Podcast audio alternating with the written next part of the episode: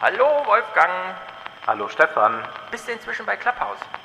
Selbstverständlich nicht. Na, dann machen wir heute hier Clubhouse. Zu zweit. Okay.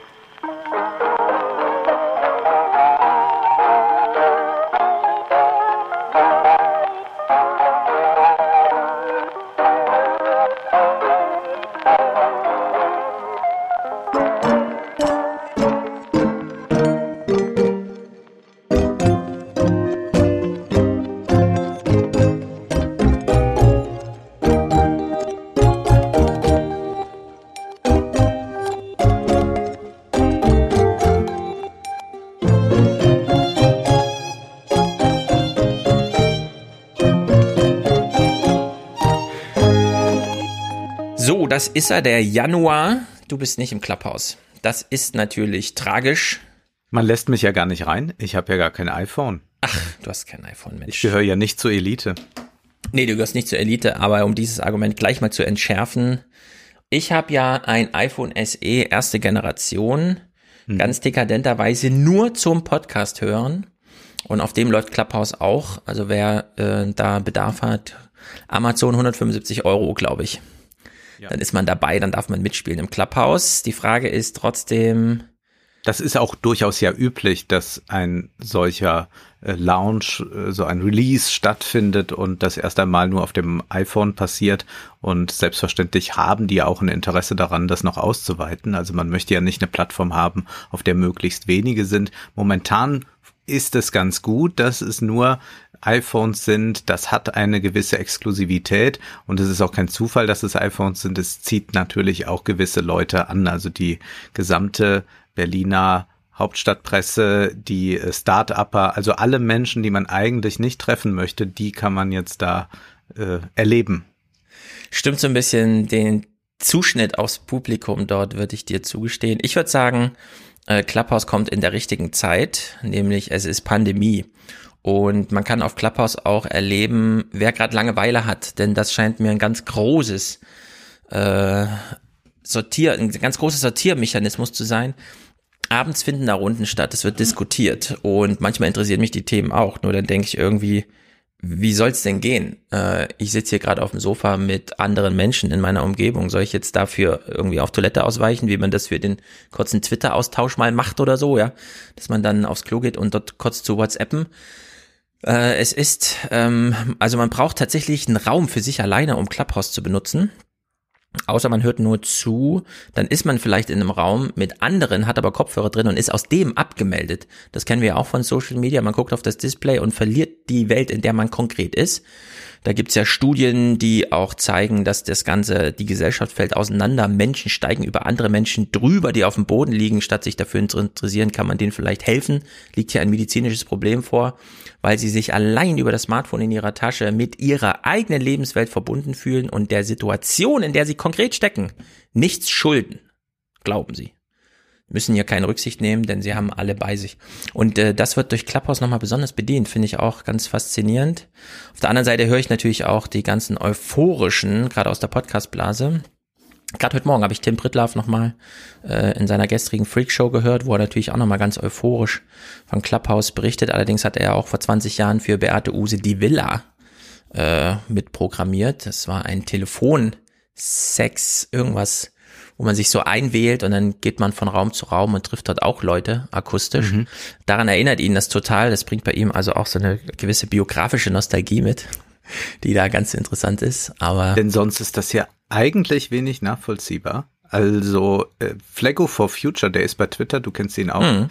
der hatte getwittert, helf mir noch mal, dieses Clubhouse ist quasi eine Instant Telco, die in meiner Timeline jetzt von Podcastern genutzt wird, um Instant Podcasts zu machen, ohne Möglichkeit, das aus der Konserve nachzuhören. Also reines Streaming ohne Recording. Also Radio. Aber im ganz klassischen Sinne. Also heute kann ich fast jede Radiosendung nachhören. Und was du gerade angesprochen hast mit dem äh, Aspekt des Privaten, also inwieweit man im Privatleben vielleicht dann äh, asozial wird, also es verlassen muss, äh, den privaten Raum, um dann dort äh, teilzunehmen, muss also zum Beispiel äh, die äh, Familie äh, jetzt ein bisschen aussperren, damit man Clubhouse genießen kann. Äh, es kann natürlich auch andersrum kommen, dass dann plötzlich der familiäre Raum bei Clubhouse auch stattfindet. Es gab einen Tweet von Lars Weißbrot, dass er sich da wohl zugeschaltet hatte, um was zu sagen und zwischendurch äh, rief dann aber seine Frau rein, kannst du nicht jetzt auch mal das Smartphone weglegen? Ja. Und das ist dann aber auch auf Clubhouse. Mhm. Ja, ähm, wir kennen aus verschiedenen Entwicklungen, zum Beispiel eBay eBay hat aus Wohnzimmern Supermarktregale gemacht. Plötzlich hat alles im Regal, guck mal, du hast hinter dir jetzt die ganzen Bücher, da könnte man jetzt überall so ein eBay-Preisschild dran kleben. Wir können genau gucken, was kostet das bei eBay und dann kannst du den Wert deines, äh, deiner Einrichtung da äh, ermessen einfach. Äh, und so verändert auch Clubhouse gerade, wie soll man sagen, der Küchentisch wird jetzt zur Konferenz, zum Konferenzraum. Ähm, Menschen können sich da versammeln ähm, sich organisieren. Ich würde es jetzt gar nicht mit Podcast, Radio und so weiter vergleichen, denn es gibt eine andere ähm, also Telefon, ja, kann man nicht einfach sagen, es ist Telefon. Denn das Telefon wurde damals entwickelt, um ganz wichtige Nachrichten ganz schnell zu transportieren. Also der Befehl des Staatschefs an den Militäroberst. Müssen wir jetzt die Atombombe werfen? Ja oder nein? Bitte schnell telegrafieren. Ja, und dann wurde die Nachricht überboten, überbracht. Ähm, was hat die Telefonentwicklung tatsächlich gebracht? Unendlich viel Geplapper. Menschen rufen sich an, stellen Nähe her, die eigentlich nicht gegeben ist. Und diese Gespräche könnten auch später stattfinden oder zu anderen Themen oder wie auch immer. Also es werden Klar, Inhalte immer betont, alle erzählen jetzt immer, wie, wie, wie berührt sie sind von den Gesprächen auf Clubhouse. Und eigentlich stellt man doch wieder fest, naja, die Inhalte gut, das war ein Zufallstreffer irgendwie, ja, hätte auch ganz anders, anderes Thema, anderes, äh, wie auch immer, hätte man sich genauso wohl gefühlt wahrscheinlich. Also diese soziale Dimension wird, glaube ich, übersehen. Die Sachdimension wird wieder völlig überbetont, aber das ist bei Social Media ja immer, das war ja bei Twitter auch. Ja, ich, sind genau die gleichen Texte jetzt geschrieben. Thomas Knüver, damals Handelsblatt, hat sich dann irgendwie selbstständig gemacht, um Social Media Beratung zu machen. Vor zehn Jahren hat er die Texte geschrieben, wie er fasziniert davon war, dass im Hudson River in New York ein Flugzeug notlandet auf dem Wasser und zuerst nicht ein Journalist davon reportiert, sondern eine Frau, die einfach ihr Smartphone mit einer Kamera dabei hat. Und genau diese Überraschung, es sind wieder die normalen Leute, die da teilnehmen können die was machen können, was vorher irgendwelchen Gatekeepern vorbehalten war, sehen wir jetzt wieder. Und alle fasziniert, alle sind fasziniert, ganz großes Faszinosum, Nähe. Jetzt. Und der gepflegte Austausch. Der gepflegte Austausch. Das ist allerdings, glaube ich, eine deutsche äh, Sache, die mich auch unendlich nervt. Tim hat zum Beispiel im der Freakshow war ganz außer sich darüber positiv, dass die das so schön moderieren, dass es da so eine gewisse Gesprächskultur gibt. Ich frage mich immer bei Clubhouse, äh, da sieht man so Talks, wo irgendwie tausend Leute zuhören und zehn sitzen auf der Bühne, also die dürfen dann in dem Moment sprechen. Sie haben eigene Gewalt über ihr Mikrofon, kann ihnen natürlich entzogen werden, aber zu zehn oder so sitzt man dann erstmal da. Und statt einfach reinzubrüllen, kreuz und quer, nein, man wartet, bis man von der, von der Moderation das Wort erteilt bekommt und so. Und dann schließt sich so eins ans andere an. Und ich denke mir irgendwie, nein, nein, das könnte jetzt wirklich schneller gehen. Jetzt verschwendet man schon wieder technische Möglichkeiten mit irgendeinem so deutschen Hithack. Es muss alles ordentlich sein. Und äh, wir bedanken uns natürlich für den Vorredner, was er gesagt hat. Das war ja auch ganz toll. Und das schließen wir dann nochmal an. Und der ganze Kram, den man halt so von. Ja, ganz genau. Ich ganz deshalb genau. so hasse, dass man immer sagt, vielen Dank für den spannenden Vortrag. Ja. Dann weiß man schon, der Vortrag hat also alle gequält und gelangweilt und jeder sagt mhm. es aber dann. Und ich hasse diese äh, furchtbare Höflichkeit auch, weil sie äh, so unglaublich betulich daherkommt und ich glaube auch äh, denen allen kein Wort.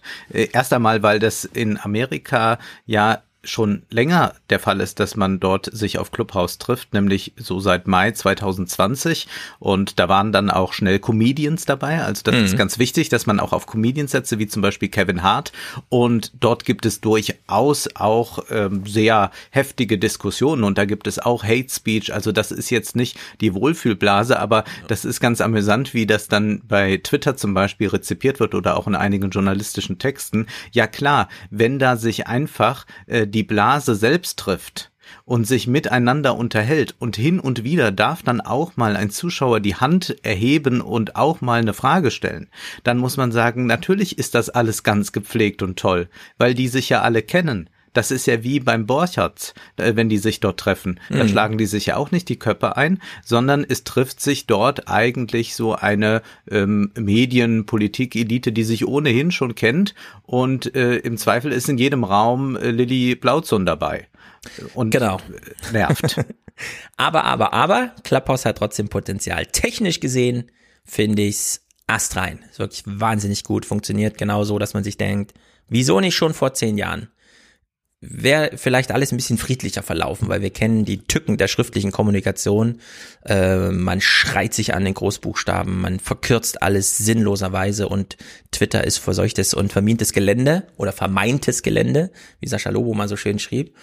Ähm, da gibt's doch gewisse Chancen bei Clubhouse, denn wir alle haben, und das ist, wir reden hier in dem Podcast darüber, sind fasziniert von der Stimme die Stimme produziert Stimmung und wir sind viel schneller ähm, nicht so sehr von Inhalten abgelenkt, sondern nehmen nochmal Rücksicht auf die Person dahinter, den Autor einer Kommunikation, weil wir ihn doch präsenter haben, wenn er spricht, als wenn wir ihn nur lesen. Also wenn wir einfach nur die Auswahl der 26 Buchstaben in welcher Reihenfolge auch immer und so. Das nimmt doch den Autor sehr raus aus Text. Mhm. Das sehen wir einfach bei Twitter und Facebook. Video ist zu viel, da fühlt man sich unwohl. Wir haben diese ganzen Videokonferenz-Probleme, äh, Zoom-Fatigue und so, wie man es alles nennt. Und Audio Only, das ist natürlich für Podcaster hochinteressant. Und ich glaube, da ist echtes Potenzial. Nur, du hast es angesprochen, bisher ist es halt noch, ich gehe auf Clubhouse, ich mache einen Raum auf, ich hoffe, dass so viel wie möglich kommen. Man lädt die ganze Welt ein und man ähm, der Anker, der Angel, die Angel, die man auswirft, ist eine prominente Person. Sascha Lobo macht das ja wieder virtuos, indem er einfach Tageszusammenfassungen organisiert, indem dann, was weiß ich, welcher Schauspieler, welcher Showmaster, wie auch immer. Tommy Gottschalk. Tommy Gottschalk äh, da ist und da das Publikum zieht. Ähm, Thomas Gottschalk hat nichts zu sagen. Thomas Gottschalk ist der Letzte, der sich auf ein Gespräch bei Clubhouse irgendwie inhaltlich vorbereitet. Das ist so spontan, dass man fast, ähm, wir hatten es das letzte Mal, dass man einfach sagen kann, wir könnten ja auch simulieren, was er sagen würde und dann wären wir wahrscheinlich ziemlich nah dran, wie bei einem literarischen Quartett, wenn man dann irgendwann verstanden hat nach 30 Jahren, wie dort Bücher gelesen werden. Ja, dann weiß man das einfach vorher. Also jetzt könnte man ein Spiel draus machen. Aber wir haben bisher im Social Media Artefakte, Bild und Video, Instagram, Twitter, Text, ja, das ist alles da. Wir wissen, wie wir das festhalten. Und da fand ich es hochinteressant, dass ähm, du kennst sie gut, Samira angerufen wurde von Holgi, um für Übermedien über Clubhouse zu sprechen, nachdem das da ein bisschen gehypt wurde. Und sie hat eine Beobachtung gemacht, wo ich mir gedacht habe, ha, es sind immer die gleichen Argumente, man geht nur immer eine Entwicklung weiter. Eine technische Entwicklung kommt, und plötzlich ist das neue Medium das alte Medium. Und dann kommt wieder das neue und dann bespricht man wieder, differenziert man es wieder von dem alten Medium. Und das macht sie Was hier ja ganz Friedrich Kittler sagt. Richtig, ganz genau. Kittler, man orientiert sich immer am Vorgängermedium. Genau, man nimmt immer das Papier und sagt, ja, der Bildschirm ist viel besser und man nimmt die CD und sagt, das Schallplatte ist viel besser und dann kommt der Stream und dann sagt man, ja, viel besser als die CD und dann kommt irgendwie, keine Ahnung, und dann äh, entwickelt sich das immer so weiter vorwärts. Und das fand ich hochinteressant, wie sie das so, ohne das selbst zu merken, äh, so implizit dann hier beschreibt. Im Grunde gibt, geht es aber, glaube ich, bei der App überhaupt gar nicht um das Schaffen von substanziellen Sachen. Es geht auch nicht um Dokumentierbarkeit oder um Archivarbeit und insofern unterscheidet sich die App auf sehr, sehr spezielle spezielle Art und Weise eben von den anderen sozialen Netzwerken. Also wenn du Twitter zum Beispiel nimmst mhm. oder Instagram, dann sind das zwei Archiv Infrastrukturen. Ja. Das ist natürlich nicht ihre Hauptaufgabe, aber Instagram zum Beispiel ist auch ein kuratiertes Archiv deiner eigenen Existenz. Das sind mhm. ja eigentlich visuelle Statusmeldungen, wo du warst, was du gemacht hast, wen du getroffen hast. Also Instagram ist ein Archivmedium, sagt sie. Ich weiß noch, als Instagram losging und alle meinten, für die alten Leute ist ein Bild das Bild. Wenn sie es sehen, denken sie, mhm. da kaufe ich gleich einen Rahmen für und hänge es an die Wand. Und die haben noch nicht ganz verstanden, dass deren, ihre Kinder das Bild jetzt nur noch als, das ist meine schnelle Kommunikation. Guck eine Sekunde drauf, vergiss es danach. Halt es nicht fest, bau es nicht ins Archiv ein, mach dir keine Gedanken darüber, welcher Rahmen da gut aussehen würde, sondern ein Bild bei Instagram ist einfach nur jetzt gerade interessant und morgen schon nicht mehr. Ja, also Instagram ist eigentlich angetreten, um zu sagen, äh, tolle Idee, Flickr, große Archivmöglichkeiten zu schaffen. Es geht aber nicht darum, das Bild aufzuhängen an einer großen Pinnwand, sondern es jetzt zu senden und dann zu vergessen. Und Snapchat hat es nochmal auf die Spitze getrieben.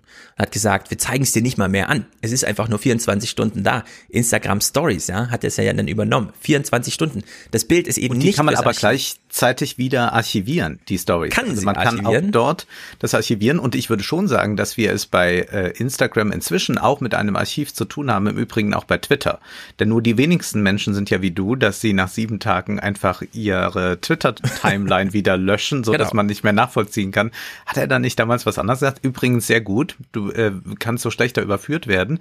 Und bei anderen wird aber schon Twitter auch als Archiv gesehen. Also es gibt ja äh, einige Comedians auf Twitter, die sich einen Spaß daraus machen, immer irgendwelche AKK-Tweets von 2012 Ja. zu retweeten, wo sie sagt, äh, äh, toll gesungen, der Männergesangsverein von so und so. Und das ist dann absolut kurios, wenn man das im Jahr 2021 nochmal retweetet. Also da ist es ein Archiv und man äh, hat auch, äh, äh, Samira sagt das ja auch im Podcast, ähm, immer mehr jetzt so diese Sache, wir machen Screenshots äh, von Tweets, ja. äh, die ein bisschen heikel sind, weil man dann weiß, äh, das wird jetzt äh, Lilly Plautz und gleich schon wieder löschen, aber wir halten es mal lieber fest, äh, denn auch ähm, blöde Kommentare sollten für die Ewigkeit aufgehoben werden, damit man die Person auch in Zukunft an solchen Äußerungen messen kann. Genau. Und dann gibt's aber gleichzeitig, und das fand ich auf Clubhouse sehr interessant, da bilden sich ja jetzt auch so Klüngel aus Instagram-Influencern, die dann irgendwie sich darüber verständigen, wie Furchtbar. man das so richtig macht. Und wenn man jetzt die ökonomische und soziale Dimension von äh, Instagram sich zum Beispiel anschaut, weiß man, das archivierte Bild ist zwar da, aber es ist nichts wert.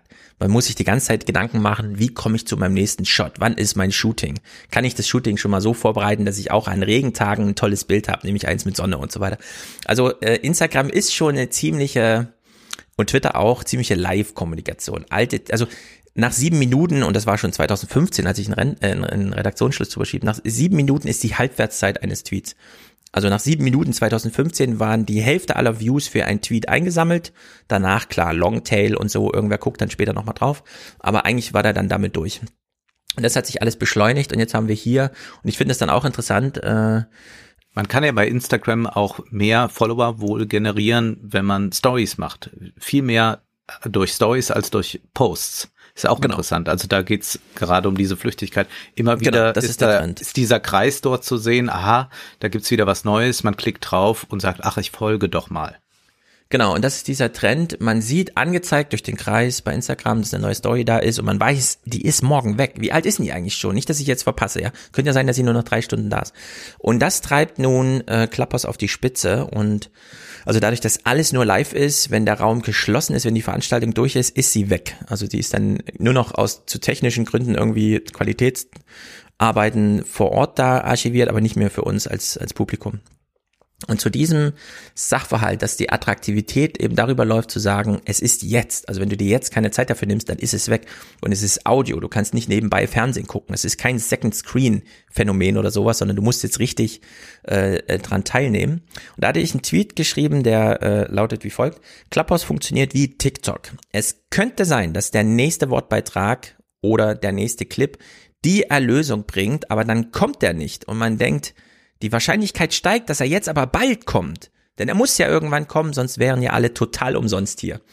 Und da habe ich dieses Zauberwort Erlösung reingeschrieben. Ich habe es natürlich klar mit so einer religiösen Dimension, woraufhin ich ein äh, Reply bekam mit einem Verweis von Felix auf seinen Professor Linus Hauser.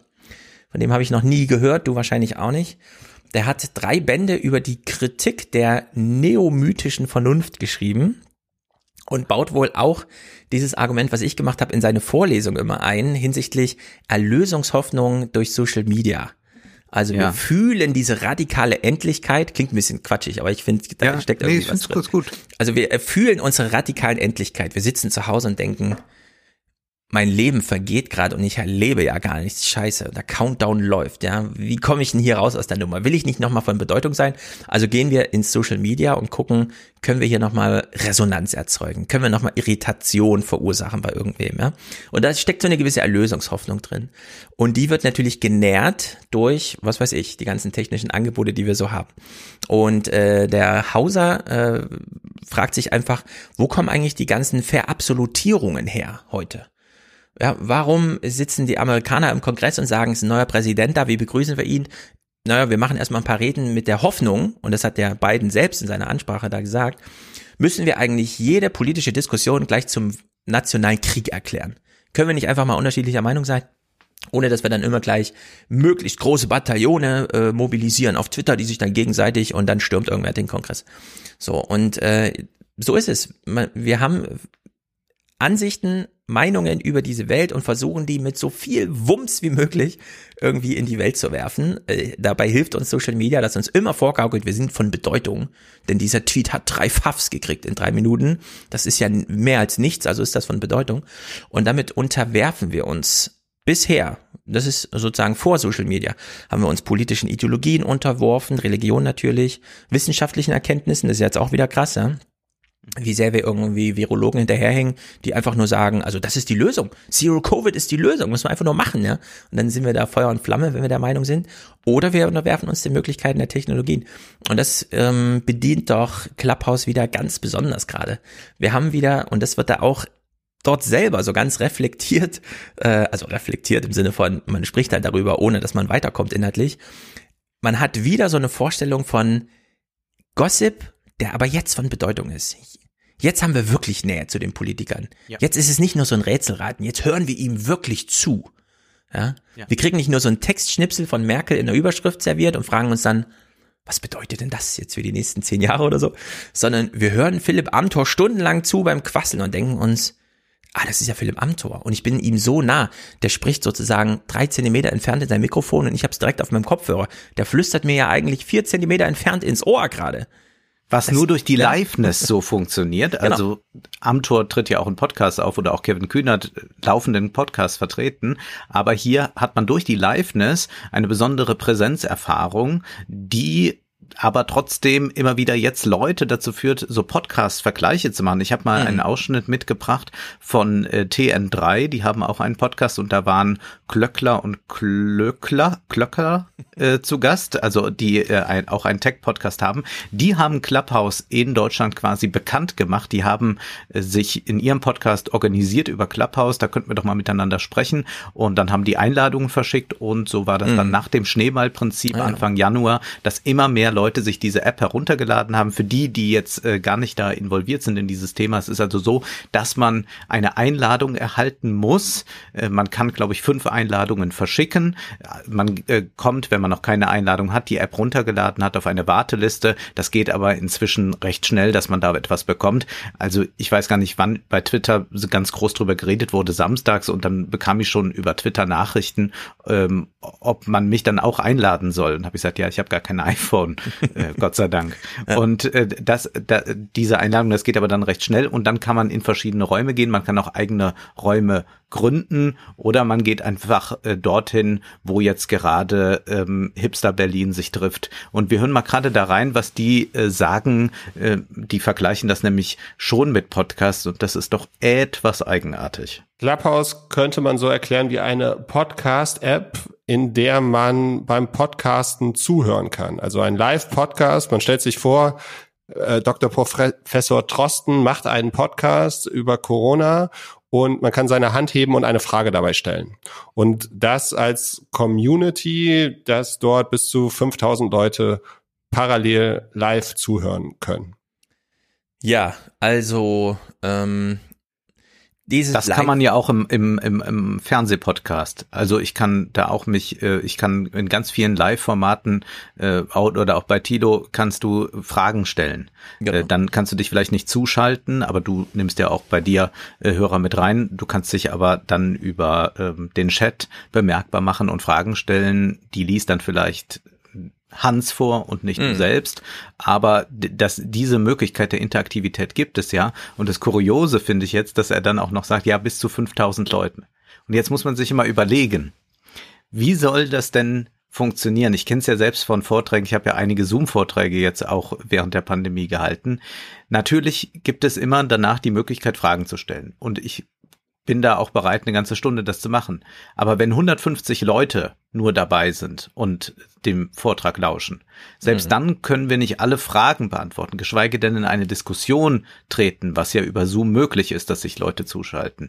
Also das ist eine Illusion zu glauben, dass man in einer ganz, ganz großen Gruppe miteinander diskutieren kann, sondern man kann es zu zweit, zu dritt, vielleicht auch zu fünft machen. Alles darüber hinaus wird einfach pseudodemokratisch. Man tut so, als würden jetzt alle ein bisschen partizipieren, aber in Wahrheit treffen sich halt die Leute, die sich kennen, die irgendwie miteinander vernetzt sind. Also eigentlich ist es überhaupt nicht äh, in irgendeiner Weise demokratisch. Herrschaftsfreie Kommunikation war zum Teil wieder zu lesen. Ja. Also da muss man wirklich sagen, was ist das für eine merkwürdige Illusion? Genau, es werden jetzt die ganzen alten Ideen wieder aktualisiert. Äh, die Zauberzahl ist immer sieben. Bis sieben können sich die Leute selbst organisieren. Wenn aber zehn Leute ein Zirkuszelt aufbauen wollen, dann müssen die es vorher darüber verständigen, wer hat welche Aufgabe und das muss man dann durch zurufen. Da muss klar sein, wer darf hier zurufen und wer ist in dem Falle nur Zuhörer. Und ähm, ja klar, für Podcasts bietet sich das irgendwie an. Äh, man muss jetzt, glaube ich, Clubhouse dann als Werkzeug verstehen. Und da fieber ich ehrlich gesagt auch ein bisschen entgegen. Denn bisher war es ja so, wenn wir zum Beispiel diesen Sonntag jetzt in Fernsehpodcast über Polen sprechen, sind da zwei Gäste, mit denen habe ich noch nie gesprochen. Die haben sich aber äh, bei mir gemeldet, nachdem ich das Thema aufgeworfen habe. Und es war eine ganz schön langwierige Organisation im Sinne von, bei Clubhouse könnte man ja einfach in eine laufende Argumentation einsteigen. Mhm. Also man stellt sich vor, ich, der Podcast läuft ganz normal, wird gestreamt über YouTube, ist später verfügbar.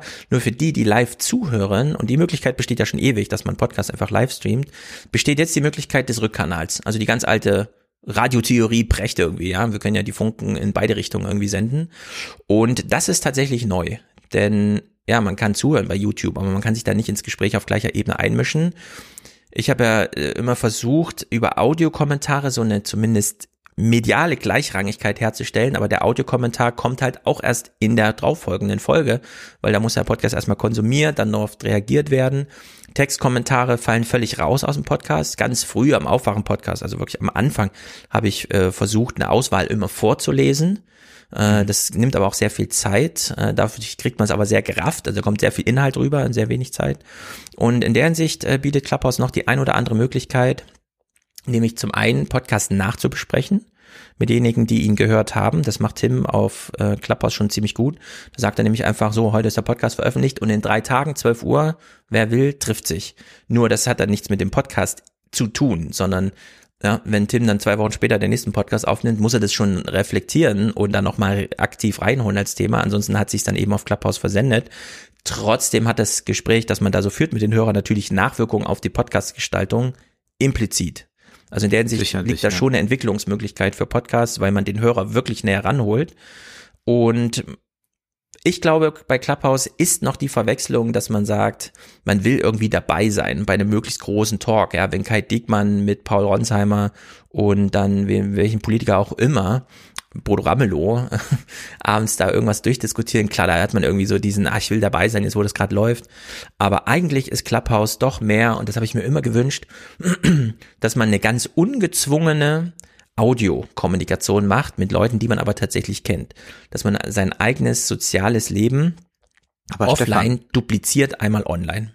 Aber Stefan, wo ist das Problem? Das gibt es doch schon. Also ich weiß zum Beispiel von unserem äh, gemeinsamen bekannten Podcaster, mhm. äh, mit uns bekannten Podcaster Christian Eichler, der trifft sich jeden Sonntag um genau, 20 Uhr zum Beispiel. und äh, auf Discord und dann sagen die, wir gucken heute einen Film, das haben die vorher ausgemacht, was die dann gucken und dann schauen die den, reden darüber, chatten darüber. Bei Discord treffen sich Gamer und überhaupt junge Menschen seit Jahren diskutieren über irgendetwas, sind auch dann einfach äh, nicht immer nur verabredet, sondern man ist so ab 20 Uhr da, guckt mal, wer da ist und sonst mischt man sich in das Gespräch einfach ein. Also diese Möglichkeiten bestehen ja eigentlich und gerade der Podcast ist ja dadurch, dass er nicht live ist, auch die Möglichkeit für die, die ihn hören, nochmal in anderer Weise zu reflektieren und darauf zu reagieren. Du hattest mal äh, zu Gast, ich habe den Namen vergessen, jemand, der einen Hörer-Podcast macht. Also das sind Hörer, die sich zusammengeschlossen haben, Podcast-Hörer, mhm. die sich unterhalten und wiederum daraus einen Podcast machen.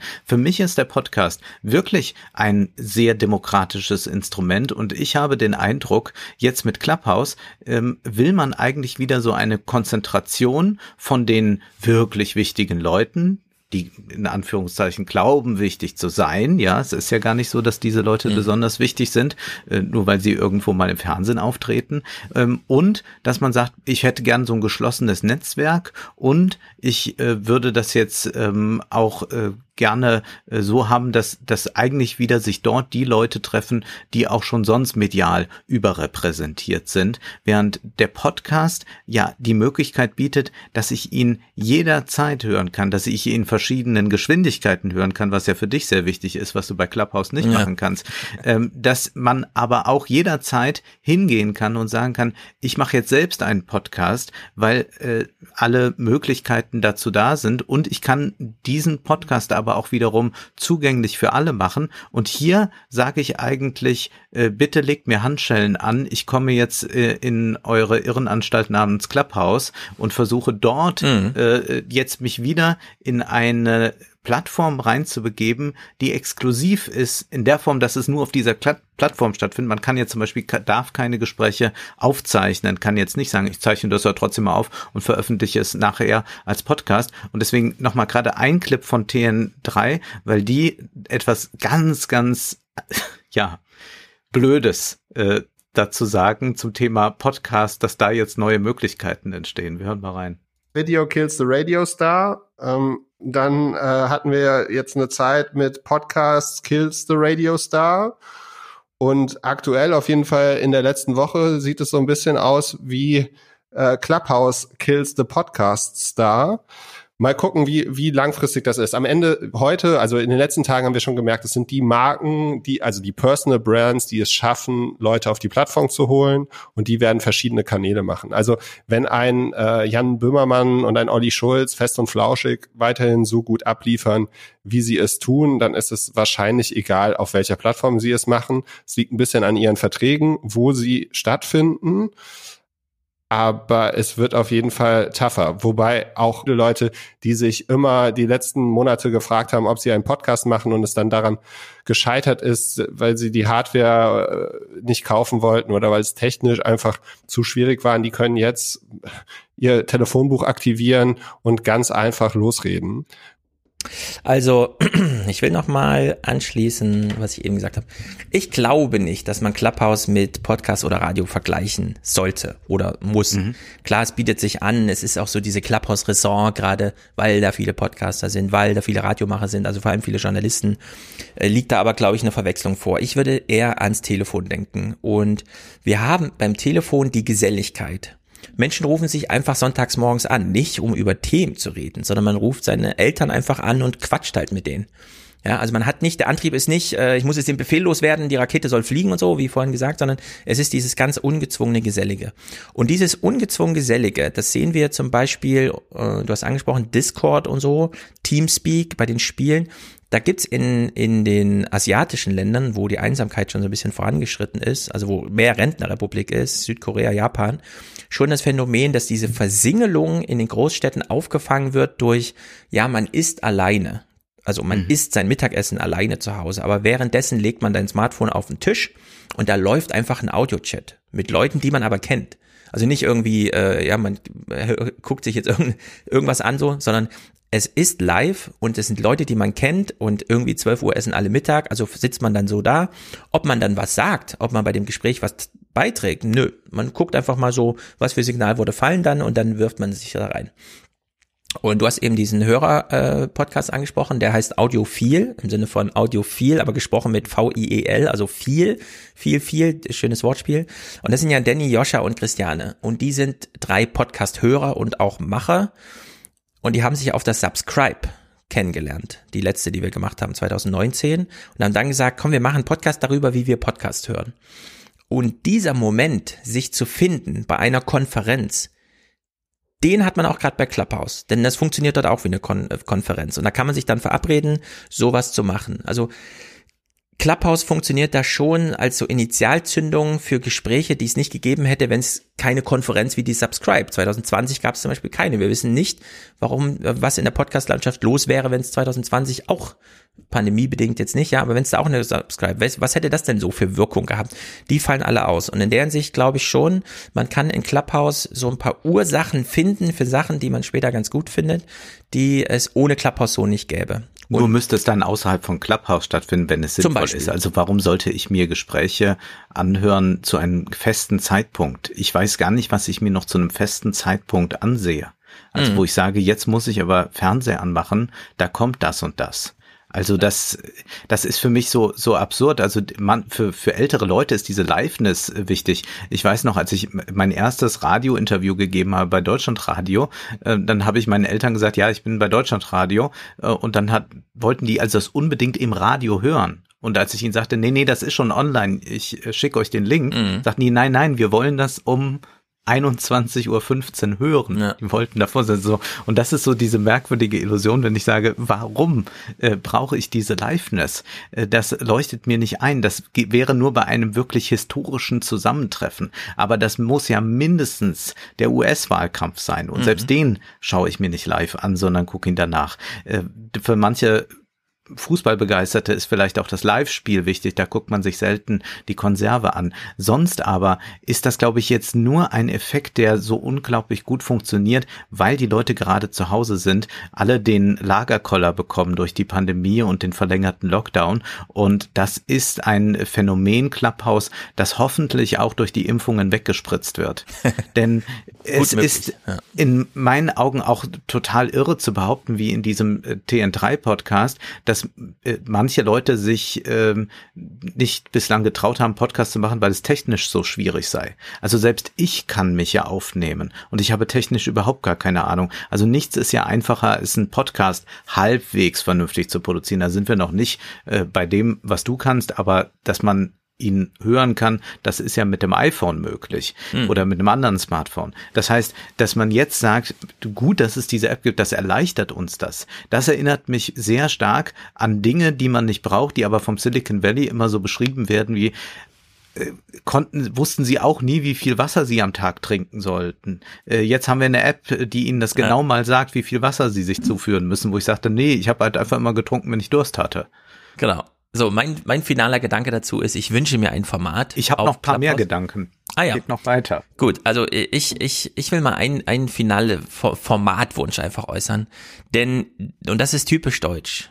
Man sagt, Anne Will kommt von 21.45 Uhr eine Stunde lang bis dann und dann verabredet man sich für 22.45 Uhr auf Clubhouse, um zu sagen, wir besprechen die Sendung jetzt nach. Und ich frage mich, wozu? Also darauf hat keiner gewartet. Aber wie wär's denn, wenn man sich zum Anne Will gucken verabredet, die Audiokanäle aufmacht, also 15 Leute auf der Bühne, 1000 hören zu, alle haben ihr Mikrofon offen, niemand darf was Inhaltliches sagen. Es darf nur gelacht werden, gestöhnt oder sonst irgendwas. Also nur reagiert auf das, was alle gerade gleichzeitig sehen. Weil diese Art der Gleichzeitigkeit, also das wirklich, Echtzeit ist das falsche Wort, es ist wirklich gleichzeitig. Das haben wir ansonsten in dieser Gesellschaft nur noch in dem ganz alten, oldsten Medium der Welt, die Tagesschau. Ja, während Twitter der Tweet, wann wurde der geschrieben? Ach, vor neun Stunden. Ja gut, okay, lese ich trotzdem jetzt und so, ja. Während da alles zerflettert, bei Instagram weiß man gar nicht, wann ist irgendwie was, ist total egal. Bei TikTok, ja, ist total egal, wann ist da was entstanden, was man sich da anschaut. Das ist bei Clubhouse jetzt wieder anders. Bei Clubhouse ist es halt wirklich diese Live-Situation und ich finde, man sollte jetzt gemeinsam, wie man auch so vom Fernsehen sitzt, also man würde sich nicht stören mit irgendeinem Zweitgespräch, sondern man lacht halt mal so kurz, ja. Und ich finde, diese Lachspur, die wir ansonsten nur im Comedy-Fernsehen haben, aus der Konserve oder je nachdem, wenn es vor Publikum gespielt ist, das kann man über Clubhouse machen. Es gibt schon einen sehr guten Raum, der heißt einfach Ruheraum. Da geht man rein, macht sein Mikro aus, geht nicht auf die Bühne, nichts. Niemand sagt was. Einfach ein stiller Raum. Und dann guckt man einfach mal, wer das rumhängt. Da hängen seit äh, einer Woche immer so 200, 300 Leute rum. Das finde ich schon mal ein gutes Format. Und ich finde, äh, man sollte jetzt. Aber es ist auch ein sehr trauriges Format, würdest du nicht sagen? Dass Menschen eine App brauchen, weil sie es nicht mehr schaffen, Fenster und Tür zuzumachen und einfach mal ruhig zu sein. Ja, man kann das halt unterstützen, ja, diese Ruhe. Ich würde das doch ein bisschen kulturpessimistisch sehen wollen. Diese Idee, dass man dort gemeinschaftlich sich etwas ansieht. Das gibt es ja beim Tatort, dass dann darüber aber wieder getwittert wird. Ja. Ähm, man könnte natürlich mit diesen äh, Lauten, die man dann von sich gibt, auch irgendwas bezeugen. Also für mich wäre es gut, wenn ich mich zumindest zu der Mode äußern könnte.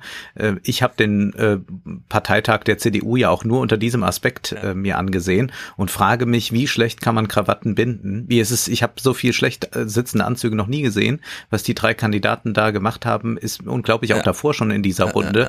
Und auch die äh, Krawatten ganz nachlässig gebunden. Ich verstehe es auch ehrlich gesagt nicht.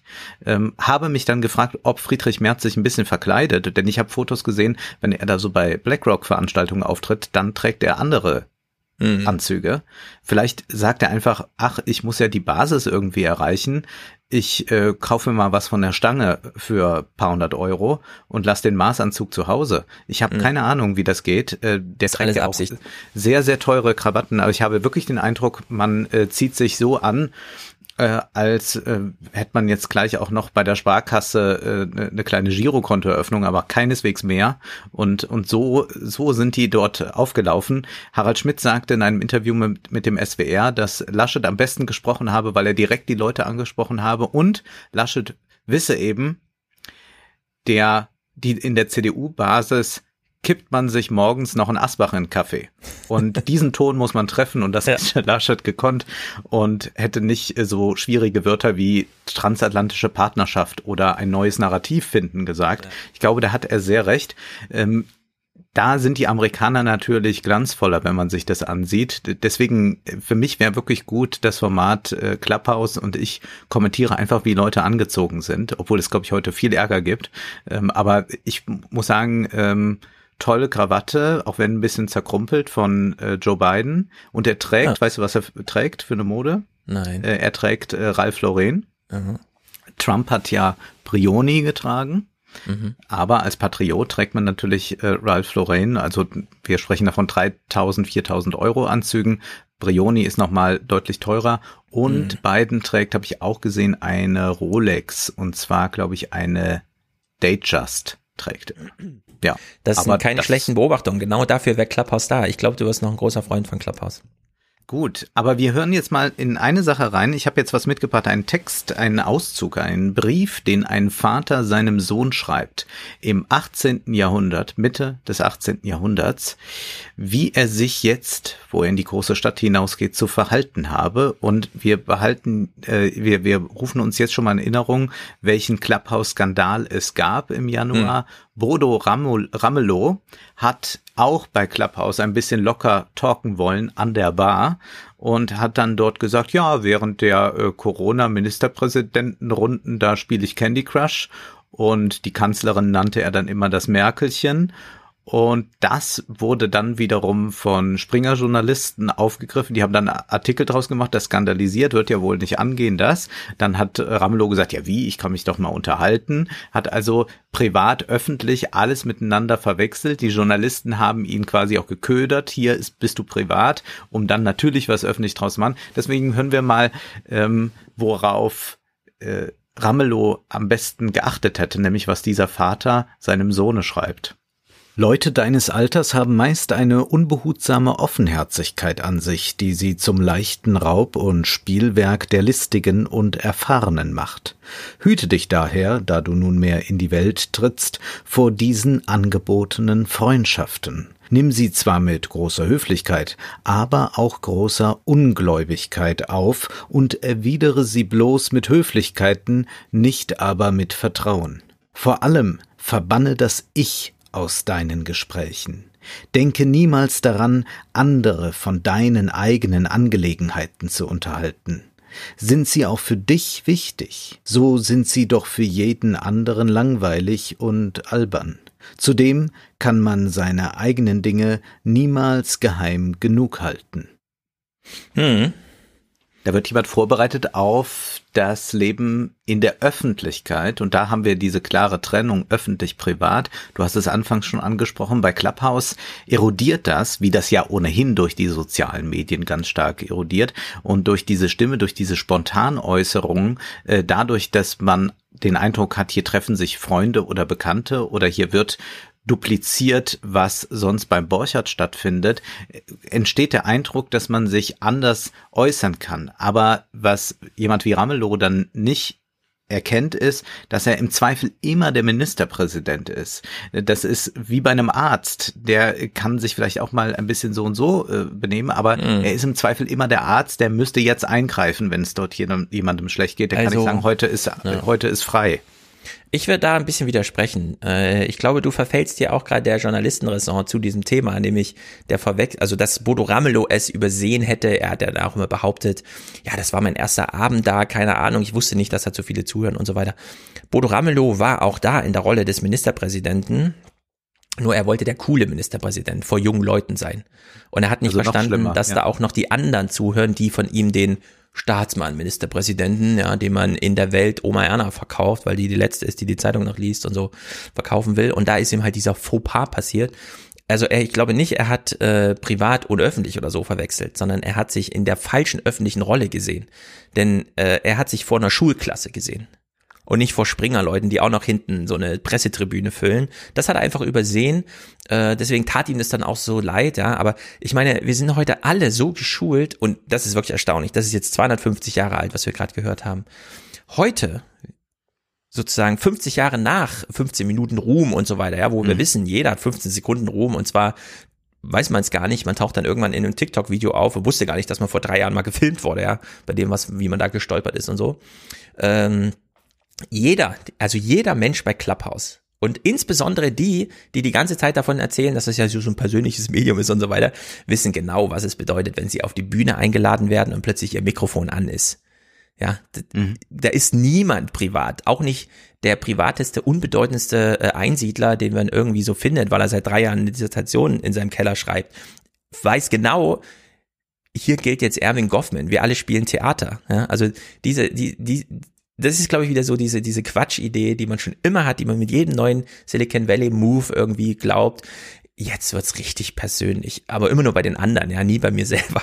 Es Das wird ist nicht richtig persönlich, aber ich glaube, dass man eben diese Authentizität als Verkaufsschlager äh, mit sich führt. Und dass es so ist, dass auch diese äh, ganzen Influencer, die sich ja sofort da äh, wie die Pest getummelt haben, ähm, natürlich nur mit ihrem eigenen Ich beziehungsweise diese Ich-Figur, die sie da kreiert haben, was auch bedeutet, dass man täglich mal in der Insta-Story weint, weil man ja auch zeigen will, wie emotional man ist, dass äh, diese Leute dort auch noch mal eine Bühne haben, äh, wo vielleicht, also irgendwas wird da vielleicht noch irgendwo anders sein, was nicht öffentlich ist, aber andererseits haben sie genau das, was man ähm, unterdrückt äh, eigentlich, um in der Öffentlichkeit stattzufinden, äh, das lassen die natürlich raus, weil es einfach ein wahnsinniges Marketingkonzept ist. Wir haben schon mal über die Pastoralmacht kurz gesprochen. Man kann es eigentlich sehr gut sehen, dass äh, man früher, äh, das wird immer gerne als so ähm, Macho-Tum oder so wird das in Verruf gebracht, dass man nicht weinte. Aber die Bändigung der eigenen Affekte ist eigentlich eine zivilisatorische Leistung, dass man sich äh, den anderen dort draußen, mit denen man doch eher ähm, auf Distanz ist, nicht in dieser Weise zumutet. Aber wir haben jetzt ein äh, Medium, das diese Nähe produziert und das natürlich auch andere Geständnisse äh, zulässt. Und das ist auch etwas, was dann besonders gutiert wird. Und weil wir ja hier über die neuen Zwanziger reden, dachte ich, nehme ich doch mal was aus den alten Zwanzigern. Ein Gedicht, ein Auszug aus einem Gedicht von Bertolt Brecht. Und der hatte einen äh, Ratgeber geschrieben für Städtebewohner, wie sie sich zu verhalten haben. Und das sollte man eigentlich jeden Tag bei Clubhouse vorspielen. Trenne dich von deinen Kameraden auf dem Bahnhof. Gehe am Morgen in die Stadt mit zugeknöpfter Jacke. Such dir Quartier. Und wenn dein Kamerad anklopft, öffne, oh öffne die Tür nicht, sondern verwisch die Spuren. Wenn du deinen Eltern begegnest in der Stadt Hamburg oder sonst wo, gehe an ihnen fremd vorbei, biege um die Ecke, erkenne sie nicht, zieh den Hut ins Gesicht, den sie dir schenkten. Zeige, o zeige dein Gesicht nicht, sondern verwisch die Spuren. Was immer du sagst, sag es nicht zweimal. Findest du deinen Gedanken bei einem anderen, verleugne ihn. Wer seine Unterschrift nicht gegeben hat, wer kein Bild hinterließ, wer nicht dabei war, wer nichts gesagt hat, wie soll der zu fassen sein? Verwisch die Spuren. Uiuiui, Das ist die Idee der totalen Anonymität der Großstadt, die aber eine Möglichkeit bietet, nämlich der wirklichen Freiheit. Ähm, viele Leute, die sich eingeengt fühlen in äh, der Familie beispielsweise, aufgrund auch äh, weil sie anders sind, gehen in die Großstadt nicht um einander äh, äh, also nicht um, um, um gleich in eine Gemeinschaft zu kommen, sondern um auch diese Anonymität zu genießen und um auch zu genießen, dass man nicht sein kann. Und was äh, Clubhouse natürlich ganz stark macht, dadurch, dass wir auch ein Bildchen sehen, dass wir den Namen sehen, dass wir die Stimme hören, ist, dass äh, gesagt wird, hier, äh, bring dein Ich mit rein, äh, bring dich mit rein. Ähm, und dadurch haben wir natürlich eine Intimität, die geschaffen wird, die jetzt bei Ramelow vielleicht kalkuliert, weniger kalkuliert war, zumindest hat er sich am Ende verkalkuliert, aber die doch bei vielen eine Art des Sprechens produziert, äh, das in äh, gewisser Weise äh, sehr verräterisch dann auch ist und auch zum Problem werden kann, wenn dann doch vielleicht was archiviert wird. Insofern gilt da sicherlich verwischt die Spuren und man fragt sich ja, wozu ist denn jetzt eigentlich diese App da im Sinne von, kann ich damit Geld verdienen? Das ist ja eigentlich immer die Frage, mhm. die man sich stellen muss. Und ich habe mir dann einen Podcast angehört äh, vom vergangenen Jahr, äh, als diese App in den USA rauskam und dort ähm, war ähm, Paul Davison äh, war dort äh, zu Gast und hat mal gesagt, wie er denn eigentlich diese App sieht, wie man denn damit auf Dauer Geld verdienen kann. And what we want to do is build a business that is based off of supporting those creative efforts because there's so many people in the world who are smart, who are funny, who are creative, who are great at bringing people together. And we want to build in tools that allow them to get paid directly by listeners who are happy to pay them for the experiences that they are creating. So that might be subscriptions, it might be paid events, uh, it might be tipping. But that's really what we're focused on when it comes to building out our business so that we only make money if they make money. Hm. Also er ist einer der beiden Gründer. Diese Idee hat er auch jetzt. Der ist einmal die Woche, macht er mit seinem Coaching. Ähm, das ist auch ganz interessant. Die beantworten Fragen aus der Community, aber nicht im Sinne mhm. von bei Clubhouse kann sich der Einzelne melden, sondern es wird vorher gesammelt und eine Mitarbeiterin ist als Dritte ja. in dem Gespräch mit drin und liest dann die Fragen nach und nach vor. Fand ich auch äh, ganz äh, interessant, dass sie das so regeln. Und da hat er auch diese Club-Idee vorgestellt. Das ist übrigens auch, was wir hier machen äh, mit dem Salon. Dass wir sagen, um den Salon zu hören, muss man bezahlen mhm. machen jetzt auch schon über 1700 Leute. Äh, also da liegt auch gewisses Potenzial drin. Klapp, äh, dann kann man es kombinieren mit allen Clubhouse äh, technischen Möglichkeiten, die man hat, nämlich, dass man sagt, man diskutiert die Texte zu zweit und danach nochmal mit denjenigen, die wollen. Und das finde ich gar nicht so uninteressant. Also in der Hinsicht müssen wir mal gucken, wie sich Clubhouse da entwickelt. Das ist nämlich gar nicht so schlecht. Und es gibt vielleicht so ein Tokensystem auch, das hat er ja gerade angedeutet. Das wäre aber dann ein bisschen wie bei äh, den Streaming-Formaten. Dort ist das ja äh, bei den Streaming-Plattformen, dass man dort äh, Leuten äh, Trinkgelder zukommen lassen kann, ja, äh, äh, so Mikrospenden. So, ich habe mich aber dann noch ein bisschen umgetan. Wer ist denn dieser Paul Davison? Und der hat äh, 2012 ein Interview gegeben auf einer Tech-Konferenz.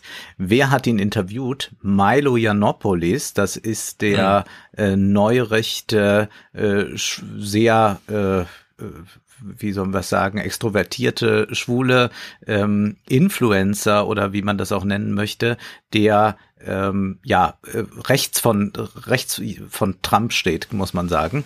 Und mhm. der hat ihn interviewt äh, damals und damals hat Paul Davison, also schon das ist schon eine merkwürdige Mischung und Paul Davison hatte damals eine Sache entworfen, Highlight hieß die. Ähm, das sollte ein Tool sein, ähm, das man nutzen kann, also dass man, man kombinieren kann mit Facebook. Da ist, wie wir jetzt ahnen, nicht viel draus geworden. Zumindest habe ich davon dann nichts mehr gehört.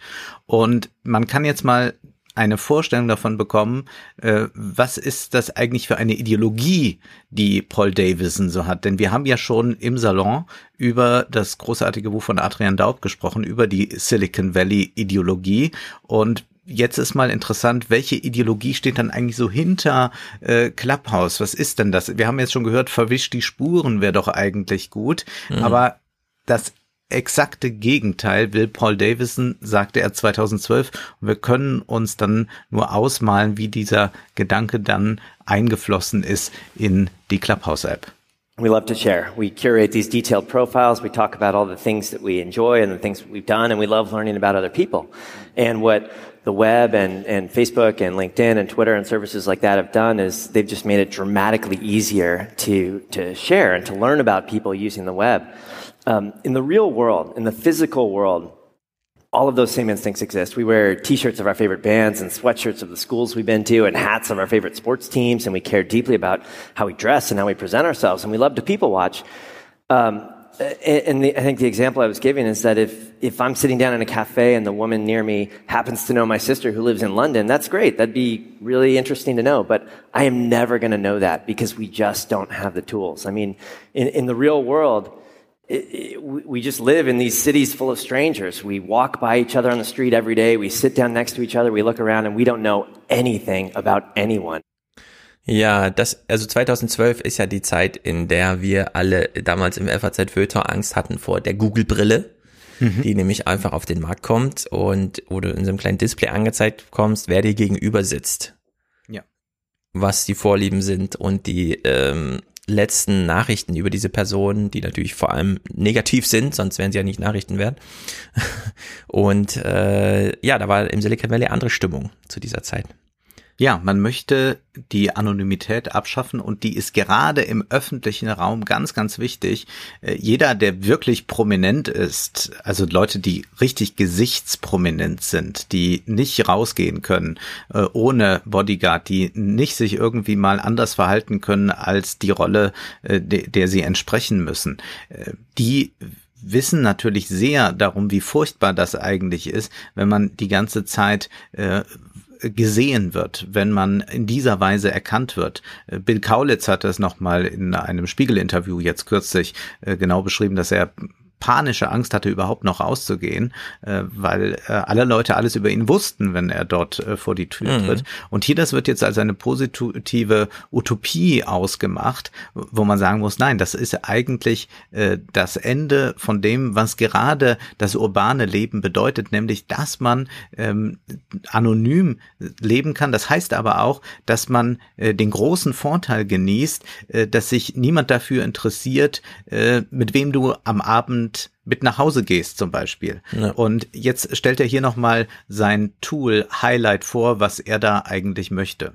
And imagine if you can walk into a room and you can look around at anyone and and just by looking at someone you can know all about them. You can know their name and where they work and all the friends you have in common with them. And and you can have something that surfaces the more interesting connections around you wherever you go. Like that woman over there actually knows your mother. And, and that girl likes all the same obscure authors that you like. And your friends on the other side of the wall right now. And and i just know i know that that in the future this is just going to exist. And we're going to look back on it and say i can't believe we didn't used to have that. I can't believe we used to walk around blind not knowing anything about anyone. Like how do we know who to talk to when we had a question about something? How do we know who spoke our language when we were visiting a foreign city? How what i described is is what we want to build at highlight and it's still really really basic. I mean the way it works is you install the app and you sign in with facebook and that's it. It says Great, highlights now activated. We'll let you know when there's someone interesting nearby. In the meantime, close the app and go do something fun.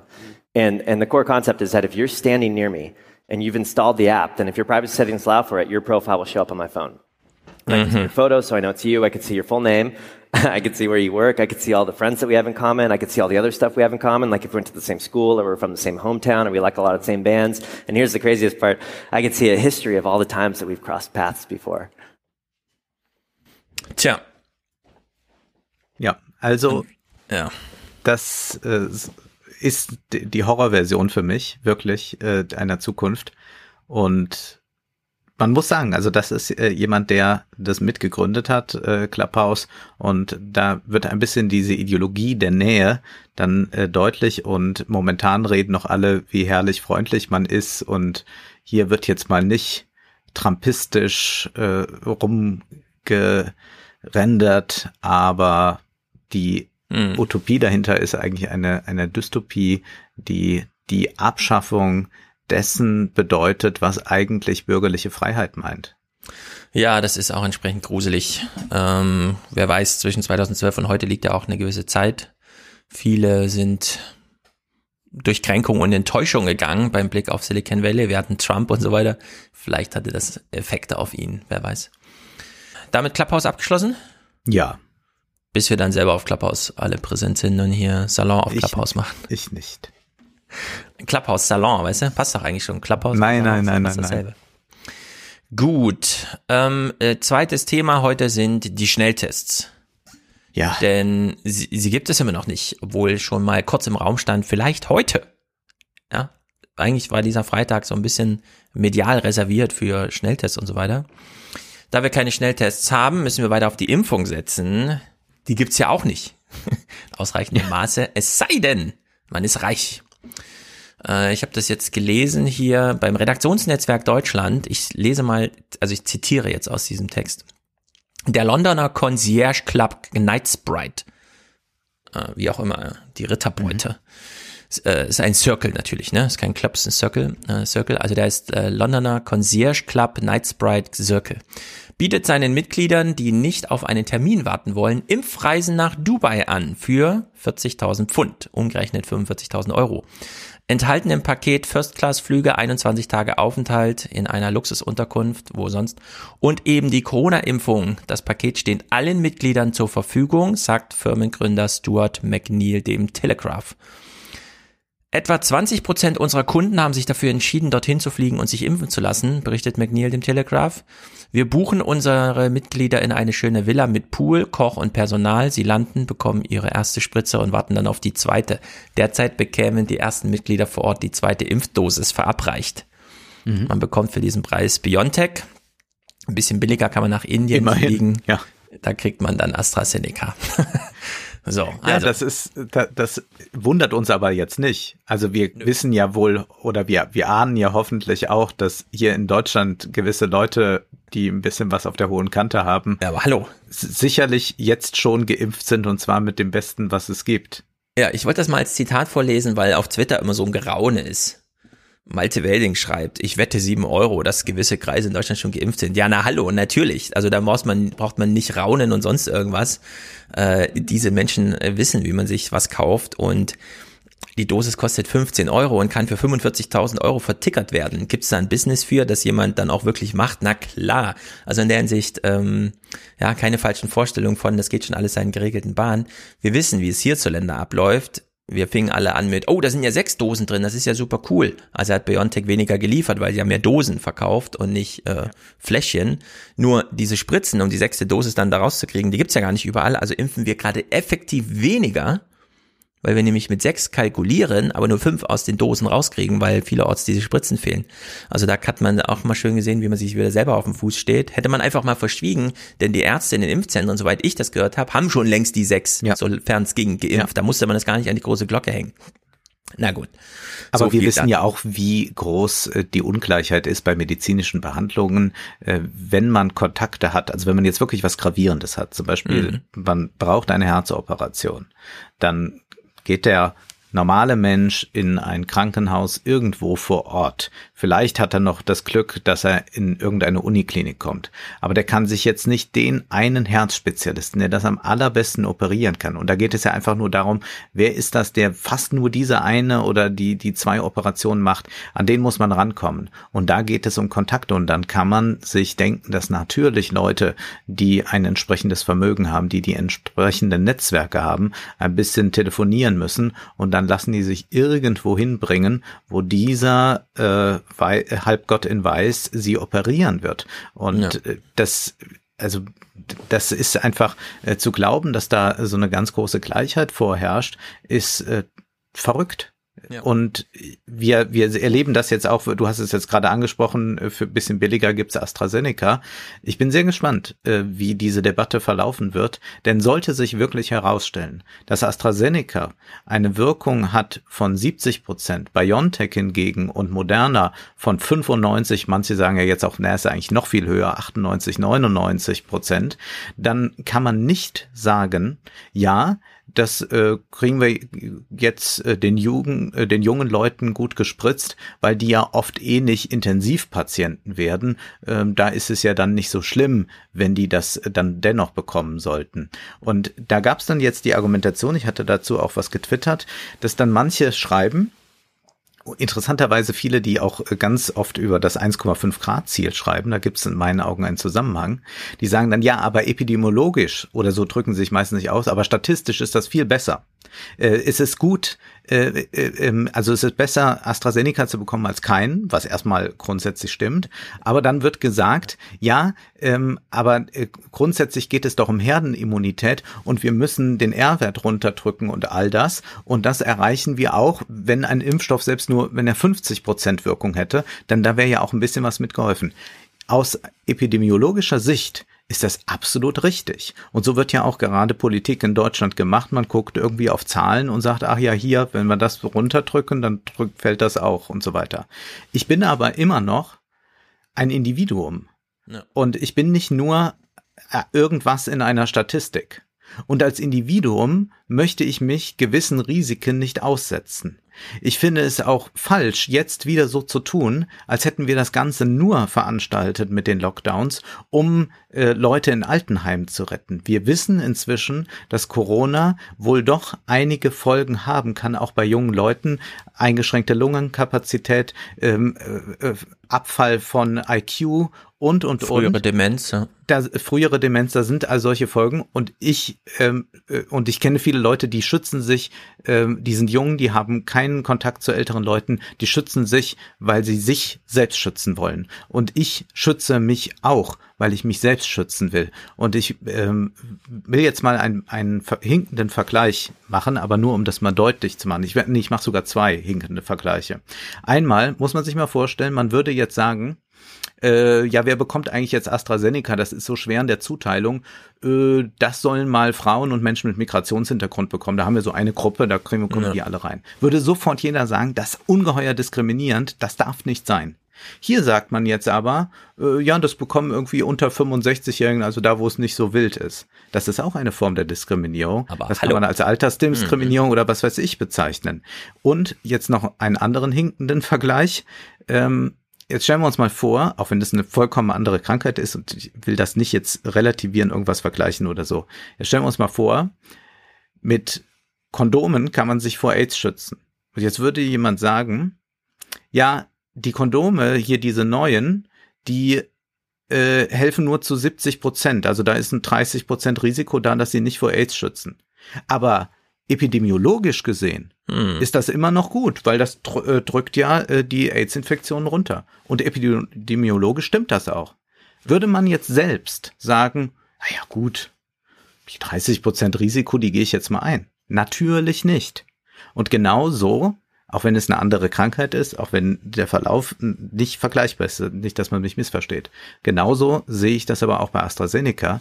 Ich werde mich nicht mit einem Impfstoff impfen lassen, äh, der immer noch ein solches Risiko birgt, dass ich mich infiziere, weil es auch mein Leben gar nicht verändern würde. Ich würde doch nicht, wenn ich damit geimpft bin, danach sagen, so, jetzt treffe ich mich mal wieder mit Freunden, zu zwei Drittel passiert ja auch nichts.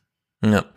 Genau, also wir haben ähm, hier nochmal Verweis auf den Salon, da haben das letzte Mal ein paar gefragt, ob wir nicht diesen Aspekt da so veröffentlichen wollen. Ich habe darüber nachgedacht, gedacht, nö, ist halt Salon, man kann ja den Text selber lesen. Wir haben von David Wallace Wells mir fiel es in dem Moment, wo wir drüber sprachen, ich habe mir gedacht, den Namen kenne ich doch. Ja, es ist der Autor von Die unbewohnbare Erde, also von diesem sehr tollen mhm. Buch über, äh, es wird hier übrigens alles mit acht Grad mal berechnet und wie sieht dann eigentlich die Erde aus. Und der hat einen Text geschrieben über, wir hatten ihn die ganze Zeit mit der Ausgangssachlage, der Impfstoff von Moderna, von dem wir heute wissen, 95 Prozent, vielleicht sogar 98 Prozent Wirksamkeit.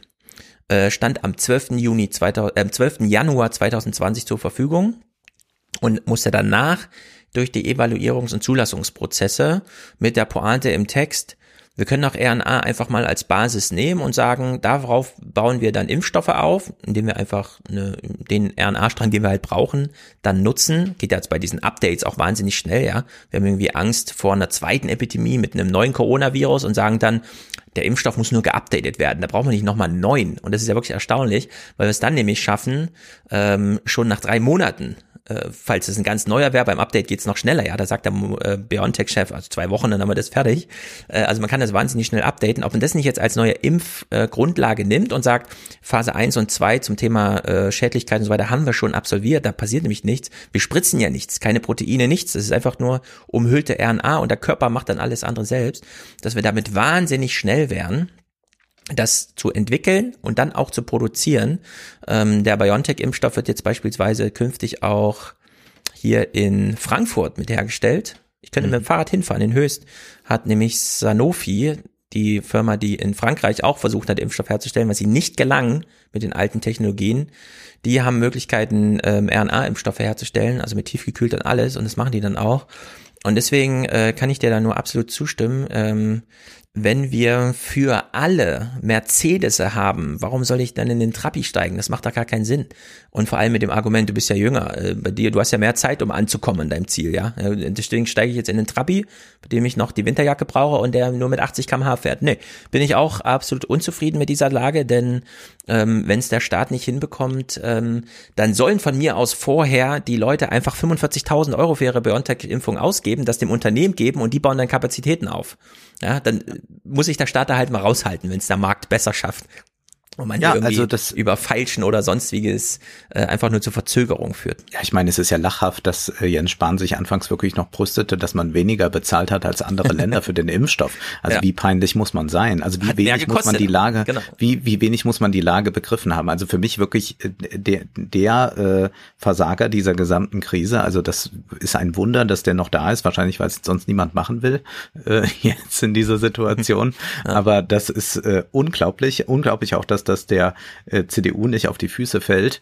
Und ich finde es wirklich auch richtig respektlos gegenüber jungen Leuten. Als Corona begann, als wir im ersten Lockdown waren, hat man gesagt, wir müssen die Älteren schützen. Und jeder, der ein Herz hatte und jeder, der bei Verstand war von den jungen Leuten, hat sich dann daran gehalten und hat gesagt, ja, für mich ist das doch eigentlich ungefährlich, aber die älteren Leute. Inzwischen wissen wir, für die Jüngeren ist es aber auch eine gewisse Gefahr. Nicht so gefährlich wie für sehr alte, aber auch gefährlich. Und jetzt kann man nicht plötzlich ähm, sagen, na ja, aber ihr müsst euch jetzt mal nicht so anstellen. Dann hätten die Jungen auch damals sagen können, ja Gott, im Altenheim, was juckt mich das jetzt? Ich möchte aber auch mein Leben leben. Ich habe gerade Abi gemacht. Ähm, und das haben die damals nicht getan. Und jetzt kann man nicht so respektlos denen gegenüber sein und sagen, na, ihr könnt euch auch mit dem zweite Klasse Produkt zufrieden geben geben. Genau, dann muss eben jetzt produziert werden. BioNTech, Moderna, ja. CureVac kommt jetzt auch, wahrscheinlich genauso vielversprechend wie die anderen beiden. Und bleibt uns nur ein Ausweg bisher, um die Zahlen bis zur Impfung niedrig zu halten, und das ist testen, testen, testen. Und es ist doch eine erstaunliche Sachlage, dass wir es hier auch mit einem unendlichen Preiskampf zu tun haben. Denn Testen, Testen, Testen läuft bisher, da es verboten ist, dass die Hersteller von den Tests mir einfach einen Test verkaufen für 5, 6, 7, 8 Euro. Nein, es muss einmal durch die Mühle der privatwirtschaftlichen Wertschöpfungskette, in dem Falle des Medizinbereichs gedreht werden. Mhm. Was bedeutet, dass wir folgende Phänomene haben. Holgi, hier bekannt in unserer Podcast-Landschaft, hatte Corona, hat das durch Zufall festgestellt und er nennt mal den Preis, was es ihn gekostet hat, diese Feststellung zu erwirken. Sicher ist sicher. Klick dir mal einen PCR-Test und hab mir dann eine Woche oder anderthalb Wochen vorher schon äh, für Freitag, den 18., ähm, also 48 Stunden ungefähr bevor ich los wollte, äh, einen PCR-Test geklickt. Bin dann. Das heißt, äh, geklickt heißt Termin. Termin, genau, du, du, du machst so einen Termin dann online und musst es auch direkt bezahlen und so, damit die sicher sein können, dass du auch kommst. Ähm, war sehr teuer, 160 Euro hat er gekostet. Wow.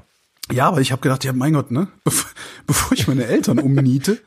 160 Euro, wenn ich mich nicht ganz täusche, ist das einmal einen Monat lang Hartz IV essen. Das ist der Preis für, äh, ich habe keine Lust, meine Eltern umzubringen, ich teste mich mal lieber. Äh, also als er losgegangen hat sich einen PCR-Test geholt.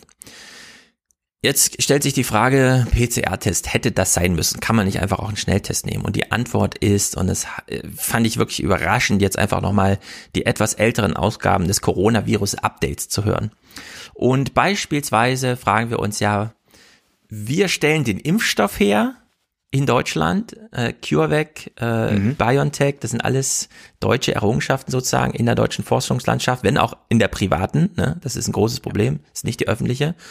Ähm, und ähm, trotzdem ist ja überall auf der Welt, außer hier bei uns, weil Politiker formal Blödsinn machen.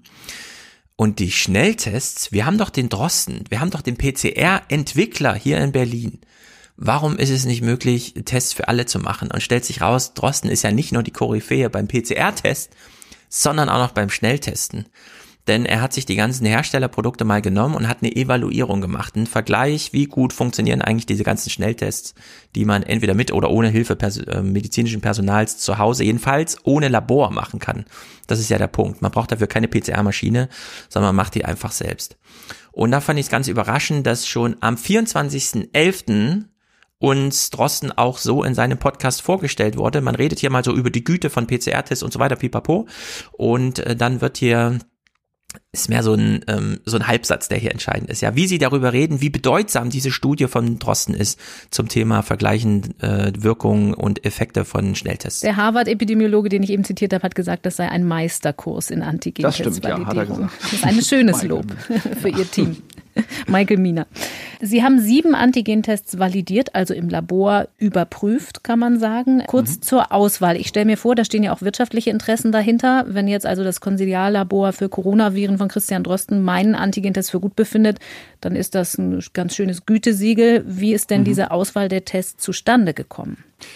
Also die Auswahl ist ganz einfach pragmatisch zustande gekommen. Wir haben ja so Mitte September beschlossen, dass wir sowas machen, nachdem erste Pressemeldungen kamen, erste Firmen haben verkündet, Ende des Monats gehen wir auf den Markt. Da haben wir gesagt, okay, sind wir dabei, probieren wir gerne aus. So, aus eigenem Antrieb hat sich Christian Drosten, der die Koryphäe in der Corona-Forschung ist auf der Welt, gesagt, da gibt's jetzt Firmen, dann nehmen wir mal die größten Werbeversuche, die es so gibt für die PRCs und nehmen genau diese Firmen und sagen, wir testen das jetzt mal.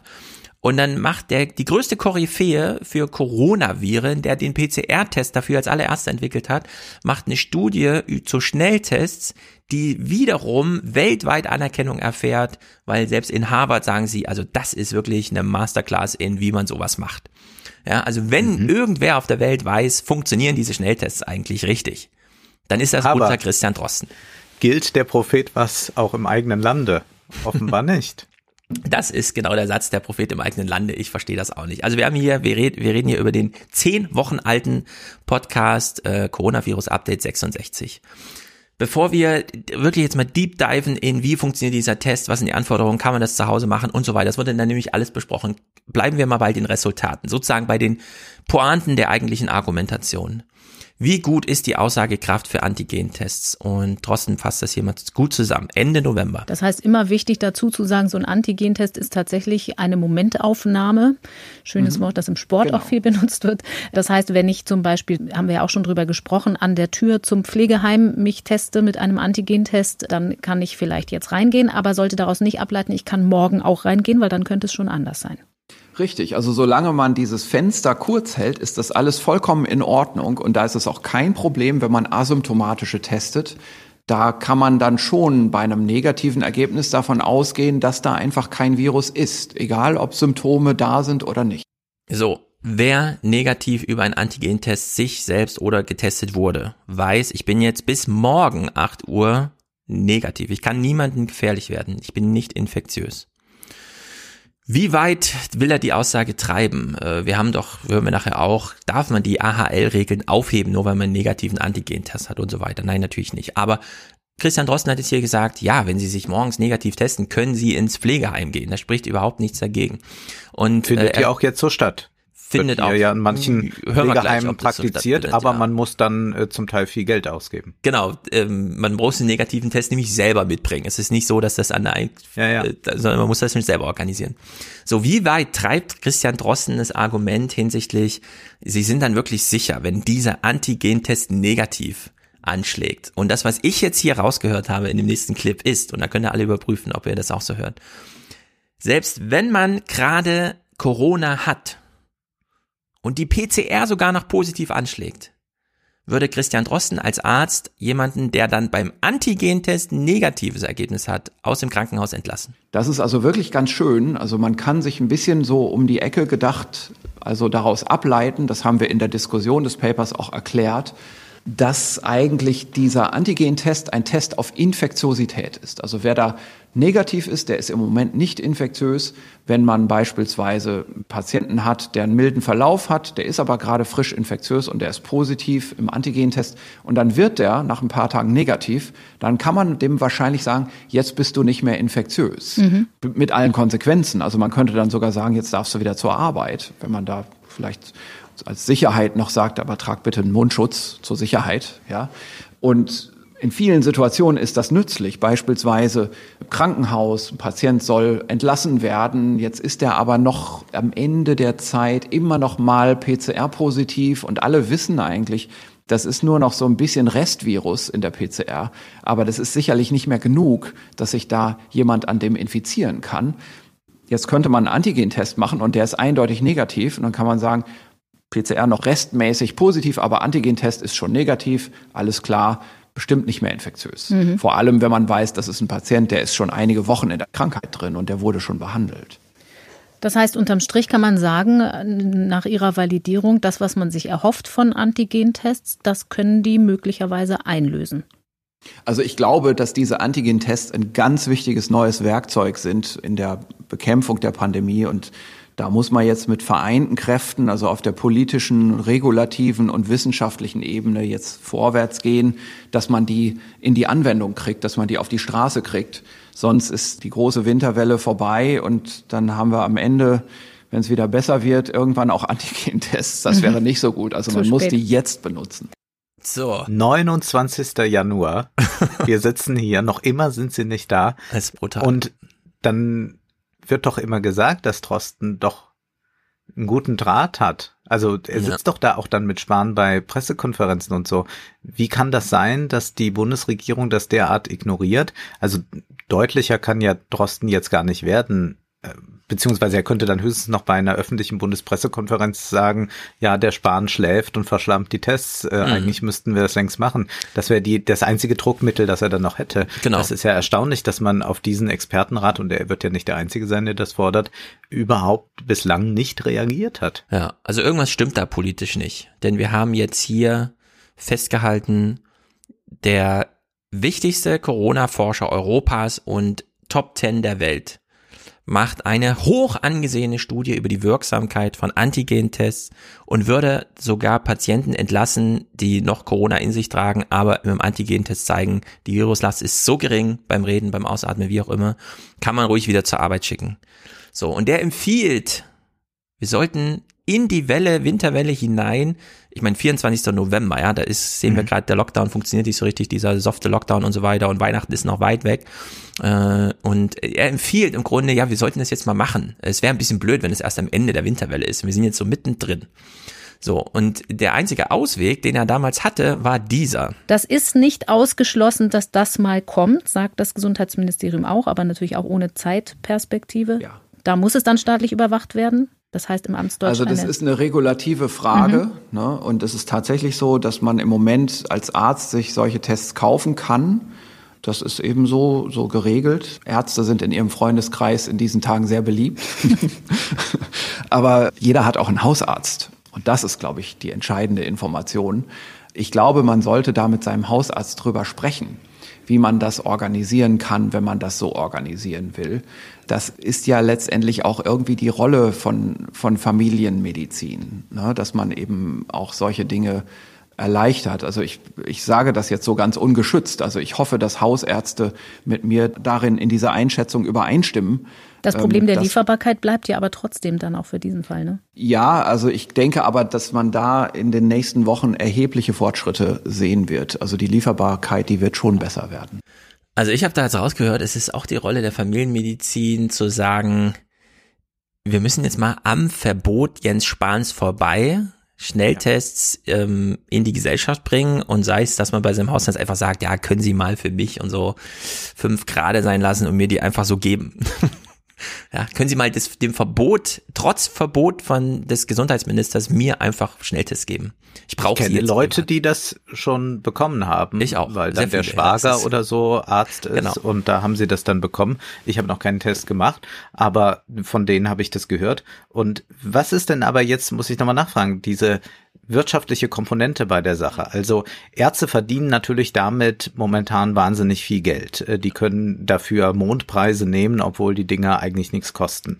Ähm, Ärztevereinigungen, weiß man, sind sehr äh, behutsam, äh, wenn es irgendwie darum geht, äh, dass man vielleicht das eine oder andere Privileg aufgeben müsste. Ähnlich ist es ja auch bei den Impfungen. Äh, inzwischen wird in Großbritannien im Supermarkt geimpft, da wird dann mhm. werden Leute angelernt, die das machen. Hier ist man da noch ganz anders. Als ich das angesprochen hatte, ich glaube im vergangenen Podcast, haben wir gleich eine sehr lange E-Mail bekommen, wie ich denn es wagen könnte. Das äh, hätte doch alles seinen Sinn, warum mhm. solche Impfungen wie äh, solche mhm. Spritzen nur verabreicht werden dürfen von äh, Medizinern und so weiter, dann würde ich sagen, ja, es mag alles sein und das hat und diese Regelungen haben auch einen äh, gewissen Sinn, sonst sind sie mal nicht getroffen worden. Wir sind aber jetzt in einem Ausnahmezustand mit 1000 Toten am Tag. Jetzt können wir sagen, wir bleiben bei diesen Regeln ganz starr und fest. Dann haben wir vielleicht am Ende 50.000 Tote mehr, haben uns aber an alle Regeln gehalten ja. und äh, diese dieser eine Fall von jemand, wo dann mal irgendeine Spritze daneben gegangen ist, der ist dann vielleicht ausgeblieben dadurch, wer weiß.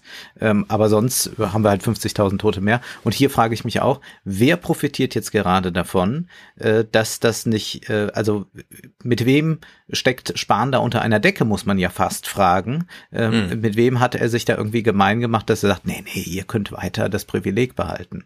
Ja, also Jonas Schmidt-Ranassit vom Drobeninstitut an Hamburg, der hat ja schon bei Ilna schon letzten Sommer gesagt, es ist völlig unverständlich, warum man als, und das ist ja dann sozusagen Single-Payer-Sache, wenn nur der Staat kann PCR-Tests beauftragen, dafür gibt es keine Konkurrenz. Wenn ein Unternehmen sagt, also wenn der Staat zu einem Unternehmen sagt, hier, ähm, der PCR-Test für 150 Euro ist uns zu teuer, wir würden eigentlich gerne nur noch 15 Euro bezahlen, dann kann das Labor sagen, nee, dann nehmen wir dich nicht mehr. Es gibt keinen anderen, der Corona-PCR-Test bei dem Labor beauftragen kann. Also da gibt es eigentlich ein gewisses Druckmittel, um zu sagen, äh, klar, wir wollen euch jetzt nicht ausquetschen im Sinne von, aber wir, wir sehen auch, dass es da einfach eine Gewinnmarge von 500 Prozent gibt und das ist einfach Quatsch. Also nicht 500, aber so, so sagen wir Faktor 5. Ja. Und so ist es jetzt bei den Schnelltests auch. Du hast halt diese Pop-up-Center, wo du dich symptomfrei ähm, sozusagen prophylaktisch testen kannst, wenn du am Wochenende verreisen willst und sowas. Äh, so wie Holgi das gemacht hat, nur eben mit Schnelltests und nicht mit PCR, der hat 160 bezahlt. Äh, wenn du jetzt in Berlin oder in Frankfurt oder wo auch immer, äh, in Koblenz, da gibt's das ja auch. Ärzte machen das einfach, weil sie es dürfen. Da arbeiten dann drei Menschen, die das machen dürfen und die haben dann so einen Tagesumsatz von 25.000 Euro, wie so eine Supermarktfiliale.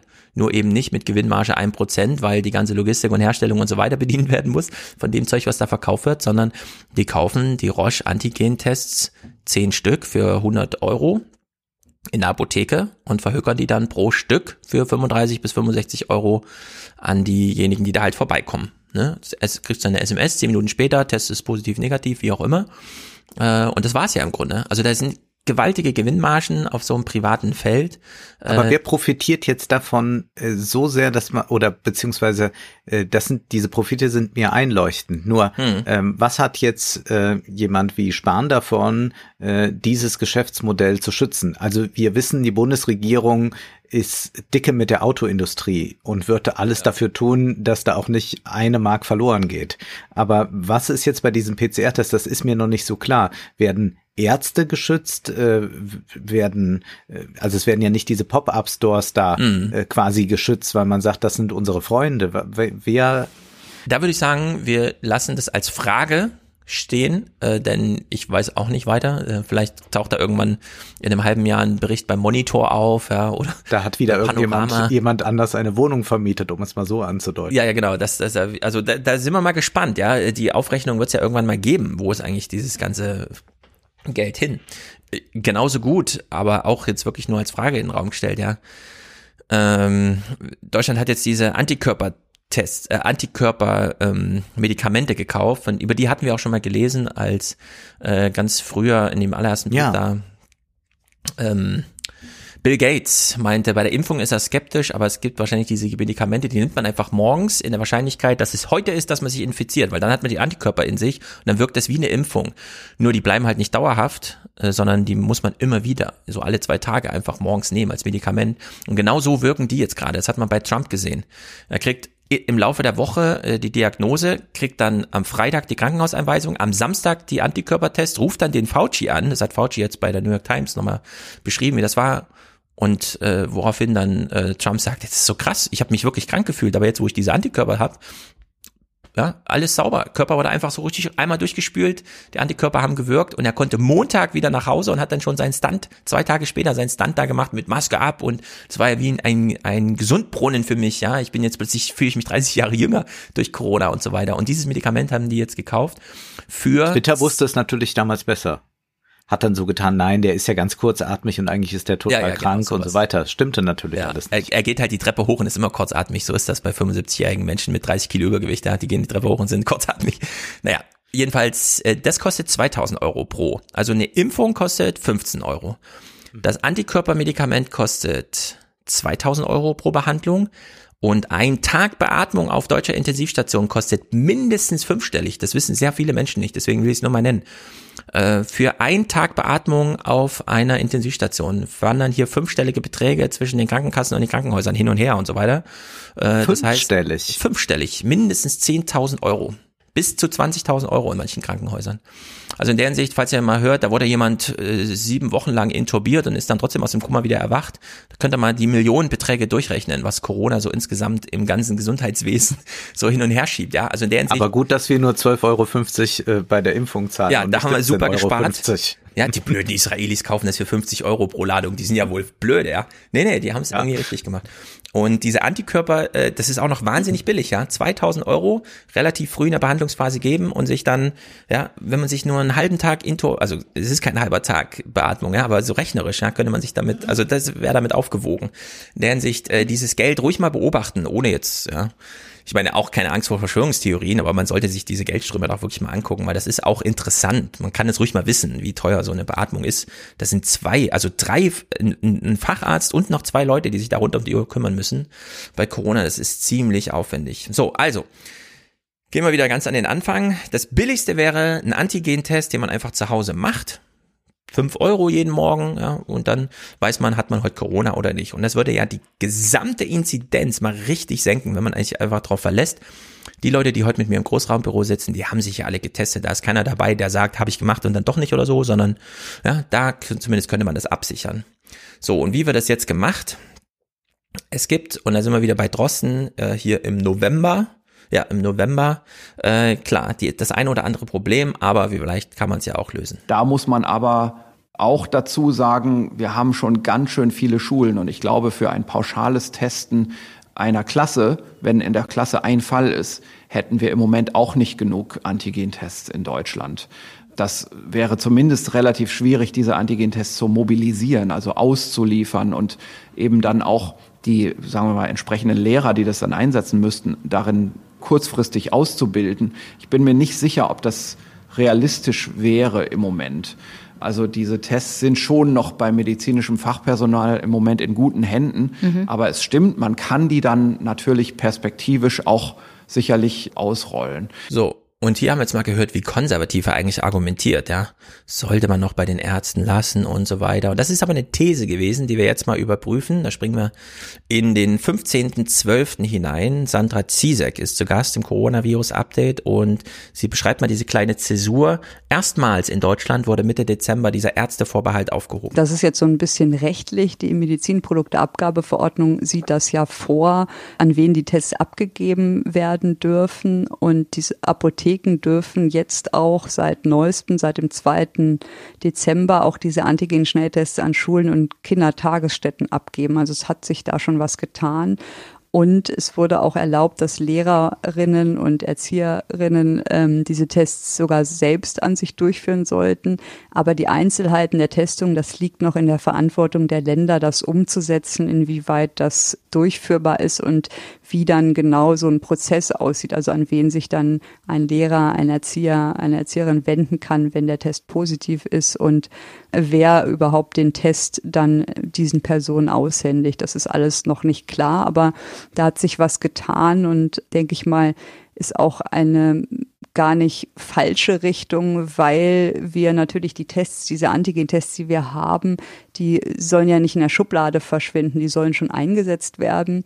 Aber um die richtig einzusetzen und niemanden zu gefährden, ist es ganz, ganz wichtig, dass man einfach die Schwächen dieser Tests und auch die Möglichkeiten genau kennt und Das ist, finde ich, noch ein Problem beim Laien, dass immer wieder dieser Gedanke kommt, ich teste mich frei, um dann irgendwas zu tun. Mhm. Und das ist leider falsch, muss man sagen, weil diese Tests auch falsch negativ sein können und die einen, wie gesagt, nicht davor bewahren, die Regeln der Hygiene einzuhalten. So, das ist ein ganz wichtiger Punkt. Antigen-Tests sortieren die positiven raus. Für die negativ getesteten heißt es aber weiter, auch für Lehrer, weiter mit Maske in die Schule gehen und so weiter. Und wir hören jetzt hier, sie ist sehr skeptisch.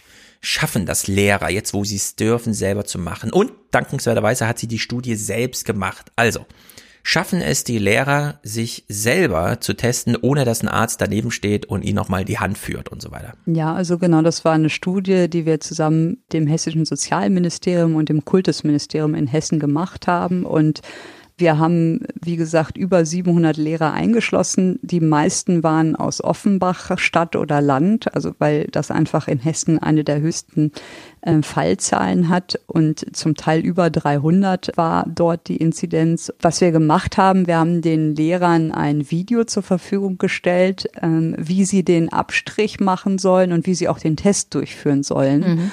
Und die hatten natürlich noch mal eine ausführliche schriftliche Beschreibung des Tests, was wann zu tun ist. Und wir hatten natürlich einen engen Draht zu denen. Also die konnten sich 24 Stunden am Tag jeden Tag bei uns melden und die Ergebnisse besprechen. Sind dann auch, sage ich mal, Fotos ausgetauscht worden. Ist das jetzt positiv oder nicht? Und auch diskutiert worden. Und man muss sagen, dass die Lehrer und Lehrerinnen sehr professionell waren. Also wir hatten da auch studierte Biologen mit Doktortitel dabei, die das dann, sage ich mal, versuchstechnisch aufbereiten vorbereitet haben. Also das ist sicherlich nicht die Normalbevölkerung, die wir da untersucht haben. Und die Lehrer und Lehrerinnen haben das, wie ich finde, sehr, sehr gut gemacht. Es gab eigentlich bei der technischen Durchführung kaum Probleme, also beim allerersten Mal eher Fragen, aber das wird ja dann irgendwann Routine. Es dauert so 20 Minuten morgens und ähm, da gab es eigentlich äh, eigentlich kaum Probleme, muss man sagen. Sandra Ziesek hat also diese Safe Kids Studie, sie hat ja schon in der ersten Welle eine gemacht, da hat sie die Kinder in den Blick genommen.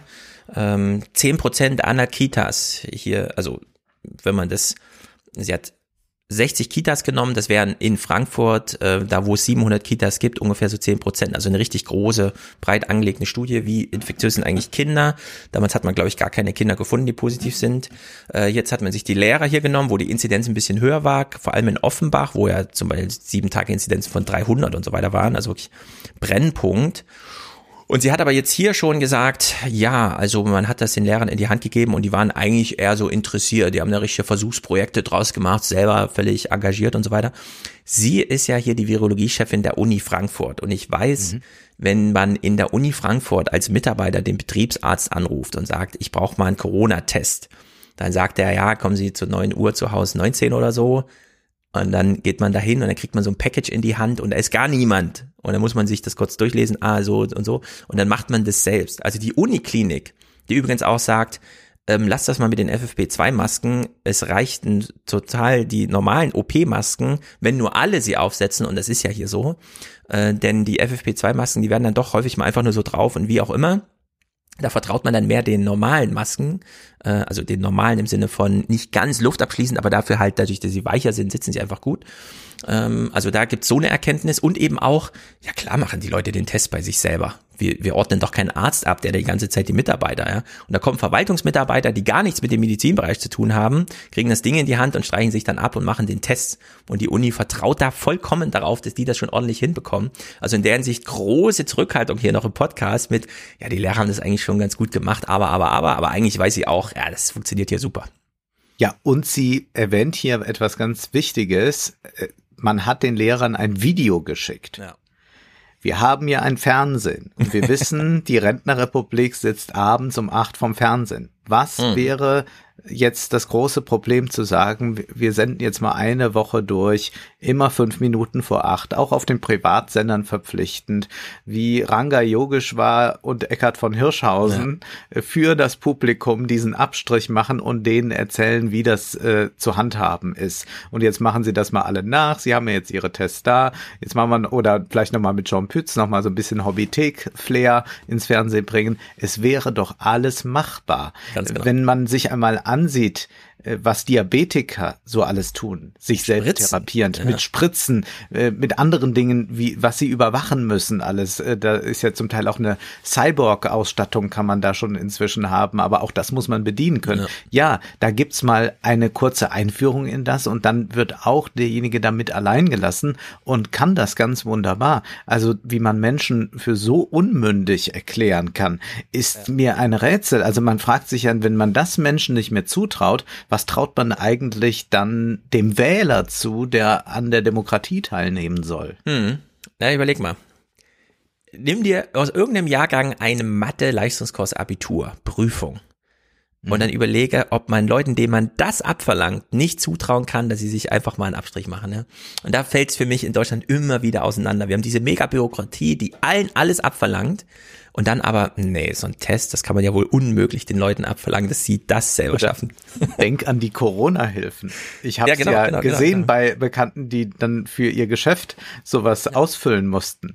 Also da habe ich gedacht, gut, da muss ich ja erstmal äh, VWL oder so studieren, um das äh, und BWL, um das ausfüllen zu können. Das mutet man Leuten zu. Steuererklärung, ja, ist fast, äh, wenn man nicht ein ganz einfaches Business hat, ohne Steuerberater nicht möglich. Äh, mutet man alles Leuten zu, alles hochkomplex. Aber hier das soll nicht möglich sein. Das ist doch ein Witz. Vor allem, wir wissen, dass die Motivation da ist, es ordentlich zu machen. Leute bezahlen 45.000 Euro für ihre äh, Impfung. Leute bezahlen 160 Euro für einen Test. Die machen das nicht plötzlich schlampig zu Hause, ja. Also diese Unterstellung, da, da liegt auch im, im Verhältnis Staat zu Bürger ein kleines Missverhältnis vor. Hier werden ganz schön viele Leute für ganz schön doof äh, erklärt. Und es Gut. erleichtert das Leben. Das fand ich auch nochmal gut, dass das jetzt hier betont wird. Es geht nicht darum zu sagen, dann reiße ich die Maske runter und lebe wieder wie zuvor. Aber es macht gewisse Treffen möglich, äh, Richtig. die vielleicht sehr wichtig für einen sind. Vereinssport zum Ähm, Beispiel. Auf einer persönlichen Ebene oder auf einer beruflichen Ebene. Ich hatte letzte Woche ein Fotoshooting, da war ein Fotograf aus Kölner. Wir haben das draußen gemacht, er mit Maske. Ich musste sie natürlich fürs Foto abziehen. Mhm. Aber sonst sagte er, ich könne gerne ins Studio kommen nach Köln. Äh, Sie machen dort auch noch große Fotoshootings für Modezeitschriften mit mehreren Leuten. Wie sieht das aus? Da werden die Leute zweimal getestet, einen Tag oder zwei Tage vorher und an dem Tag selbst. Und da habe ich gesagt, ja, aber wer äh, macht das denn? Das darf man gar nicht. Die haben Gott sei Dank in ihrem Team jemand, der eine medizinische Ausbildung genossen hat und der momentan den Fotoapparat links liegen lässt und sich nur noch auf diese Tests spezialisiert hat und den ganzen Tag dafür diese äh, Tests zuständig ist und auch andere Maßnahmen dann ergreift. Das ähm, muss man sich leisten können, aber das könnte man sich ja leisten, weil die Tests nicht teuer sind. Und es würde Aber ganz viel erleichtern. Es würde auch einfach mal möglich machen, ich habe äh, diesen Freund Ewigkeiten nicht gesehen. Wir äh, wollen uns jetzt seit einem halben Jahr treffen. Jeder macht jetzt so einen Test und wir verbringen ein paar Stunden miteinander und gehen dann wieder auseinander. Und danach sind wir noch nicht in der Normalität angekommen, sondern dann ist wieder weiter Pandemie. Aber zumindest diese Stunden sind dann auch schon einmal äh, genießbar. Genau. So, jetzt hat man die Lehrer hier in dieser Safe Kids Studie getestet, also sich testen lassen. Die haben das sieben Wochen lang gemacht und es gab diesmal auch positive. Und jetzt finde ich, kommt der Kicker, also einer der vielen Kicker, denn äh, man hat doch hier eine Erkenntnis, die vielleicht interessant wäre für den einen oder anderen. Wir haben dann insgesamt fünf Lehrer, Lehrerinnen gefunden, die echt positiv waren und die korrekt erkannt wurden von dem Test. Davon, das fand ich besonders interessant, hatten vier äh, bereits meist milde Symptome und nur einer war wirklich präsymptomatisch. Das heißt, er hat erst im weiteren Verlauf Symptome entwickelt. Aber was interessant war, ist, dass von den Vieren die Mehrzahl gar nicht so typische Symptome hatten, also die sie davon abgehalten hätten, zur Schule zu gehen, sondern die meisten haben zum Beispiel angegeben, sie haben Kopfschmerzen oder ja so Gliedermuskelschmerzen und wären gar nicht auf die Idee gekommen, einen Test zu machen und wären natürlich arbeiten gegangen mit diesen hohen Viruslasten. Nur einer hatte so, sage ich mal, klassische Symptome. Und das fand ich schon beeindruckend, dass das doch so auch fehlinterpretiert wird oder gar nicht zu erkennen ist. Und Man muss die Hürde für Tests sehr viel weiter senken, um Corona zu finden. Denn wenn die Leute immer erst, ah ja, Erkältungssysteme und äh, Symptome und Fieber, dann, dann mache ich jetzt mal einen PCR-Test, ja, dann gehe ich jetzt mal zum Arzt, mach die ganze, worauf ich eigentlich keine Lust habe. Nee, man müsste sich eigentlich beim kleinsten Schmerz im Fuß, ist ja auch ein Glied, äh, einfach mal morgens selber testen können, weil dann findet man plötzlich ganz schön viele Kopfschmerzen, genau, Rücken. Hat sie angesprochen, wie viele Menschen haben Kopfschmerzen Ja, in also Deutschland? in der das Hinsicht- ist also etwas, Hier liegt auch ein Potenzial drin, das über diese PCR-Strategie, die wir gerade haben, gar nicht aufgefangen werden kann. Also wir haben jetzt sozusagen noch einen Surplus im, im, äh, in der Corona-Bekämpfung durch Antigen-Tests, die man äh, bei sich selber macht. Gut, wie sieht's mit dieser legendären, sagenumwobenen, falsch positiven Quote aus? Und was gibt's dazu zu sagen? Dann gab es in der Studie auch noch positive Antigentestbefunde, die wir nicht bestätigen konnten, also über den gesamten Zeitraum 16. Und wir haben aber über 11.000 Tests machen lassen, die auch dokumentiert wurden, sodass die Falsch-Positiv-Rate insgesamt bei 0,14 Prozent lag, also sehr niedrig. Trotzdem ist das natürlich immer ein großer Aufreger, sage ich mal, wenn der Test positiv ist und die waren auch gar nicht unbedingt schwach positiv, weil das natürlich verunsichert. Das waren meist Leute ohne Symptome und dann haben wir im Labor geguckt, woran das liegen kann und haben festgestellt, dass bei denen, wo wir geguckt haben, dass die einen Staphylococcus aureus in der Nase hatten. Das ist ein Bakterium der Normalbesiedlung, sage ich mal. Das haben viele in der Nase. Das ist nichts Schlimmes, aber das kann kreuzreagieren mit diesem Antigentest. Und da haben wir dann diese Leute aus der Studie ausgeschlossen, weil die dann immer wieder positiv getestet wurden. So, also ja, es gibt falsch positive, aber es waren nur 0,14 Prozent und sie ließen sich alle über dieselbe Ursache erklären. Das hieß, wir haben es also nicht mit einem Problem mit falsch positiven zu tun, sondern wir wissen genau, bei welchen 0,14 Prozent es nicht funktioniert. Wir wissen dadurch aber auch, dass es bei 99,9 Prozent oder 8, 6 Prozent funktioniert. ja, und greifen wir nochmal das auf äh, von den Impfungen. Da sagt man, ja, 70 Prozent ist doch schon viel. und jetzt genau. hier wird jetzt irgendwas von 0,1 so und so erzählt. Äh, ja, hm, das ist aber bedenklich. Und äh, dann gibt's ja diese Argumentation, die Spahn lange vorgetragen hat. Die Leute wiegen sich in einer falschen Sicherheit Ja, genau. und dann werden sie äh, übermütig. Also bitte, wir sind ja keine kleinen Kinder. Ja, also ich will hier schon mal so ein Zwischenfazit ziehen. Mit Schnelltests und wir wissen, wie lange Corona braucht, von einem Symptomausbruch bis der nächste dann Symptomausbruch hat und so weiter, bekämen wir innerhalb von vier Wochen diese Inzidenz auf unter fünf, wenn die nur ordentlich verfügbar wären. Die Leute wollen das machen, sie können das machen, sie sind in der Lage, die Dinger sind aussagekräftig. Ein Monat selbst im Winter und wir hätten das Ding wirklich gut im Griff. Und jetzt stellt sich die Frage, kann man es nicht noch ein bisschen einfacher machen, ja? Ist es nicht irgendwie dann doch ja, tief in die Nase und so muss das sein? Nee, muss alles überhaupt nicht sein. Also das finde ich wirklich erstaunlich. Und wir sind hier beim 15.12.2020. Das ist auch schon wieder ewige, ewige sechs, sieben Wochen her. Es gibt ja aber auch noch andere Alternativen. Ein Abstrich nur aus dem vorderen Teil der Nase zum Beispiel. Da gibt's eine Studie aus Heidelberg und Berlin, die wir hier in Folge 66 auch ganz kurz schon mal gestreift haben. Die haben im Prinzip Antigentests in der Selbstanwendung ausprobiert. Und zwar auch mit einem solchen vereinfachten Abstrich. Wie genau ist das evaluiert worden? Die haben halt bei Patienten, also es waren 289 Studienteilnehmer, da haben die bei 39 davon mittels PCR-Testung eine SARS-CoV-2-Infektion nachgewiesen. Und die haben die Studienteilnehmer gebeten, sich erstmal selber abzustreichen und zwar statt das medizinische Personal daneben und hat Instruktionen gegeben und da haben die dann gesagt, dass die einen Tupfer so zwei bis drei Zentimeter tief in die Nase, in die Innenwände einführen sollten und dann 15 Sekunden kreisende Bewegungen an der Innenwand machen sollten. Dann hat das Personal von dem Studienteilnehmer einen tiefen Nasenabstrich gemacht und dann wurden beide Proben getestet auf einen Antigen-Schnelltest und mittels PCR der andere Abstrich. Und was man sagen kann, ist, dass die Ergebnisse ja gar nicht so schlecht waren. Also wie gesagt, 39 hatten mittels PCR eine Infektion und 31 davon, also 80 Prozent ungefähr, bei denen schlug der Antigen-Schnelltest an, wenn der Abstrich professionell ganz tief entnommen wurde. Und beim Selbstabstrich, da schlug es bei 29 an, also 29 versus 31, finde ich jetzt gar nicht so schlecht. Dazu muss man aber sagen, dass die PCR natürlich sensitiver ist. Das heißt, die, die der Antigentest nicht erkannt hatte, Das waren vor allen Dingen äh, Menschen, die nicht so eine hohe Viruslast hatten, was ja auch wiederum passt. Und sie sagen dann, wenn man sich nur die anschaut, die eine hohe Viruslast hatten, dann schlug der Antigentest bei einem tiefen Abstrich immer an und bei Selbstabstrichen in knapp 96 Prozent der Fälle. Das finde ich gar nicht schlecht. So, wir haben ja vorhin von Drosten schon gelernt, ja, PCR positiv, da kann man schon Leute auch schon mal aus dem Krankenhaus entlassen, wenn mhm. Antigentest ja. negativ ist. Genau das liegt hier gerade vor.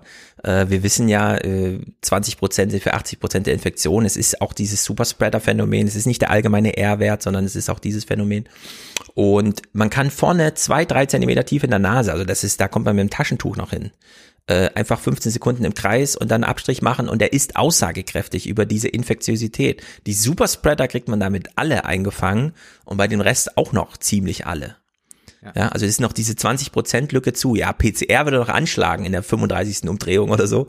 Aber eigentlich sind wir hier ziemlich auf sicherem Grund, was mit Abstrichen vorne in der Nase. Und wenn jetzt noch jemand behauptet, also dafür bräuchte man aber einen Arzt, ja, um sich vorne in der Nase irgendwas, also dann muss Jens Spahn auch vorbeikommen und uns die Nase putzen, weil das wäre dann auch, das kriegen wir dann auch nicht alleine hin. In der Hinsicht muss man sagen, das ist ein ganz schön krasser Vorteil, den wir hier mit Antigen-Tests haben. Und Neben, wir können noch Symptome einfach mal schnell testen, die wir ansonsten nie in den aufwendigen PCR-Prozess gebracht hätten, gibt es noch einen anderen Vorteil. Das muss der Labormediziner dann erkennen, dass die anderen gehen. Hier geht es noch kurz um PCR und Mutation. Da muss der Labor dann genau gucken. Ja, das hat man ja in England. Man hat auf drei äh, Sachen Teile im Spike-Protein getestet und dann schlug einer nicht mehr an. Hat man gesehen, oh, hier liegt eine Mutation vor. Wie ist das bei den Antigen-Tests? Ja, nachweisbar sind und muss entsprechend das sich anschauen und bewerten. Also da sehe ich jetzt keine großen Probleme hier. Und bei den Antigen-Tests, da gibt es Daten aus Großbritannien, die sich vor allen Dingen die N-Gen-Mutationen in der Variante angeguckt haben, die sich am N-Terminus an einem bestimmten Ende befinden. Und wie gesagt, die sind ja oft Nukleokapsid, äh, dass sie das nachweisen. Und die haben sich fünf verschiedene Antigen-Schnelltests angeguckt, die auch hier auf dem deutschen Markt zum mhm. Teil sind, also die, die häufig benutzt werden. Und die haben dort gesehen, dass das keinen Ausfall bewirkt hatte, also dass die noch sehr gut funktioniert haben, dass wenn man mit den Varianten infiziert ist, hier kein Problem sieht. Das heißt, und Schlagzeilen, die es dazu gab, die hatte ich zwischenzeitlich gelesen, dass ein dort verwendeter Antigen-Schnelltest eine hohe Fehlerquote bei der neuen Variante hat. Die sind einfach Quatsch. Also so wie es jetzt von der britischen Regierung verkündet wurde, ist das nicht der Fall. Mhm. Es gibt natürlich vielleicht einen einzelnen Test, den das betrifft, aber die, die hier angeschaut wurden, haben kein Problem. Und für Südafrika, für die Variante, da fehlen uns diese Daten. Ich denke, da wird es aber auch bald in den nächsten Tagen oder Wochen Daten zu geben, aber bisher liegen die für Südafrika nicht vor.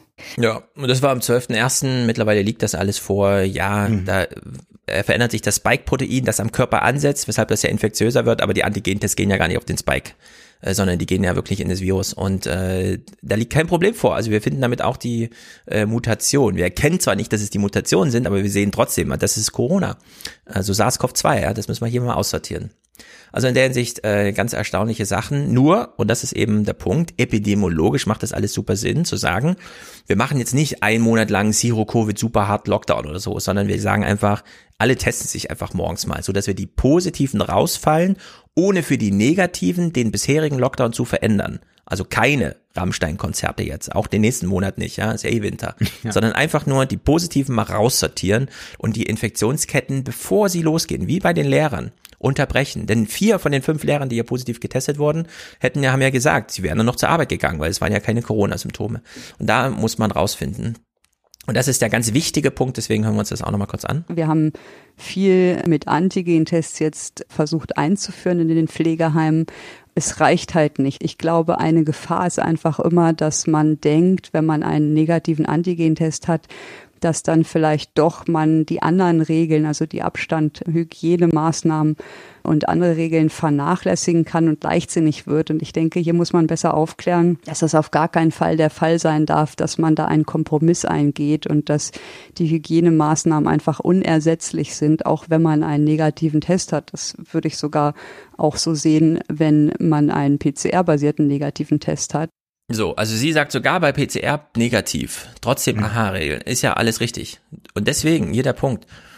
Äh, es geht hier nicht darum, dass die ganze Gesellschaft freigetestet wird, sondern dass das Ziel Zero Covid nur über die Verfügbarkeit von Schnelltests zu machen ist. Denn wir haben gesehen, was in Spanien Zero äh, Covid äh, Lockdown gebracht hat, gar nichts letztes Jahr. Da hat man die Kinder einfach fünf Wochen eingesperrt, die durften wirklich nicht aus dem Haus und es hat genau zu gar nichts geführt. Äh, zweite Welle kam, es war alles genau wie vorher. Man braucht halt diese Schnelltests. Die Lösung ist eine technische Lösung in dem Falle und nicht äh, die äh, härtere Lockdown-Maßnahme, ja, sondern der Lockdown wie jetzt, sehen wir ja, der funktioniert schon, aber man kann das halt rasant beschleunigen, indem man einfach sagt, und die positiven ziehen wir jetzt einfach mal raus. Das heißt aber, wenn wir jetzt alles so gemacht hätten, wie wir es gemacht haben, plus Schnelltests. Mhm. Also wir reden ja jetzt gar nicht um diese ganzen Lockerungsübungen, die dann auch immer für Empörungen sorgen in den ja. sozialen Medien. Was, wollte ich wieder alles öffnen?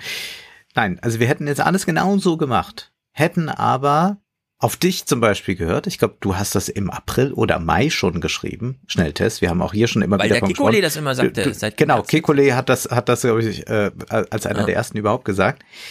Das heißt, hätten wir dies noch gemacht, dann wären wir jetzt vielleicht gar nicht mehr im Lockdown, zumindest wären wir jetzt nicht äh, bei solchen Zahlen, sondern würden irgendwo gucken, wo, wo, wo sind noch 300 Fälle. Ja, wir hätten wahrscheinlich taiwanesische Verhältnisse. Und ich will es jetzt mal ganz ausdrücklich sagen. Wir sind ja ansonsten nicht so ein politischer Podcast und so. Aber wir besprechen hier gerade ein Thema, mit dem die neuen Zwanziger so richtig einmal auf die Bremse getreten sind. Und wir fragen uns, hätte das denn sein müssen? Und wir wissen, mit welchen zwei Argumenten Alexander Kikole und Hendrik Streeck in die Argumentation gegangen sind, und zwar seit April letzten Jahres.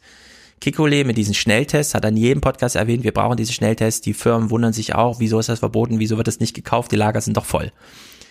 Hendrik Streeck hat gesagt, wir brauchen ein Ampelsystem.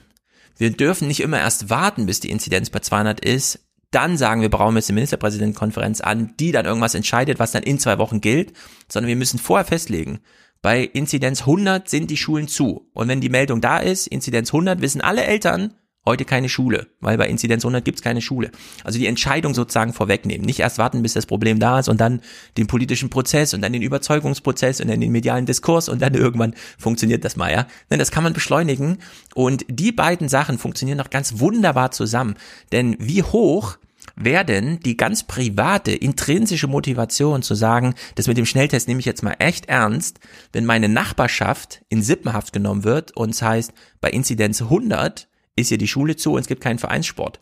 Also da äh, passt doch irgendwie Motivation und Regelwerk ganz wunderbar eigentlich zusammen, um Corona zu managen, während wir jetzt diese sinnlosen Diskussionen haben. Also wirklich absolut sinnlose Diskussionen, die zu nichts führen die auf dem Prinzip Hoffnung basieren, ähm, auf dem Prinzip pseudo-autokratischem Handelns. Söder macht ja keine richtigen Ansagen. Der tut ja nur so, um medial gut ja. dazustehen. Das ist er ja nicht. Der, sich auf. Genau, der schickt ja dann nicht die Polizei los und sagt, aber jetzt ist Bergisch Glatt, äh, Partenkirchen da Dings, oder wie auch immer, mal richtig abgeriegelt, Kirchenreuth, ja. ja. Das macht ja. er ja alles nicht. ist ja alles nur Pseudo für die Medien, damit sich die Leute zu Hause gut fühlen. Ah, das ist mein Mann irgendwie, ja. Da haben wir halt echt ein bisschen Pech, das, äh, das hat ja äh, Habeck nochmal darauf hingewiesen, dass nun leider gerade Söder Ministerpräsidentenkonferenz Vorsitzender war, als das alles losging und er deswegen die Bühne genutzt hat. Aber das hätten wir uns alles sparen können, wenn wir einfach auf Kikole und Hendrik Streeck mal ein bisschen mehr gehört hätten. Und Jetzt müssen wir noch mal etwas aufgreifen, was wir im Salon schon angesprochen haben. Da war deine These, vielleicht kannst du das noch mal ganz kurz mit Luhmann erklären, äh, dass es ja die Wissenschaft und die Wirtschaft gibt, und dass es aber auch den Staat und das Recht gibt. Kannst du das nochmal ganz kurz aufgreifen? Ja, Wissenschaft und Wirtschaft sind kognitive Funktionssysteme. Luhmann hat diese Unterscheidung zwischen kognitiven und normativen selber später mal verworfen. Ich finde sie trotzdem heuristisch hochinteressant, denn wir lernen, was Profit ist und wissenschaftlich wahr durch uns selbst. Wir machen ein Geschäft auf dem Markt und stellen fest, geil, sind ja noch drei Euro übrig. Habe ich heute besser ja, die, das Marktgeschehen hier bewältigt als letzte Woche, wo nur 1,50 Euro durch waren. Ich weiß jetzt, wie das geht mit dem Profit. Nächste Woche drehe ich mal an diesen, ja, und dann, äh, man muss drüber nachdenken, die Schlüsse draus ziehen und kognitiv daraus lernen, aha, das bringt mir Profit. Das ist in der Wissenschaft genauso. Ich kann mein, meine Operationalisierung nicht bestechen. Ja, ich kann äh, meiner Maschine nicht aufzwingen, bring jetzt mir mal dieses Ergebnis, denn ich mache einen PCR-Test und der ist entweder positiv oder negativ. Also auch hier haben wir es mit einem kognitiven Lernen zu tun. Ich muss die Maschine durch Lernen so gestalten, dass sie für mich arbeitet. Und das Recht und die Politik daneben sind keine kognitiven, sondern normative Funktionssysteme. Da gilt der Zwang. Da ist egal, welche Meinung ich habe und wovon ich überzeugt bin, sondern da gilt einfach, was von außen an mich herangetragen und notfalls physisch in mich reingeprügelt wird, weil wir haben ein Gewaltmonopol beim Staat. Und das trifft ja auch gerade so ein bisschen aufeinander, dass nämlich Menschen, die so Corona-Leugner sind, kognitiv einfach sagen, es gibt kein Corona. Und dann treffen die aber auf einen Staat, der sagt, mm, ja doch, gibt's schon und notfalls musst du es halt in der Gefängniszelle aussitzen. Ja? Also deine kognitive Überzeugung, die hilft uns hier gerade nicht weiter. Meine Frau hat es mal erzählt, in der ersten Welle sind noch Eltern von Patienten in die Uniklinik Frankfurt gegangen und haben gesagt, ja, guten Tag. Ähm, und dann kam die, wollen Sie mal eine Maske aufsetzen? Und dann haben Menschen, Privatleute, den Klinikpersonal gegenüber gesagt, wieso glauben Sie an Corona? Weißt du, wo du denkst, hä, Sie sind hier in einer Klinik. Ja. Das ist doch keine Glaubensfrage. Es gibt Corona Ja. und wir schützen uns hier. Ja. ja, und da treffen so kognitive und normative Prinzipien aufeinander und da sieht man, das passt nicht gut zusammen. Und äh, das passt gerade nicht gut zusammen. Ja? Also diese kognitive, wir wissen, wie ein Schnelltest anzuwenden ist, wir sind motiviert und wir können das mit dem Ergebnis auch umgehen, äh, passt irgendwie nicht zu diesem normativen, wir verbieten euch das und sagen dafür, macht mal das und das, nämlich Kontaktsperre und so weiter, auch nach zwölf Monaten noch. Also da gibt es eine gewisse dann aber nochmal motivierende emotionale Reden. Also so ist ja, Ja, dann die dann Kommunikation. drauf. Die funktioniert ja dann genau nicht über das Kognitive. Adressiert werden soll ein Gefühl. Wir haben über diese äh, bescheuerten Werbespots gesprochen. Ja. Äh, äh, besondere Helden, bleibt zu Hause. Diesen Kram. Also man versucht auch tatsächlich dann gerade das Kognitive nicht zuzulassen. Das sind ja äh, Spots, die rein dazu gedacht äh, sind, dass man nicht denkt. Dazu werden sie produziert. Und jetzt war dein äh, Ansatz, der mich natürlich als Marxisten ein bisschen herausfordern sollte, dass du sagtest, hätte sich der Staat nur mal rausgehalten, bei den Impfungen zum Beispiel, und genauso könnte man ja jetzt auch sagen, bei den Schnelltests, dann wären wir schon sehr viel weiter. Als Marxist bringt mich das nicht um, denn es gibt ja sehr wohl die marxistische Lesart der Geschichte, dass durch Technik sich die Gesellschaft verändert, ähm, dass durch Kapitalkonzentrationen Umwälzungen stattfinden, die auch gewisse Werte über Bord werfen, alles Stehende und Ständische verdampft. Insofern ähm, ist Marx ja niemand, der sagt, und das soll nur alles der Staat lenken. Die Frage ist nachher, natürlich, äh, dass der Staat die Oberhand behält bei der Sache, aber das tut er ja auch dann, wenn er sagt, liebe Wirtschaft, ihr äh, habt jetzt die Möglichkeit, ganz viel Geld zu verdienen mit Schnelltests. Wir drosseln zwar den Preis, ihr könnt jetzt hier keine Mondpreise verlangen, aber ihr könnt pro Schnelltest 10 Euro nehmen oder Darf ich da 5 kurz Euro einhaken? nehmen.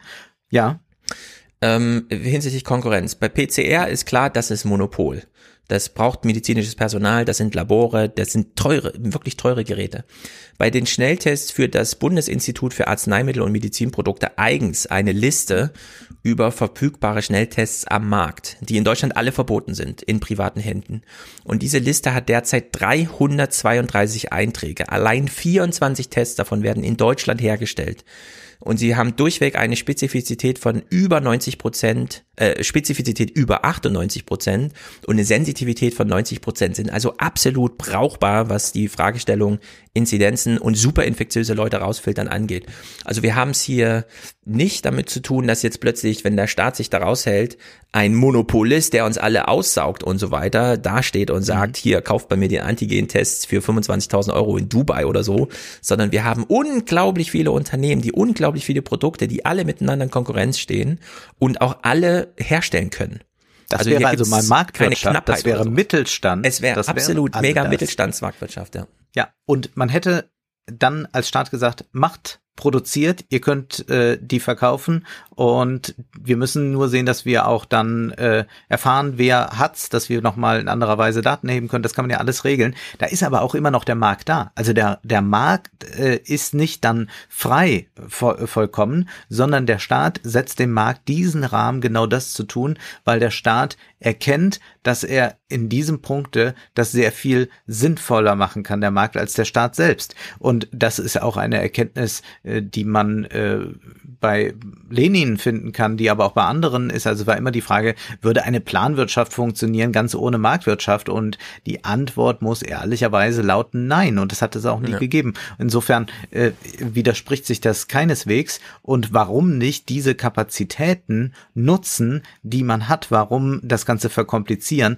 Also äh, Kapitalismus meint ja auch, dass man äh, Produktivkräfte freisetzt und äh, ein Sozialismus ähm, baut ja nicht darauf auf, dass er sagt, wir zügeln den Kapitalismus in der Form, dass wir den jetzt wieder zurückbauen, versuchen wieder in feudale Zeiten zurückzugelangen, mhm. sondern so, die sozialistische Idee ist ja, der Kapitalismus schafft erst ein Fundament, ein, äh, ein, ein, ein fortschrittliches Fundament, von dem aus ein Weg in den Sozialismus möglich ist. Wir werden ja im Salon auch über Grace Blakeleys Buch gemeinsam sprechen. Ähm, sie sieht sich ja ganz klar als Sozialistin, wo das, glaube ich, auch nochmal sehr deutlich wird. Das heißt, wir äh, müssen hier ganz klar begreifen, äh, dass es nicht darum geht, äh, das jetzt auf so eine ganz merkwürdige, ähm, primitive Weise gegeneinander auszuspielen, dass man jetzt sagt, ja, der, äh, die, die böse Wirtschaft jetzt gerade. Nee, das ist jetzt mal nicht die böse Wirtschaft. Und da müssen auch manche äh, linksliberalen Reflexe mal aufhören. Ja. Ganz genau. Es bietet sich noch eine Niklas Luhmann-Heuristik an, nämlich die zwischen äh, da kommen wir auch später nochmal drauf zurück. Es gibt so Steuerungsfantasien, ja. Wenn die, Poli die Politik muss es doch nur richtig machen und dann wäre doch allen geholfen. So im Sinne von, kann die Politik überhaupt in fremde Funktionssysteme eingreifen, im Sinne von wirklich steuern? Und da gibt's bei Niklas Luhmann diese Unterscheidung, die ist, also ist wirklich ein ganz einfaches Argument, das gibt's auch überall, er hat sich da einfach nur bedient, zwischen konditionaler und zielorientierter Programmierung. Denn der Staat macht derzeit, er soll sich nicht komplett zurückziehen, aber er macht derzeit zu viel konditionale Programmierung und das heißt zu viele Wenn-Dann-Regeln. Wenn du aus dem Haus gehst, darf nur eine Person neben dir laufen. Das ist eine ganz klare Wenn-Dann-Regel. Die Politik sagt, mhm. wenn du aus dem Haus gehst, darf nur eine Person neben dir sein, ganz egal, was sonst ist. Er hätte auch sagen können, wenn du außer Haus bist, darfst du niemanden infizieren. Das ist das Ziel. Den Weg davon, dahin. Die Wenn-Dann-Regeln, die kannst du dir selber geben. Zum Beispiel, ich setze eine Maske auf, machst einen Antigentest und sagst auch allen anderen, die mit dir sind, macht mal einen Antigentest. Und zack, könnten auch zehn Leute zusammen durch den Wald spazieren.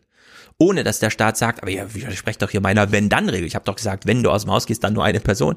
Und die sagen dann, ja, aber das Ziel ist keine Infektion. Und das schaffen wir gerade ziemlich gut. Wenn wir haben den Drosten-Podcast gehört, ich will nochmal darauf hinweisen, ja, wir haben jetzt kein magisches Untergrundwissen oder so, sondern es ist der meistgehörte Podcast Deutschland, über den hier null diskutiert wird. Alle jubeln über Drosten und wie geil das ist, mal tolle Wissenschaft, aber null politische Forderungen hinsichtlich, der Drosten hat auch gesagt, dass mit den Antigenen das funktioniert und der Typ in Harvard auch übrigens. Ja. Wie erklärst du dir das? Also du hast jetzt wirklich die ganz populären hier vorgespielt und du könntest ja. noch weitere populäre vorspielen. Das versendet Wie sich alles. Erklärst du dir das? Ja, aber es hört doch, es hören Wenn Philipp Amthor im Drosten-Podcast wäre und dort das Pommerlied singt, ja. das wäre überall. Wenn Drosten sagt, ich habe übrigens die weltbeste Studie zu Antigen-Tests gemacht, vor zehn Wochen schon vorgestellt, und da habe ich empfohlen, wir sollten mal in den Winter rein Antigen-Tests vorstellen, pff, hat er ja nicht gesungen. Also ich sag's polemisch, aber weißt es versendet sich glaube? unglaublich viel hier funktioniert dieses Prinzip von Interpassivität, das Robert Faller kreiert hat. Er sagt, ähm, wir delegieren unseren Genuss oder das, was wir äh, so tun. Also du hast das Konservenlachen eben mal angesprochen. Da lacht jemand für uns, da muss ich das selbst nicht tun. Und ich glaube, diese große Drostenverehrung, die man so bei Twitter erleben kann, die ist nicht eine äh, Verehrung, mit der ein wirkliches Erkenntnisinteresse verbunden ist, also so etwas, was du jetzt gerade hier vorgeführt hast, was man für Erkenntnisse dort gewinnt und welche Schlüsse man daraus ziehen kann, sondern es ist eher so toll, dass das jemand so macht mit der Wissenschaft. Ja. Es ist so, äh, wie man früher genau. äh, dem Pastor ähm, fünf Euro gab und sagt, und beten Sie auch für meinen lieben Mann, der schon im Himmel ist. Richtig. Und der betet dann für einen, aber man muss es selbst nicht machen. Ja, sehr guter Vergleich. Da habe ich auch gerade so dran gedacht, als du drüber Spaß. Das ist so wie wenn man ja zum zu seinem Kirchenmenschen geht und er sagt, äh, äh, können Sie bitte mal für mich Kontakt zu Gott halten? Danke, dass Sie es machen. Ciao. Ich bin dann mal in der Kneipe und besauf mich, ja, und grapsch danach ja. Frauen an und sündige ja. durch den ganzen Tag. Und so ist das hier auch. Das ist toll, dass der Drosten so gut mit der Merkel reden kann. Ja, aber reden die überhaupt miteinander? Hören die sich zu? Also was ist hier, sollte man nicht selber mal aus den Drosten sozusagen eine eigene politische Forderung, die man dann an die Politik stellt? Nö, findet nicht statt. Das ist ja alles schon stellvertretend über unsere tollen Virologen gemacht. In der Hinsicht kein Vorwurf an Drosten an der Stelle, ja, sondern was ist nee, mit den Hörern? Nee, also was ist hier eigentlich los? Wozu haben wir denn diesen tollen öffentlich-rechtlichen Podcast, der uns hier und so? Naja, denn, äh, das will ich noch kurz abschließen, denn wir müssen ja nochmal auf die Politik draufhauen es ist wirklich erstaunlich, wie wenig in der Politik passierte. Es ist, es fühlt sich ja fast an wie März 2020 gerade, politisch gesehen. Es ist ja null, null Fortschritt in irgendeiner Linie da. So, und die Lisa Federle, auch so ein äh, übersehenes Geschöpf, muss man ganz traurigerweise sagen. Denn ja, wir haben alle gefeiert, als Drossen und Mai äh, am gleichen Tag von Frank-Walter Steinmeier das Bundesverdienstkreuz bekam. Und wir haben irgendwie nicht mitbekommen, dass da auch eine Notärztin dieselbe Auszeichnung bekam, damals im November, glaube ich, nämlich Lisa Federle, die in Tübingen unter Boris Palmer, und zwar zuerst auch gegen den Widerstand von Boris Palmer, äh, dieses, wir schützen ja mal die Pflegeheime in Tübingen, ähm, organisiert hat. In Tübingen sind es grandios gute Zahlen. Das muss man hier nochmal ausdrücklich sagen, denn es kam, nachdem die Story erst aufkam, Ende des Jahres, so ein bisschen, nee, das stimmt ja alles gar nicht. Der Boris Palmer hat Quatsch erzählt. Und da muss man immer ganz genau unterscheiden. Das gilt übrigens auch für Rostock gerade. Es gibt immer den, die Stadt und dann gibt's den Landkreis. Und der Bürgermeister ist nun mal nur für die Stadt zuständig. Ja, auch in Tübingen gibt's einen Landkreis, in dem es genauso scheiße zugeht wie überall sonst in Deutschland. Und es ist in Rostock auch so. Da gibt's auch einen Landkreis Rostock, in dem der Bürgermeister nichts zu sagen hat, wo es schlecht läuft. Aber in, den, in der Stadt Rostock und in der Stadt Tübingen läuft's richtig gut. Also da gibt's diese ganzen Todesfälle nicht. Und da hat man auch die Pflegeheime abgesichert bekommen. Und jetzt stellt sich hier die Frage, wie ist denn das gelungen? Gegen welche Widerstände eigentlich? Und Elisa Federle war hier im Fernsehen bei Lanz am 6. Januar und hat das mal berichtet. Wir hören uns mal zwei Clips davon an. Zum einen reflektiert sie, wie war das eigentlich damals im März, als noch keiner Bescheid wusste und sie trotzdem schon gehandelt hat. Das ist ganz genauso gemeint, wie ich es gesagt habe, dass die Politik einfach viel zu lange gebraucht hat. Zum Beispiel mit den Impfdosen keine Frage. Sie haben zu lange gebraucht, um das äh, sich zu entscheiden und dann zu einzukaufen, aber auch mit Tests. Also ich habe im im März angefangen zu testen und im April habe ich gekämpft, dass wir die Altersheime testen dürfen. Ich habe die Antwort bekommen, klipp und klar, Sie können, äh, die Kosten werden nicht erstattet bei Patienten, die keine Symptome haben und Sie können dann ja vor das Sozialgericht gehen. Mit wem, von wem haben Sie diese Antwort bekommen? Von Herrn so, Lucha oder von wem? Das habe ich vom Sozialminister, äh, Ministerium Lucha, ne? bekommen, ja? vom Sozialministerium, ah, okay, aber auch ähm, von der Kassenärztlichen Vereinigung. Damals gab es halt noch keine Lösung da dafür. Ja, also die Politik ist zu ihr hin gesagt, äh, ich helfe Ihnen nicht. Und Sie können ja versuchen, die Hilfe einzuklagen, aber pff, viel Spaß, Rechtswege dauern lang. So, mhm. das ist sozusagen äh, Verweis auf März 2020. Jetzt spulen wir mal die Zeit nach vorne. Es ist Januar 2021. Was hat sich eigentlich getan? Ja, wer hilft ihr denn heute? Es gibt bei mir, bei mir rufen, ich kann es Ihnen zeigen auf dem Handy. Ich habe x Anmeldungen von Leuten, die sagen, wir würden gerne helfen. Ein Beispiel, es muss ja nicht immer ein Mediziner sein, ja. Also die Band von Dieter Thomas Kuhn, die begleitet uns ja. seit Ende November. Die machen die ganze Administration, die machen, äh, schreiben die Namen auf bei den Schnelltests, sie bauen uns das auf, kostenlos, unentgeltlich und sagen, sie haben das Gefühl, sie haben Sinn im Leben gerade. Sie hocken zu Hause, haben nichts zu tun und da gibt's massig Menschen, die so denken. 100 Prozent. Man muss die nur herholen und man muss mit ihnen reden und man muss sie einbinden. Und deswegen glaube ich nicht, dass das das riesige Problem ist. Man hätte es noch viel früher beginnen müssen. Und das ist das, was mich so ärgert. So neun Monate später kriegt sie von Lanz dann die Frage, ja, wer hilft dir denn heute? Der Staat? Nee, die Band von Dieter Thomas Kuhn. Tja, das lässt das Schlagerherz höher schlagen. Richtig. Äh, zum einen, zum anderen äh, wissen wir, wie viele Menschen arbeitslos geworden sind, wie viele Studenten ihre Minijobs ja, verloren ja, haben. Ja, also es ist keineswegs so, als würden sich nicht gerne Leute für so etwas engagieren und etwas äh, Geld verdienen auch dann dadurch. Und auch das ist ein extremes Versäumnis, dass man das nicht macht und dass man ja. auch damit, wie sie das sagt, etwas Sinnstiftendes äh, gibt, Leuten, die jetzt gerade wenig zu tun haben, die einen Lagerkoller bekommen, äh, hier in diesem ewigen Lockdown. Und das ist einfach ein kolossales Politikversagen. Man kann das nicht anders sagen. Also mhm. das weiß ich auch nicht, wie man das schönreden soll. Und äh, wenn man das wirklich jetzt auf diese Perspektive sieht, neun, Jahr, neun Monate, ähm, es lässt natürlich auch vermuten, wie wir mit anderen Krisen umgehen werden. Ne? Also das ist ja jetzt äh, ja, ist ja offenbarend, ne? Ja. Was ist, wenn wir eigentlich alle politischen Felder gerade so beackern wie Corona? Ja. Nicht nur den Flughafen in Berlin, sondern so wirklich grundsätzlich mal alles. Ja? Wenn, was ist, wenn eigentlich alles gerade so schlecht läuft? Und es führt allerdings zu witzigen Momenten, denn ähm, bei Anne Will treffen sich üblicherweise Politiker, die dann miteinander im Streit sind und es läuft immer sehr nach Drehbuch und so weiter, sehr formal ab, da weiß jeder genau, wo er den anderen pieksen muss. Und dass sich die Moderatorin mal selbst einmischt und sagt, ne, also jetzt haben sie wirklich Quatsch erzählt, ist schon besonders. Volker Bouffier hat sich hier diese Klatsche abgeholt. Wir haben längst bei uns die Tests. Jeder, der ins Altenheim als äh, Besucher will, wird getestet. Nee. Die, die Das bei uns schon.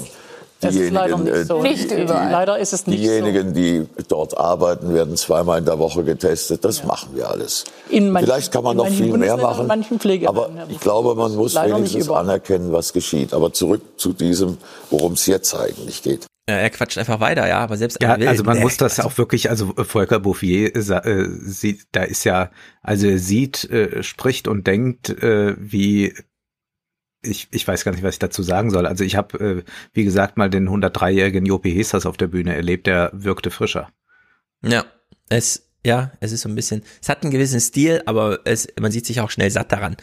Das ist bei Winfried Kretschmann kommt mir das auch immer, man, man denkt immer, nee, das, das kostet dir gerade so viel Arbeit, nur zu reden. Ich, ich traue dir nichts zu. Ja? So so ein bisschen die, die Herangehensweise, meine zumindest.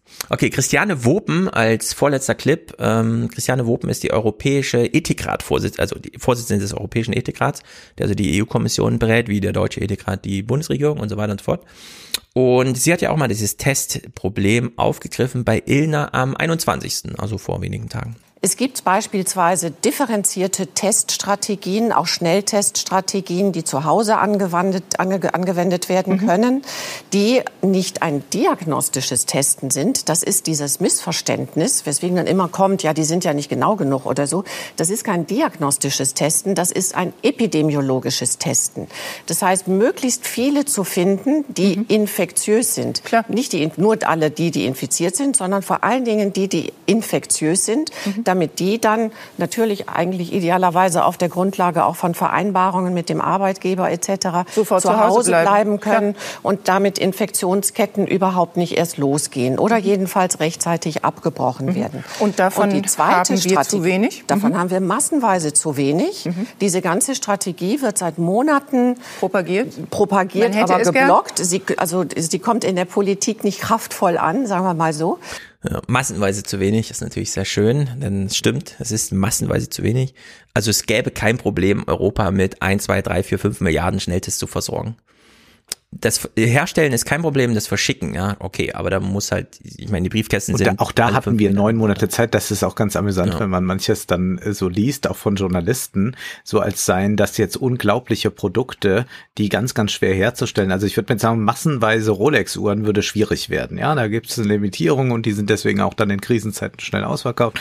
Also die könnten jetzt auch äh, sagen, wir produzieren ein bisschen mehr. Die wollen das natürlich aus Gründen nicht, aber die könnten jetzt nicht sagen, wir machen mal eine Milliarde Rolex-Uhren. Ja. Das wird nicht möglich sein. Aber man kann das doch einfach mal übertragen auf andere Tests, äh, auf andere äh, Produkte dieser Art, die wir haben. Schwangerschaftstests. Äh, genauso auch wie äh, man bei den Masken immer sagt, ja, ist so schwierig zu produzieren. Wie viel Millionen Windeln werden in Deutschland täglich voll gemacht und werden und, und da gibt's nie äh, Lieferengpässe. Das heißt, das sind ja wir sind ja in einer hochmodernen Wirtschaft, wo das überhaupt kein Problem ist, so etwas dann innerhalb von neun Monaten zu ermöglichen. Hätte man auf äh, Frau Federde gehört, äh, dann äh, äh, hätte man das äh, ab Mai schon im großen Stile und wahrscheinlich ab Juni dann wirklich massenhaft haben können. Ja, man kann sich hier auch, ich sag's nochmal, keine Angst vor Verschwörungstheorien, aber es gibt auch Corona-Profiteure, ja. Die CDU liegt gerade bei 40 Prozent und Apple bei zwei Milliarden Euro und wir sehen alle, wie die Bitcoin, äh, Bitkom, Bitcoin auch, aber Bitkom, ja, wie die Propaganda gerade läuft mit hinsichtlich Homeoffice und so weiter. Also hier ist einiges in Bewegung und da sollte man sich das ruhig mal genauer anschauen. Und deswegen. und ich finde, sollte die Opposition das alles mal erkennen. Ja, die Grünen also ganz wenn komplett noch ausgefallen gerade irgendjemand, wenn noch irgendjemand äh, Rot-Rot-Grün wirklich möchte und forcieren möchte, dann würde ich sagen, hier sind die Themen.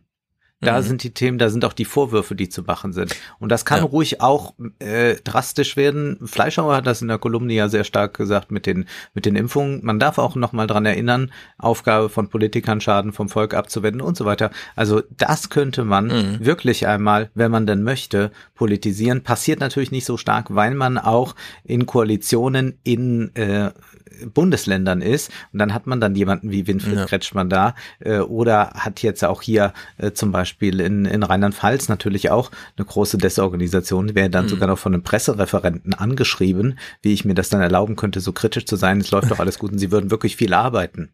Ja, dann schiebe ich Was jetzt soll noch ich da- ein, soll ich darauf antworten? Ja, da schiebe ich jetzt noch einen neuen vorletzten Clip ein, Opposition. Christian Lindner gefällt mir gerade ziemlich gut, auch weil die Grünen gerade ausfallen, muss man echt sagen. Ja. Die Grünen fallen gerade aus, Christian Lindner versucht zumindest rhetorisch nochmal so den einen oder anderen Punkt zu landen, hier bei Anne Will am die 17. beklagenswerten Sterbefälle. Und wir sind da noch nicht weitergekommen.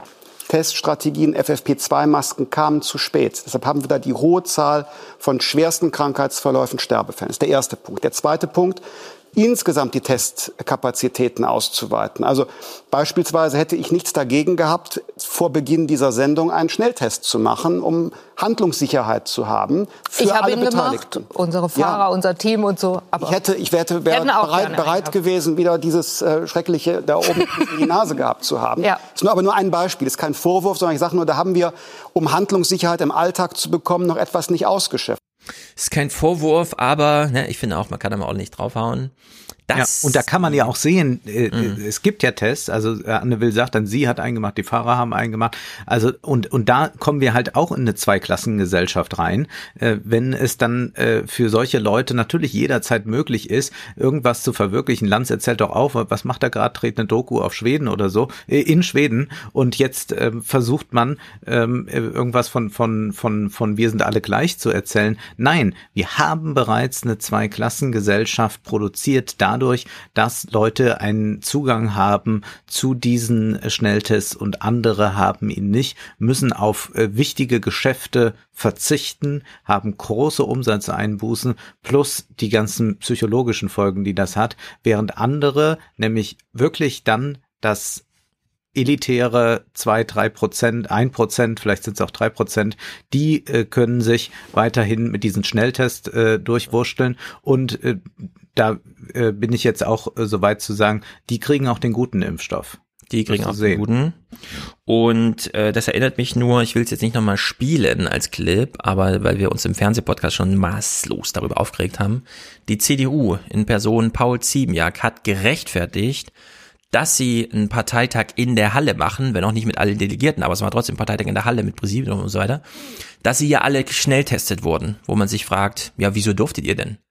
Wieso darf denn nicht das Museum Ludwig, die Schirn und das Städel sagen, ja, wir wurden alle geschnelltestet, also machen wir hier, ja, CDU-Parteitag Chiffre, äh, sozusagen machen wir hier halt eine Ausstellung. Also in der Hinsicht, die nehmen sich da ganz schön was raus, weil diesen, das ist die Partei, die es verbietet, die es allen anderen verbietet und dann selber einen CDU-Parteitag durchführt. Gut, Opposition ist, wir haben es vorhin schon gesagt, vor allem auch Aufgabe von uns, Bürgern.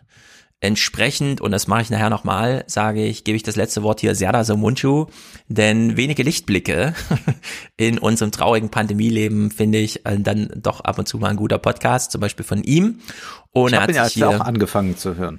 Und wie ist so dein Eindruck? Und, und ich bin, äh, bin sehr überrascht. Also Okay. ich bin wirklich, also positiv überrascht. Ich äh, höre das durch, bin sehr froh, wie äh, schön äh, frei weg von der Leber da gesprochen wird, aber auch wie äh, klug und reflektiert und es äh, macht großen Spaß. Ich äh, hatte zuletzt dann äh, irgendwie so Mundschuh noch mal erlebt, dass er irgendwie anfängt zu singen und dann dachte ich, oh Gott, das muss aber wirklich nicht sein.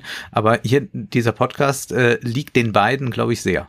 Ja, genau. Also Serdar Mundschuh immer im Dialog mit Florian Schröder. Er macht auch so Monologe irgendwie beim im Radio Blaustunde und sowas. Das meine ich jetzt nicht, höre ich auch nicht. Aber dieser, dieser, dieser, wie soll man sagen, so Mundschuh-Monolog im Gespräch mit Florian Schröder. Und da fielen hier diese 44 Sekunden raus. Warum geht da auch nicht der Staat hin und sagt, so, wir versorgen jetzt A, alle flächendeckend mit den notwendigen Masken, mit den Schnelltests. Heute kostet eine Packung mit Schnelltests, Florian, 200 Euro. Und da sind 20 Schnelltests drin. Drin. Warum ist das so teuer? Warum schreitet der Staat dann nicht ein und sagt, pass mal auf, Freunde, wir machen das jetzt so, dass jeder 50 Schnelltests zu Hause hat, die meinetwegen 50 Cent kosten sollen. Oder wir bauen Corona-Zentren auf, Schnelltestzentren, wie das in Köln zum Beispiel unterhalb der Lanxess Arena ist, wo man kostenlos, ja, nicht für 29,90 Euro, die man dann dem Hersteller der Schnelltests in die Tasche erwirtschaftet, sondern kostenlos jedem Bürger anbietet, der es möchte, einen Schnelltest zu machen. Punkt.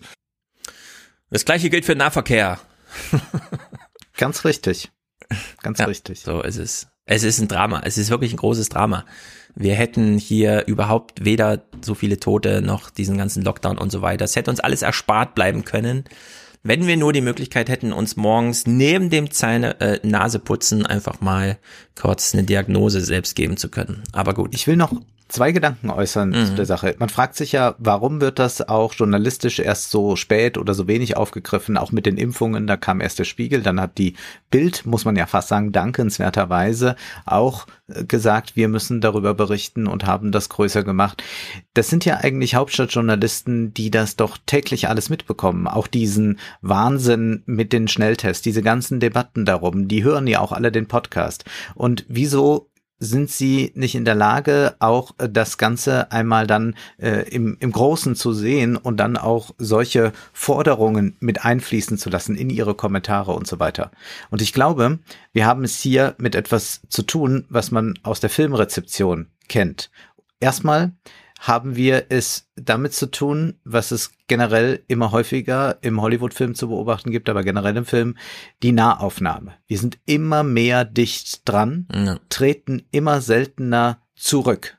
Das heißt aber, wenn man nur dicht dran ist, dann kann man den Kontext nicht sehen, dann verliert man das große Ganze aus den Augen und das braucht man eben, um zu erkennen, es geht jetzt nicht darum, 15 Kilometer Regel, zwei Leute raus, drei Leute dürfen miteinander spazieren gehen, sondern man müsste tatsächlich die großen Linien erkennen und die mhm. eine Linie wäre Schnelltest, die andere wäre FFP2-Maske und, und, und. Plus Impfungen sicherlich der größte Brocken. Und dann äh, muss man sich ein bisschen aus diesem Tagesgeschäft gedanklich auch mal verabschieden, auch wenn man das täglich rezipiert und mal einen Schritt zurücktreten und sagen, ja, aber was bedeutet das denn eigentlich, wenn da jetzt ein schlechterer Impfstoff kommen soll oder wenn es jetzt doch nochmal drei Monate dauert. Ich glaube, dass äh, ganz viele Medienleute und auch viele Politiker dazu nicht in der Lage sind, auch äh, sehr viele Talkshow-Moderatoren. ich gucke das ja wirklich äh, gar nicht, weil ich das überhaupt nicht aushalte. Da kriege ich sofort die Krätze.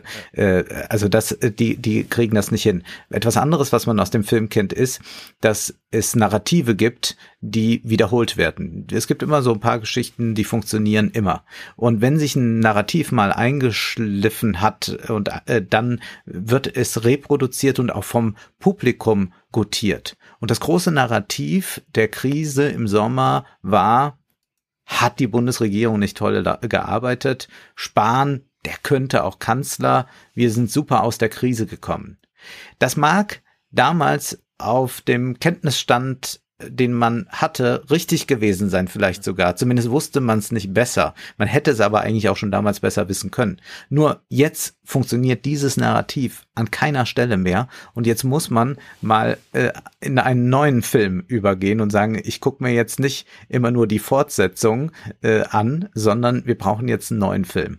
Und dazu ist man äh, momentan nicht bereit. Und da, das ist mein dritter Gedanke dazu ich glaube, dass wir in der Opposition momentan so wenig Kritik erleben und dass wir auch in der Gesellschaft so wenig Kritik erleben, haben wir den Covidioten zu verdanken. Die waren nämlich wirklich nützliche Idioten insofern, als Kritik an der Bundesregierung momentan ganz stark mit, ja, das sind Corona-Leugner und so weiter, immer noch verbunden wird und immer noch viele äh, Linke auch glauben, wir müssen uns jetzt schützend vor die Bundesregierung stellen und alles äh, äh, beklatschen, äh, weil die ja von den Rechten so böse angegriffen werden. Nein, man kann auch von einer anderen, zum Beispiel von einer vernünftigen Position, wie wir sie hier ein bisschen jetzt ausgebreitet haben, äh, Kritik an den politischen Prozessen und Maßnahmen üben. Und das hat man sich so ein bisschen vom Leib gehalten, dann auch in gewisser Weise äh, können Spahn, Merkel und Co. dankbar sein, dass es die Covidioten gab. Sonst würde nämlich mal der Blick auf äh, das gelenkt werden, worum es hier eigentlich geht. Und dann sehen die sehr, sehr schlecht aus mit dem, was sie getan haben.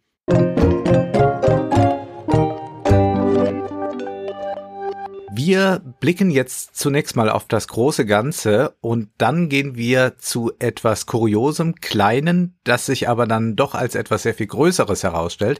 Das klingt jetzt alles sehr verklausuliert, aber es soll um Handel gehen, es soll um Wirtschaft gehen, um E-Commerce und wir steigen aber mal ganz hoch in den Bergen an in Davos gab es das Weltwirtschaftsforum in diesem Jahr nur digital. Das heißt, man traf sich dort nicht. Da saß nur Klaus Schwab und schaltete sich sehr namhafte Regierungsführer zu. Zum Beispiel Präsident Macron sprach da. Und das ist dann in der Regel ja so, dass ähm, die ähm, Oberhäupter, sage ich mhm. einmal, äh, sich äh, äh, dort äh, vorstellen mit einer 20, 30-minütigen Rede, ein bisschen so vermessen, wo geht die Weltwirtschaft hin, was ist passiert und danach gibt es dann noch so ein kleines Frage-Antwort-Spiel und das äh, hören wir uns jetzt mal ganz kurz an, nämlich wird da Macron von Schwab gefragt, wie ist denn das jetzt mit der Digitalisierung und ich habe das absichtlich gewählt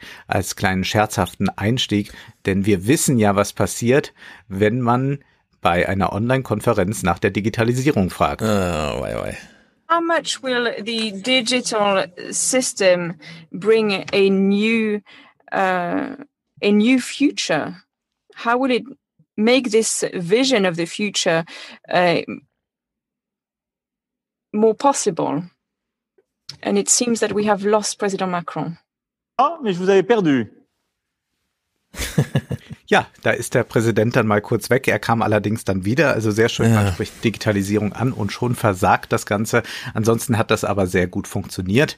Ähm, aber man muss sagen, die Reden waren nicht übermäßig interessant. Also das ist schon nochmal etwas anderes, äh, wenn einfach jetzt äh, ein Präsident oder eine Kanzlerin vor einer Webcam sitzt und da irgendetwas vorträgt oder ob man wirklich dort ist und auch in einer ganz anderen Weise im Licht der Öffentlichkeit steht. Denn diese Reden haben sich natürlich nur ganz wenige Leute im Internet überhaupt angesehen.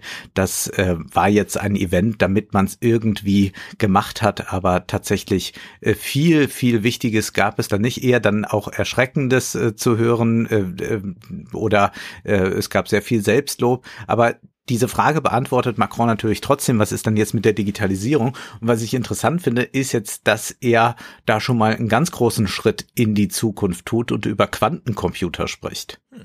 And next to AI revolution, you'll have a quantum revolution as well. And through the computation uh, powers, it's going to deeply change our industry by uh, changing uh, the industry of sensors, what you can do in the uh, aeronautic industry, in the civilian um, industries, and so on. And that means also our capacity to solve problems. The current uh, pandemic, for instance, quantum uh, intelligence uh, will completely change the way we tackle pandemics uh, in the in the future. So problems that will would take weeks to solve will be solved in one day. Diagnosis will be able to be uh, to be made in just a, a, few moments thanks to AI and, and quantum and quantum intelligence. Also das sind die Floskeln, die seit 15 Jahren da immer kommen. Und ich frage mich, hat Frankreich überhaupt da Skin in the Game, wie man so schön sagt? Denn dieses, die scheinen ja ganz schön abgemeldet zu sein auf sehr vielen Feldern. Die äh, ganze Impfblamage jetzt mit Sanofi scheint sie auch sehr mitgenommen zu haben. Ja, es war auch eine sehr blasse Rede von Macron, sicherlich auch, weil er überhaupt keinen Rückhalt erfährt für seine Europa-Idee. Wir haben die im Salon mal vorgestellt ja. mit diesem sensationellen Interview. Man muss aber sagen, was er hier erzählt, ist doch ziemlicher Unfug. Das Problem war ja jetzt gerade nicht die Technik, das haben wir ja jetzt in der vergangenen mhm. Stunde herausgearbeitet, sondern es lag nicht daran, dass man nicht genügend Daten hatte und dass alles deshalb nicht schnell genug ging, sondern es lag an einem fehlenden politischen Willen. Und das ist so eine schöne Sache, dass man jetzt immer mit der Technik sagt, ja, dann können wir das lösen. Also das ist wirklich wie Morosow meint, so ein Solutionismus. Und da würde ich sagen, nee, auch mit Quantencomputern äh, wären wir keinen Schritt weiter, wenn politische Entscheidungen so ablaufen, wie sie das gerade tun. Äh, dann haben wir zwar die Daten, aber wenn die Daten haben wir ja, du hast ja jetzt Beispiele gebracht, das wissen wir seit zehn Wochen, das wissen wir seit drei Monaten und trotzdem passiert nichts. Das heißt, wenn die Quantencomputer da noch schneller sind und wir haben dann Daten innerhalb von Millisekunden, ja, solange aber Volker Bouvier äh, einfach drüber redet, auch auf Einwände der Moderatorin Anne Will überhaupt nicht mehr eingeht, sondern ich habe das immer so gemacht und außerdem lasse ich mich jetzt hier nicht von einer Frau unterbrechen. Solange der Modus so ist, hilft uns auch kein Quantencomputer. Also, dass man nur so zum Einstieg, aber er spricht auf jeden Fall etwas an. Es gibt natürlich eine unglaubliche Beschleunigung und wie wichtig diese Beschleunigung ist für ein Thema, das wir jetzt am Ende dann besprechen, das behalten wir mal so im Hinterkopf, hören aber jetzt noch mal ganz kurz Merkel. Merkel ähm, hat sich auch eigentlich keinen Millimeter wegbewegt. Sie hielt, glaube ich, die Rede genau an dem Tag, als äh, sie mal so einen Testballon durch Helge Braun starten ließ, ist äh, die Schuldenbremse vielleicht doch etwas, was man jetzt mal so ad acta legen sollte, obwohl er dann danach auch gleich wieder bekannte, nein, nein, ich liebe die, ich will die eigentlich nur noch besser machen. Ja. Aber hier Merkel noch mal ganz auf dem schwarze Nulltrip, das erklärt sie noch mal in ihrer Rede in Davos. Wir haben ein gutes Fundament in Deutschland gehabt, das sind die soliden Finanzen. Und so konnten wir ähm, doch entschlossen ähm, handeln, unseren Unternehmen helfen, den Bürgerinnen und Bürgern helfen. Mhm. Na gut. Ja. Also sagt sie nochmal, wir haben, wir haben viel gespart, deswegen können wir jetzt viel ja, ausgeben. Also was sie ja gerade behauptet, ist ja, wir leben von unserer Substanz, die wir uns vorher so äh, toll erarbeitet haben. Nur die EZB hat eben 1,8 Billionen Euro Pandemiehilfe und die EU-Kommission hat ja dann mit Merkels Hilfe nochmal 750 Milliarden draufgelegt. Da hätte man jetzt auch die 100 Milliarden oder wie auch immer, das ist ja auch aus diesem Geld. Ja? Also es ist ja nicht wirklich äh, die deutsche Substanz oder sowas sondern ja, man hat halt eine Schuldenquote von irgendwie 65 auf 71 oder so, aber es hätten ja auch genauso gut 81 auf 85 oder wie auch immer, das ist so sinnlos, überhaupt noch so darüber zu sprechen. Aber, ja. Und nochmal ein kleines Selbstlob an die eigene Politik jetzt von Merkel. Wir fühlen uns bestätigt in unserer Forschungspolitik. Seitdem ich Bundeskanzlerin bin, haben wir beständig unsere Forschungs- und Entwicklungsausgaben gesteigert. Ja, hm. leider ist das Geld da nicht abgeflossen, weil die Bürokratie und wie auch immer, ne? Also, ja. gut, sie hat halt Geld zur Verfügung gestellt. Hm. Und äh, thank God, dass wir das Paul-Ehrlich-Institut auch noch haben und dass äh, Drosten auch hier bei uns noch im Land ist, muss man ja fast sagen. Ne? Mhm. Ne? Nicht, dass er äh, ja. woanders auch, der hätte ja auch woanders noch einen Job gefunden, so wollen genau, so übrigens, ausdrücken. wenn sie sagt, dass, die wurden irgendwelche Finanztöpfe vergrößert und so weiter. Seit sie im Amt ist, das meint seit 2005, also die letzten äh, 16 Jahre, ist jeder einzelne äh, Ministerhaushalt mindestens um 100 äh, Prozent gewachsen. Das hat sich alles verdoppelt. Äh, Jürgen mhm. Lauber hat es die Merkel-Rampe beschrieben. Wir haben ein äh, Absenken von allen möglichen ähm, Spitzensteuerbeträgen. Ja, es wird alles, überall Einkommenssteuer wurde krass hochgefahren und damit wurden vor allem die Ministerien krass aufgebläht. Also wenn sie jetzt sagt, äh, ja, die sind jetzt sehr viel leistungsfähiger, also die Forschung ist leistungsfähiger, weil mehr Geld, hätte man auch vermuten können, ja, die Bundesregierung ist jetzt sehr viel leistungsfähiger, weil sie doppelt so groß ist, was Personal und äh, Budgets der einzelnen Ministeriumshäuser angeht, als 2005. Nur diese ähm, 1 zu 1 Effekte sehen wir nicht. ja. Sprechen wir dann jetzt über den Handel. Und da gibt's erstmal eine These von Merkel. Und wir haben jetzt eine große Frage zu diskutieren. Und das ist die Frage, die die Welt sich stellen muss. Das Wort der Souveränität ist wieder in aller Munde. Lieferketten haben sich nicht bewährt in Zeiten der Pandemie zum Teil, sind zerbrochen. Stimmt das so ganz? Also ja, am Anfang gab es da große Probleme, aber haben wir dann nicht gesehen, dass die Lieferketten eigentlich relativ gut funktioniert haben und auch schnell zum Beispiel FFP2-Masken uns herbrachten? Und auch heute sind ja noch die meisten FFP2-Masken, die wir so in den Händen halten, eigentlich gefertigt in China. Ja. Also das ist äh, momentan, glaube ich, äh, etwas, äh, was, was häufig behauptet wird, aber ich wäre da doch erstmal skeptisch. Also klar äh, hat man es versäumt, gewisse Vorsorgen zu treffen, die einfach da sein müssten, aber grundsätzlich hat ja der Handel relativ gut funktioniert für das, was da eigentlich der Fall war. Vor allem muss man sagen, äh, ja, es könnte sein, dass man jetzt nachblickend sagt, in den letzten Monaten sind viele deutsche Lieferketten, also von deutschen Firmen aufgebaute Lieferketten kaputt gegangen Trotzdem ist ja die Versorgung in Deutschland nicht zusammengebrochen. Dann haben halt chinesische Firmen angebotsseitig auch Lieferketten aufgebaut, so dass es dann doch wieder funktioniert. Also hier springen doch relativ zügig dann doch Akteure in Lücken rein, die sich anbieten. Und ich glaube, sie hätte es hier ein bisschen spezifizieren müssen auf äh, deutsches Schicksal, das hier betroffen ist, aber nicht so sehr Lieferketten allgemein. Also da redet sie ein bisschen zu abstrakt. Warum macht sie das? Sie macht das wahrscheinlich auch, um ein bisschen doch auf Distanz zu China hier zu gehen, obwohl sie es ja war, darauf kommen wir gleich, die das Abkommen beschleunigt hat, damit äh, Europa und China nun endlich auch ein Abkommen haben, bevor äh, Biden im Amt ist. Und hm. sie spricht jetzt mal hier doch etwas kritisch über Chinas Idee von Multilateralismus. Ähm, der chinesische Staatspräsident hat ja ähm, sich gestern, und da sind wir auch einer Meinung, für den Multilateralismus ausgesprochen. Allerdings äh, ist dann eine Frage, die, wo wir vielleicht noch nicht gleich übereinkommen, ähm, die Frage, äh, was bedeutet es, wenn man unterschiedliche gesellschaftliche Modelle hat? Äh, wie weit darf man sozusagen sich äh, das, was man Einmischen nennt? Wann beginnt Einmischung? Und wann beginnt sozusagen ähm, das Eintreten für elementare und nicht teilbare Werte? Und äh, wenn der chinesische Präsident sich ja auch zu der äh, Charta der Vereinten Nationen bekannt hat, dann spielt natürlich dort auch die Würde jedes einzelnen Menschen eine Rolle. Ja.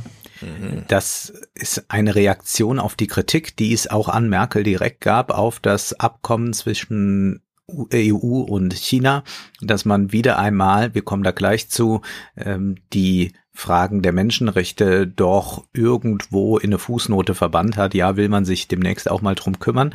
Und hier versucht sie nochmal klar zu machen, naja, Multilateralismus heißt eigentlich auch, dass man äh, eine universalistischen Idee verpflichtet ist und auf die lässt sich aber Präsident Xi nicht ein. Man kann natürlich auch wieder von chinesischer Seite sagen, na ja, äh, wie universalistisch äh, haben die USA reagiert äh, da und dort. Also da kann man auch natürlich sagen, äh, dieser Universalismus findet da auch eher in Reden statt und dann doch nicht im Handeln. Aber das mhm. ist so ein bisschen, wo sie jetzt mal, glaube ich, versucht, die Wogen zu kletten, wiederum äh, weil sie doch einige Kritik erfahren musste durch das Abkommen mit China jetzt. Ja, man muss eh, also da geht's ja jetzt um dieses, äh, also du sprichst dieses Investitionsabkommen an, ja. das bisher China sich ja so abgekoppelt hat im Sinne von, wenn ihr bei uns auf dem Markt tätig sein wollt, dann müsst ihr aber auch ähm, äh, Technologie mitbringen, hierher transferieren. Also geforscht wird dann auch hier und übrigens äh, gehört immer auch ein Teil dieses mhm. Unternehmens dann uns. Also irgendeine chinesische Firma muss damit rein.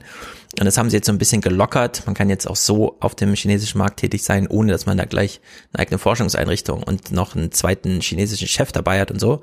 Und abgekoppelt davon, und das war der Vorwurf, äh, Menschenrechtsstandards und so weiter. Und da muss man aber auch immer wieder sagen, die Amerikaner ähm, wollen diese ILO-Arbeitsschutzstandards auch nicht. Da gibt's ja von der ILO, der Internationalen Labour Organization, also die so ein bisschen weltweit, ich glaube sogar unter UN-Deckmantel ähm, Arbeitsschutz betreibt, also wirklich so im Sinne von der Arbeiter, der Mine mhm. und so weiter. Und die haben Arbeitsschutzstandards wie zum Beispiel freie Gewerkschaftsbildung, keine Kinderarbeit und so weiter. Und da hat äh, sich China mit mehr Punkten einverstanden erklärt als Amerika. Und das ist in Amerika als Gesamtkatalog immer noch das als am allerlängsten im Senat zur Ratifikation vorliegende, aber nicht ratifizierte Dokument. Es liegt da seit 60 Jahren oder so, unbehandelt vom amerikanischen äh, Senat gilt dort also nicht wirklich. Und da hätte man sich schon immer mal fragen müssen, bei allen möglichen Freihandelsversuchen, äh, wieso machen wir das mit Amerika so leichtfällig, ja, so CETA und der ganze Kram, äh, und warum fällt uns das bei China immer wieder so schwer, äh, äh, oder umgedreht, warum fällt es uns in Amerika so leicht, äh, auf Arbeitsschutzstandards zu verzichten, während wir in China immer diese äh, Pseudokeule rausholen, bis wir dann doch die Abkommen machen, ohne Rücksicht auf irgendwas. Ja. Und Präsident Xi hat auch gesprochen in Davos und sagt hier mal was zu dieser Idee, jetzt Corona macht das ganz anders mit dem Multilateralismus. Es hilft niemanden, die Pandemie als Entschuldigung dafür zu nehmen, um die Globalisierung zurückzudrehen und sich wieder abzuschotten. Ja. nochmal ganz klar gegen die Ja, ja, Abschottungspolitik. Da hatten die es natürlich leicht mit Trump. Das wird jetzt unter Biden anders werden. Ähm, aber was ich jetzt sehr interessant fand, das war eigentlich das wirklich Bemerkenswerte an Merkels schwachem Auftritt, ist, dass sie einmal ganz, ganz stark gegen die USA schießt, nämlich zum Schluss dieses Gesprächs. Aber ich sag mal zum Beispiel jetzt gar nicht China, sondern jetzt zum Beispiel die Vereinigten Staaten haben einen War Act äh, in Kraft für die Export von Impfstoffen, im Zweifelsfalle auch von ähm, wichtigen Zulieferkomponenten für Impfstoffe. Und äh, das wird schon auch in Europa sozusagen unsere, unseren Urreflex stärken, zu sagen, naja, also wenn dir dann irgendwas fehlt, was du jetzt noch brauchst in der Lieferkette für Medikamente oder Impfstoffe, dann wirst du schon gucken, dass du das auch bei dir zu Hause äh, hinbekommen kannst. Aber wir drohen doch auch gerade mit Exportbeschränkungen. Ja, ja. Aber sie macht es nochmal so deutlich, so jetzt gucken wir aber auch mal, wo wir bleiben. Also das ähm, war äh, doch ein etwas anderer Ton gegenüber äh, den USA. Das hätte man nicht erwartet, dass es jetzt mit beiden so kommt. Also sie hat sich natürlich sehr gefreut und äh, von der Leyen strahlte ja regelrecht, als Mhm. sie in ihrer Davos-Rede über Biden sprach. Aber man ist da vielleicht dann doch ein bisschen vorsichtiger. Und äh, wir haben dieses Investitionsabkommen jetzt äh, zwischen der EU und China. Und da können wir erstmal eine kurze Einschätzung hören von Miko Hu Otari, der sprach in der Tagesschau 24 darüber. Nach fast sieben Jahren Verhandlungen haben sich die EU und Peking grundsätzlich auf ein Investitionsabkommen verständigt. Es sieht einen besseren Marktzugang für europäische Firmen in China vor und gleiche Wettbewerbsbedingungen für Unternehmen beider Seiten.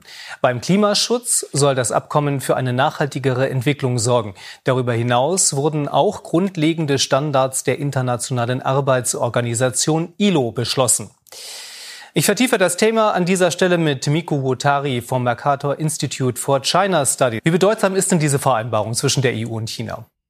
Das ist ein wichtiges Abkommen. Das ist lange verhandelt worden. Die Fortschritte kommen mit Kosten und mit Risiken, aber es ist trotzdem erstmal anzuerkennen. Sie wissen, dass Marktzugang in China äh, schwierig ist. Äh, China war und bleibt auch eins der geschlossen, eine der geschlossensten Volkswirtschaften ähm, international. Da wurden jetzt ähm, neue Verpflichtungen eingegangen, äh, die versprechen, dass europäische Unternehmen eben mehr Zugang bekommen, auch wenn sie vor Ort dann operieren, gleichberechtigt operieren können. Da geht es um die Abschaffung von ähm, Technologietransfer, da geht es auch um die Frage, ob man äh, bei Subventionen beispielsweise gleichgestellt ist äh, mit äh, chinesischen Staatsunternehmen. Mhm. Ja, also erstmal ein wichtiges Abkommen. Ich glaube auch, und es ist auch nicht von der Hand zu weisen, dass äh, ein engeres Agieren zwischen China und der EU notwendig ist, damit das überhaupt ähm, für Europa eine Zukunft hat. Also das ist äh, total verrückt, dass jetzt äh, viele sagen, nein, nein, wir hätten da jetzt Maximalforderungen stellen müssen und hätte China die nicht anerkannt, dann hätten wir das halt nicht bekommen. Ähm, und Jetzt gibt's natürlich äh, Kommentare dazu, die sagen, na ja, China macht da zwar gewisse Zusagen, aber die sind eigentlich auf dem Papier nichts wert. So war das zum Beispiel zu hören im SWR von Steffen Wurzel, China-Korrespondent. Obwohl China im November einen Freihandelspakt mit Australien unterschrieben hat, hat die Führung in Beijing zuletzt einen Handelskrieg gegen australische Unternehmen angezettelt, weil die Regierung in Canberra eine unabhängige Kommission zum Ursprung der Covid-19-Krise fordert. Auch das zeigt, Chinas Führung schert sich nicht um internationale Verträge, wenn die Politik eines anderen Staates ihren eigenen Interessen widerspricht. Deswegen ist das Abkommen zum jetzigen Zeitpunkt ein Fehler. Dass ausgerechnet Deutschland das Abkommen so vehement vorangetrieben hat, gegen den Willen der künftigen US-Regierung und auch gegen große Zweifel aus Frankreich, Polen und dem EU-Parlament, zeigt, wie wenig Rücksicht die Bundesregierung mit ihrer China-freundlichen Politik nimmt. Ja, kann man natürlich so sagen, aber ich meine, wir haben ja im Salon über Shenzhen ausführlich gesprochen, was das da für eine Region ist. Und das spielte sich in den letzten 15 Jahren irgendwie dann ab. Und das sind diese 15 Merkel-Jahre. Und Merkel hat auf ihrem eigenen Parteitag bei der CDU nochmal darauf hingewiesen. Als ich ins Amt kam, 2005, da gab es noch kein iPhone und China war noch kleiner als wir volkswirtschaftlich und heute sind sie viermal so groß. Und das muss man die Uhr noch ein bisschen nach vorne als, drehen. Als Amerika. Und du hast es eben schon angesprochen, Amerika missachtet solche Standards auch. Und wir sind da noch gar nicht dabei, was die EU in Afrika macht. Du hast es ja mal sehr schön aufgeschlüsselt, was die äh, Agrarsubventionen anbelangt, ja. wem die eigentlich helfen. Und dass es keineswegs so ist, dass wir so moralisch guten Europäer die Welt ernähren, sondern ja. dass das aus anderen Gründen gemacht wird und die ihr Zeug nicht losbekommen, äh, weil wir die EU haben. Also das äh, so zu tun, ähm, als sei da jetzt einfach nur der Feind äh, zu sehen, ist für mich absolut absurd. Ähm, aber das wird dann nochmal ähm, besonders stark gemacht von Reinhard Bütikofer, von dem ich gar nichts mehr gehört hatte. Mhm. Ich dachte, er sei einfach eingeschlafen in Brüssel. Aber hier ist er sehr munter und ist sehr gegen dieses Abkommen? Also, wir wollen uns andauernd weiterhin bemühen, das Ziel der Ratifizierung zu verfolgen. Das ist eine diplomatisch höfliche Form zu sagen, ihr könnt uns mal kreuzweise, wir machen, was wir wollen. Und Sie können irgendeinen Diplomaten fragen, der sich jemals mit solchen Fragen beschäftigt hat. Er wird Ihnen genau dasselbe sagen. Warum sagt man nicht, wir ratifizieren bis zum 01.01.2022? Wir haben mit Vietnam dasselbe Problem gehabt. Und dort haben wir ein ähm, Stufenplan verabredet. Die äh, äh, Konvention muss sofort ratifiziert werden und die andere bis spätestens 2023. Das macht Sinn. Das sind Nägel mit Köpfen. Das, was wir hier haben, ist ein wertloses Gerede. Jetzt sagt die EU-Kommission allerdings, wenn sich Peking an diese Zusage nicht hält, dann kann das mit Strafzöllen, mit Sanktionen beantwortet werden. Also insofern hat Europa ja schon ein Machtmittel in der Hand. Nein, das stimmt nicht. Das ist einfach nicht wahr. Woraus schließen Sie das? Das steht nirgends in diesem Vertrag.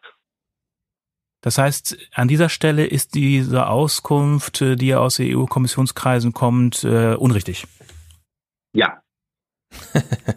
ja, nichts genau ja. weiß man nicht. Was Wenn man erstmal in den Vertrag reinguckt, kann man überrascht sein.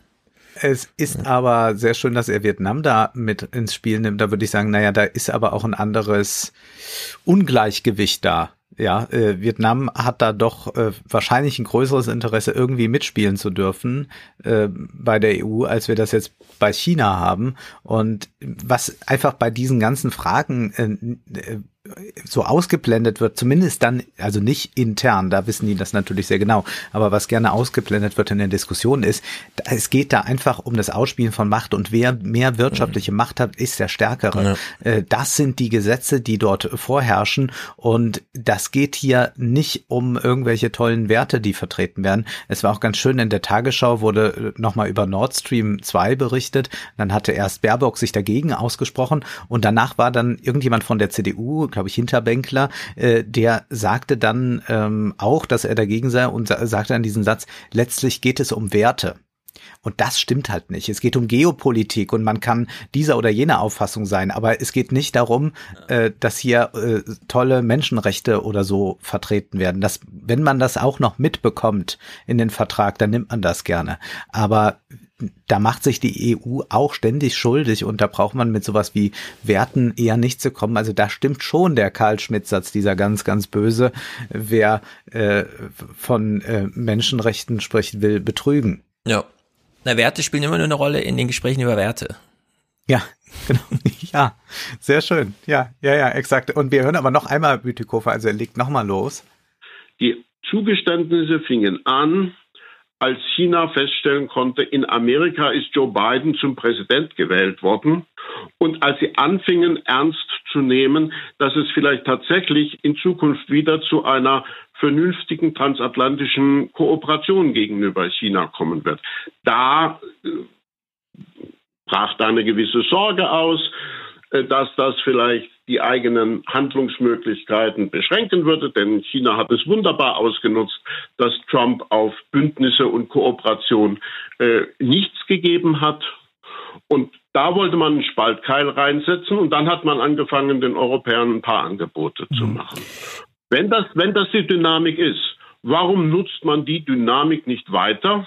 und sagt, dann reden wir jetzt erstmal auch mit beiden, sehen, wo wir gemeinsame Politik machen. Hm. Aber das, das ist schon ein interessanter Punkt. Bisher hatten wir ja immer so diese, oh nee, Trump, das ist so viel Irrationalität, was will er als nächstes und so weiter. Jetzt sitzen die Chinesen genauso da, oh nee, jetzt arbeiten die wieder zusammen, was kriegen die wohl auf die Beine, was ja. bedeutet denn das für ja. uns schon wieder? Ja, genau. So ein Pendeln irgendwie. Und das ist jetzt, finde ich, aber sehr offen, ob das die richtige Entscheidung war, von der EU das jetzt zu machen, um beiden zu sagen, guck mal, wir können auch mm. mit denen.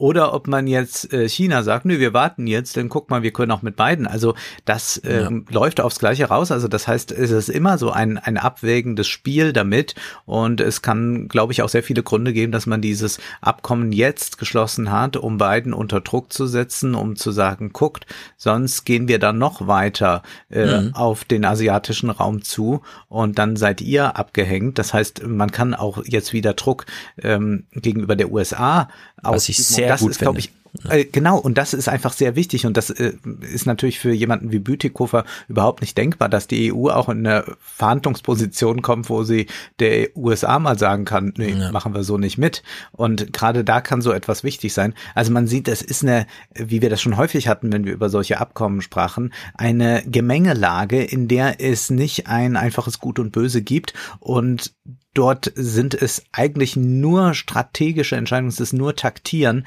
und oft stellt sich dann erst im Nachhinein heraus, wie gut war was eigentlich. Ich erinnere daran, Amerika wollte unbedingt, dass China Teil der Welthandelsorganisation wird. Einige Jahre später, als China dann nicht mehr Juniorpartner war, sondern mächtiger wurde, hat man gesagt, ach du je, warum mhm. müssen die jetzt hier Mitglied sein? Das ist ja furchtbar. Äh, was haben wir hier nur gemacht? Ja, äh, so sind dann eben Entwicklungen, die hat man dann nicht antizipiert, sondern man hatte in dieser Allmachtsfantasie geglaubt, dass man ewig der große Bruder für die alle sein wird und dass die Chinesen selber so mächtig werden, haben sie nicht bedacht. Und das kann man aber jetzt nicht später äh, den Chinesen vorwerfen. Ja, also das ist ja wirklich ja. ungeheuer, dass eure Wirtschaft sich so gut entwickelt hat. Ganz genau. Sehr gut. Darf ich noch von der Leyen kurz einschieben, ja. bevor wir zu den. Du hast mich ja darauf hingewiesen, dass Ursula von der Leyen dort auch eine Rede hielt. Mhm. Und ich habe sie mir angehört, auch gedacht, hä, wieso bin ich schon wieder der 3000, der das runterlädt bei YouTube? Interessiert das denn niemanden, was sie da diskutieren? Also scheint mhm. ja wirklich auf kaum Resonanz gefallen zu sein. Aber es, ich habe mich erinnert, wir haben letztes Jahr angefangen hier mit Ursula von der Leyen's Green Deal, großes Projekt, irgendwie sie neu im Amt, pipapo. Jetzt ist ja ein Jahr rum, sie hat alle ihre feierlichen Reportagen bekommen, ein Jahr Ursula von der Leyen. Und ich war doch ein bisschen beeindruckt, wie unbeirrt sie jetzt einfach dabei geblieben ist, zu sagen, meine Damen und Herren, liebe Weltgemeinschaft, lieber Klaus Schwab, ja, wir haben Pandemie, aber wir haben auch eine Klima. Ich rede übers Klima. Genau. Sie hat wirklich fast einfach nur übers Klima geredet. Genau. Und das fand ich doch ganz gut, denn wir haben auch dies Jahr wieder, wir haben den im ersten Salon schon besprochen, Larry Finks, BlackRocks Brief an die CEOs dieser Welt und dieser Brief dreht sich wieder nur ums Klima. Also wir haben hier doch eine große Schiene an ähm, Klimawirtschaftspolitik oder Politikwirtschaft, wie auch immer. Und es wird weiterhin übersehen. Ich könnte jetzt genau den gleichen Vorwurf wieder machen wie letztes Jahr schon liebe linke Blase, liebe Klimaforscher, liebe Klimaschützer, schaut euch doch mal an, was die Politiker mit den Wirtschaftsbossen zusammen beim Klima gerade machen, denn ihr verpasst da irgendwie was. Äh, klar, man kann immer moralisch daneben stehen und auch tolle Ideen haben, aber es gibt eben auch eine Realität und die sollte man mitgestalten, sonst ist das nämlich alles Renditehoheitsgebiet von BlackRock. Aber gut, jedenfalls, sie macht es genau auf dieser Larry Fink-Linie. Ist ganz erstaunlich, wie deckungsgleich die sich da mittlerweile sind. Die großen, riesigen, größten Unternehmen und eben die großen politischen Einheiten. To those who prefer the business case, here it is. More than half of global GDP is dependent on high functioning biodiversity and ecosystems. And it is from food to tourism, you just name it. And in the last World Economic Forum Global Risk Report, the top five global risks are all related to the environment. Ja, also die EU-Kommission, BlackRock und das World Economic Forum sind sich hier einig. Mhm. Wir brauchen jetzt ein neues Wirtschaftsmodell, eine neue Wirtschaft, neue Profitmöglichkeiten hinsichtlich, ja, und das haben wir letztes Jahr besprochen. Genau die gleiche Argumentation kann man heute wieder aktualisieren. Es ist Richtung Klimaschutz und Umweltschutz und so weiter. Ansonsten bleibt nichts mehr zum Investieren da. Das ist die große Drohung, die hier für alle im Raum steht. Und sie hat das hier, sie hat es eben schon gesagt, ich mache jetzt mal den Business Case. Ich bin zwar Politiker, aber ich rede euch jetzt mal das Wort und das hat sie hier nochmal vertieft. The second point is interesting because you mentioned your initiative uh, this afternoon. This, uh, this is very interesting for us. The second point is that indeed private capital is looking for sustainable solution to invest in or sustainable projects, green projects. And therefore, we think it's important to create a framework for investment and by this to steer the private capital to innovation and green projects. And we do this in two ways. First of all, we issue green bonds. So the um, uh, capital uh, raised at the market for Next Generation EU, a certain amount is issued or is raised by issuing green bonds. And we are uh, right now developing a taxonomy that is a standard for green projects. Um, and that's a framework for investment that would help investors who want to know whether a project is sustainable or whether it's more or less greenwashing or whether it does potentially even harm to the environment. And to help them with this, this taxonomy is a framework um, that gives guidance.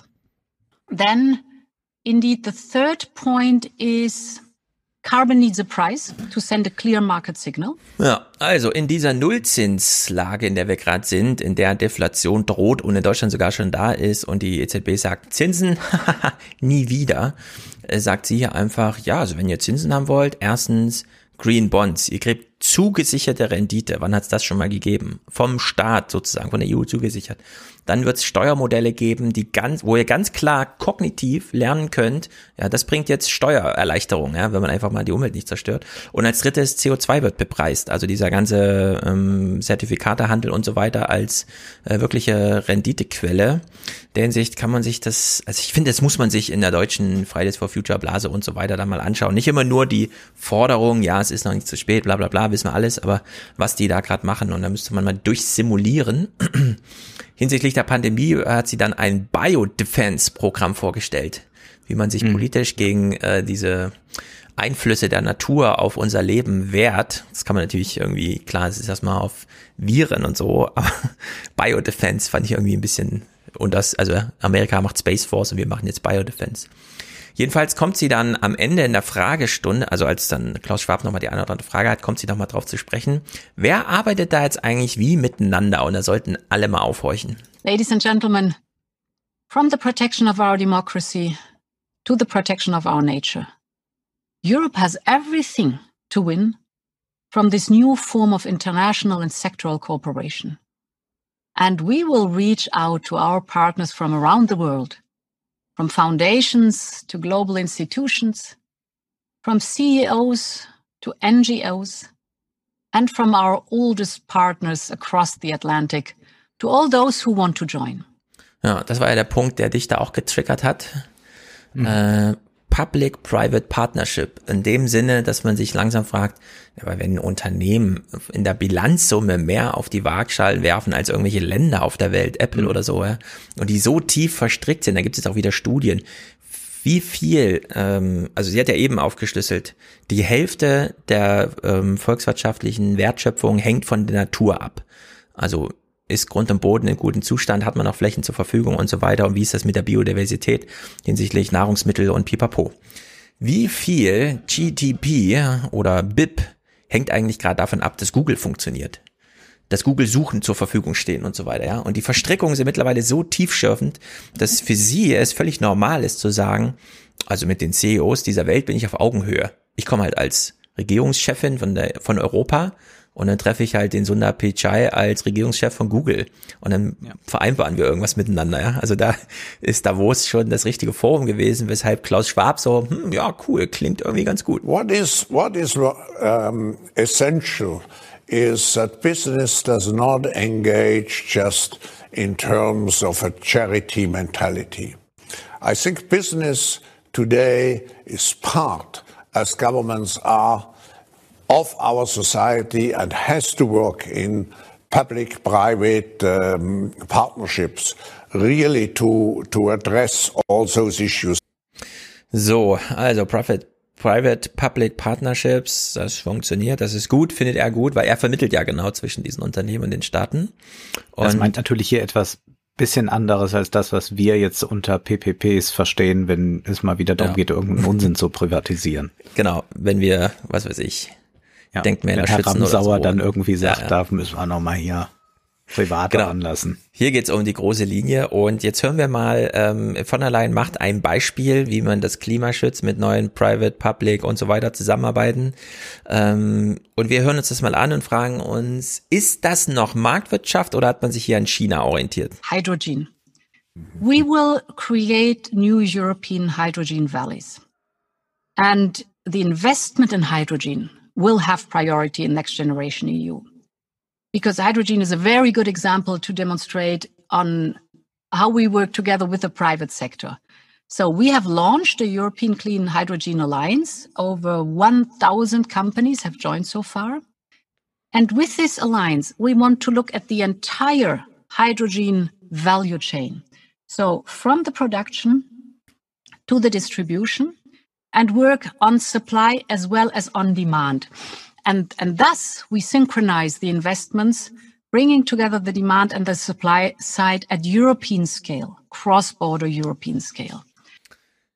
Also, während das wir hier ist mal schon Staatskapitalismus. Genau, während wir hier immer so, ja, wir sind, wir sind kapitalistisch, wir machen das marktwirtschaftlich. Hier tritt man einfach auf auf dem Markt, guckt man sich eine Lücke aus, bedient die. Und jetzt hat man aber in China gesehen, nee, man kann durchaus da zehn Windräder und wie auch immer hinstellen, so dass man irgendwie fünf Gigawatt äh, Strom hat, also so im Verhältnis, was weiß ich, mehrere Atomkraftwerke, braucht man aber eigentlich 3000 Kilometer weiter im Osten, also bauen wir einfach mal eine Stromleitung. Ah, da bräuchte man ein Unternehmen für. Äh, sollen wir das jetzt ausschreiben oder gucken wir uns einfach mal an, wer so zur Verfügung steht und sagen, mhm. ja, wir machen hier mal so Private, Public irgendwas, könntet ihr mal uns, das Projekt sieht übrigens so und so aus, und sagen die, ja klar, sind wir dabei. Also in der Hinsicht, so wird das jetzt ja auch organisiert. Man hat halt so eine Angebotsseite, eine Nachfrageseite, dazwischen irgendwie tausend Unternehmen, die das so bedienen können, äh, was da an Lehrstelle noch da ist und dann die EU-Organisation, äh, äh, Kommission, die dann so ein bisschen organisiert. die dann ja. einfach so, so Puzzleteilmäßig dieses Ding zusammenbaut. Und man fragt sich ehrlich, ja, was ist, wenn da jetzt jemand auf dem Markt auftritt, der vielleicht noch nicht in diesem Konglomerat drin ist, aber trotzdem ein cooles Angebot? Ja, der ist dann draußen. Hm. Da kann er ja. dann nicht teilnehmen. Also in der Hinsicht ist das schon eine ganz interessante Entwicklung, gegen die ich gar nichts habe. Ne? Also ich finde das schon die interessant ist und zumindest ist es irgendeine Perspektive, denn ja. äh, dieses Gespräch zwischen Schwab und Merkel, das plätschert ja so aus und für Schwab ist ja ganz wichtig diese äh, dieser Stakeholder-Value-Ansatz. Ähm, und mhm. das ist ja auch eine Langfristigkeit und das kann man natürlich auch mit Ideen der Nachhaltigkeit verbinden. Ich bin da eher skeptisch, was das anbelangt zumindest, aber äh, ist das mal irgendein Ansatz, der sagt, gut, so wie es jetzt gerade ist, ist es nicht gut. Und er spricht dann auch Merkel darauf an und Merkel weiß eigentlich gar nichts darauf zu sagen, außer dass sie sagt, ja, wir glauben ja an die soziale Marktwirtschaft und dann hilft er ihr noch quasi so, ja, aber Stakeholder-Ansatz ist ja soziale Marktwirtschaft. Ja, also wenn das so ist, dann ist das ja schön und so, aber sie kann das gar nicht einordnen und ja. will es auch gar nicht einordnen und will da gar keine Perspektive mal drauf bieten. Und äh, das ist ja dann schon erfrischend, was hier mal geschieht, äh, wie das nachher dann für die Kapital Fraktion äh, besonders gewinnbringend ist und ja. uns eher wieder am Ende schadet. Das wird sich noch zeigen, aber zumindest ist das, glaube ich, ein Ansatz, mit dem man arbeiten kann und der nicht einfach nur äh, so ein abstraktes Ziel sieht und sagt, ah, da müssen wir hin und dann sieht man ja. aber auch nur noch das Ziel. Das ist so ein bisschen der äh, das 1,5 Grad Ziel und der R-Wert. Das sehe ich jetzt inzwischen so, so parallel, äh, weil ich äh, merke, dass dann gar nicht mehr so auf das konkrete politische oder auch auf die konkrete Situation eines, eines Individuums gesehen wird, sondern man, man schaut dann nur noch, ähm, ist da irgendwie ein Wert eingehalten oder nicht. Und wir hatten, glaube ich, im ersten ja. oder zweiten Salon einen Text, den hatte ich mitgebracht aus dem Merkur, wo auch gesagt wurde, naja, Umweltschutz ist schon ein bisschen mehr, als nur zu gucken, äh, kommen wir da mit diesem 1 Grad Ziel, äh, 1,5 Grad Ziel hin, sondern das bedeutet noch sehr viel mehr, wenn wir das andere ausblenden und nur dieses Ziel vor Augen haben, dann verlieren wir ganz viel Natur. Und ich glaube, das kann man hier auch bei äh, der Wirtschaft sagen. Äh, man kann natürlich irgendein Maximalziel verfolgen und das ist ja auch gut, ein fernes Ziel zu haben, aber ähm, dann die konkrete Ausgestaltung, die ist ja entscheidend und die bietet überhaupt erst die Möglichkeit der Mitgestaltung wenn sie auch NGOs ja zum Beispiel direkt mit anspricht.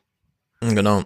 Ja, äh, sehr wichtiger Punkt. Klimaschutz und Naturschutz, die können sich ganz schön auf den Füßen stehen und jede Solarplatte braucht eine versiegelte Fläche. Also da äh, das geht manchmal nicht ganz einher. Sie will das alles miteinander verbinden. Wir sind mal gespannt. Das letzte Jahr war schon hochinteressant, ehrlich gesagt, was das so angeht. Mal gucken, was sie da dieses Jahr so zaubert, wenn jetzt auch so ein bisschen Erwachen aus Covid wieder mit reinspielt. Ja. Okay, Turnschuhe habe ich hier. Wir bleiben, ja, wir okay. bleiben bei der Wirtschaft. Also wir, ich will die schon in, äh, also das ist jetzt nicht einfach ein Bruch, sondern es ist eher jetzt eine Assoziation. Das lässt ja ein Podcast auch zu, dass man jetzt ein Thema mit dem anderen mhm. assoziiert und Themen assoziiert, die gar nichts miteinander erst einmal zu tun haben scheinen. Ich habe dann aber gestern noch einen Aufsatz gelesen in den Blättern für deutsche und internationale Politik von Sven Hilbig. Alle gegen China, fragt er da. Sehr lesenswert und ich will nur einen Absatz vorlesen. Und zwar heißt es da, wie sehr die Handelspolitik inzwischen vom Kampf um die Herrschaft in der digitalen Welt geprägt wird, zeigt sich bei den Auseinandersetzungen um die Gestaltung des E-Commerce in Handelsabkommen. Dieser über die Zukunft entscheidende Themenbereich erfährt bisher zu Unrecht viel zu wenig Aufmerksamkeit, was unter anderem auch fehlender Transparenz geschuldet ist. Dabei verhandeln schon seit zwei Jahren 86 WTO-Mitglieder die sogenannten Freunde des E-Commerce unter immensem Zeitaufwand, aber fernab der Öffentlichkeit einen Entwurf für die Standards des digitalen Handels auf multilateraler Ebene. Mhm. Freunde des E-Commerce, wenn man das googelt, findet man nur noch ein paar andere Aufsätze von äh, Hilbig. Friends of E-Commerce, da findet man schon mehr. Und ja, die gibt es tatsächlich. Und da gibt es auch einige Dokumente, die man einsehen kann. Aber so genau ist einem dann gar nicht klar, was wird da verhandelt. Ich habe es dann mal bei YouTube eingegeben. Das ist sehr lustig, was dann passiert. Dann kommen nicht irgendwelche Sitzungen, die die dort abhalten, sondern dann sind lauter YouTuber, die sagen, ja, ich habe hier einen ganz tollen Dropship-Store, so kannst du reich werden, äh, mhm. kauf, äh, mach auch einen Online-Shop auf und dann äh, kaufen bei dir Leute Waren, die du selbst nicht besitzt, die sind irgendwo in China oder sonst wo, äh, die machen bei dir die Bestellung, automatisiert wird das dann an das Lager gegeben und von dort wird's dann an dich, äh, an, an den Kunden verschickt und du machst dann äh, einen Gewinn von 80 oder 180 Prozent. Ähm, das ist ja etwas, was ähm, momentan bei YouTube floriert, bekommst du auch immer Werbung zu angezeigt. Und wenn man jetzt mal darüber nachdenkt, also E-Commerce, da wird jetzt gerade schon verhandelt, man sagt, das ist extrem wichtig. Man verhandelt natürlich auch immer auch, weil die Wirklichkeit sich schon anders gestaltet, weil man einfach sieht, okay, es wird ja schon ganz viel hin und her verschickt. Klar, wir haben Amazon oder wir haben auch Alibaba, kann man ja hier auch nutzen. Und wir haben andere Möglichkeiten, jetzt auch aus dem asiatischen Raum uns was zu verschicken. Aber Handel bedeutet so viel mehr als das, was wir so an den großen Plattformen sehen, die natürlich auch da alle mitverhandeln und ihre Interessenvertreter dort haben. Und dann bin ich, und deswegen sage ich assoziativ, nachdem ich das hier über die Investitionsabkommen und so weiter mir angehört habe, auf eine Doku gestoßen, die 2020 im Sommer vom WDR ausgestrahlt wurde. Da gibt's ja diese Reihe Die Story. Und hier hat man eine Story gemacht zum Thema Sneaker, also diese Turnschuhe. Trägst du welche? Äh, nur wenn ich wirklich Sport mache, ansonsten nicht. Ja, ich auch gar nicht. Äh, ich trage ja Lederschuhe mhm. und keine Sneaker, aber mir ist schon aufgefallen, Sneaker sind extrem wichtig. Das sehe ich, wenn ich durch Düsseldorf gehe, nämlich dort, wo früher meine Lederschuhe standen. Dort stehen jetzt Sneaker zu horrenden Preisen zum Teil, wahnsinnig verrückt und absurde Modelle. Die werden zum Teil immer größer, immer knalliger. Dann habe ich Sneaker gesehen. Da ist nicht nur ein Preisschild dran, sondern da ist noch so ein weiteres Etikett dran in Neongrün oder Gelb.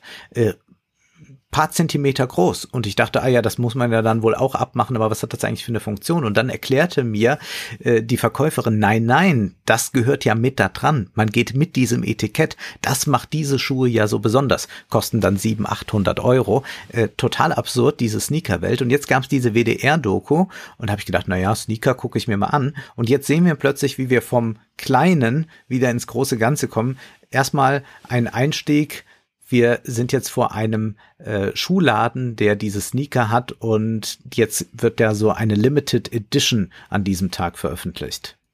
Weniger als 100 Paare hat der Laden vorrätig. Der Plan?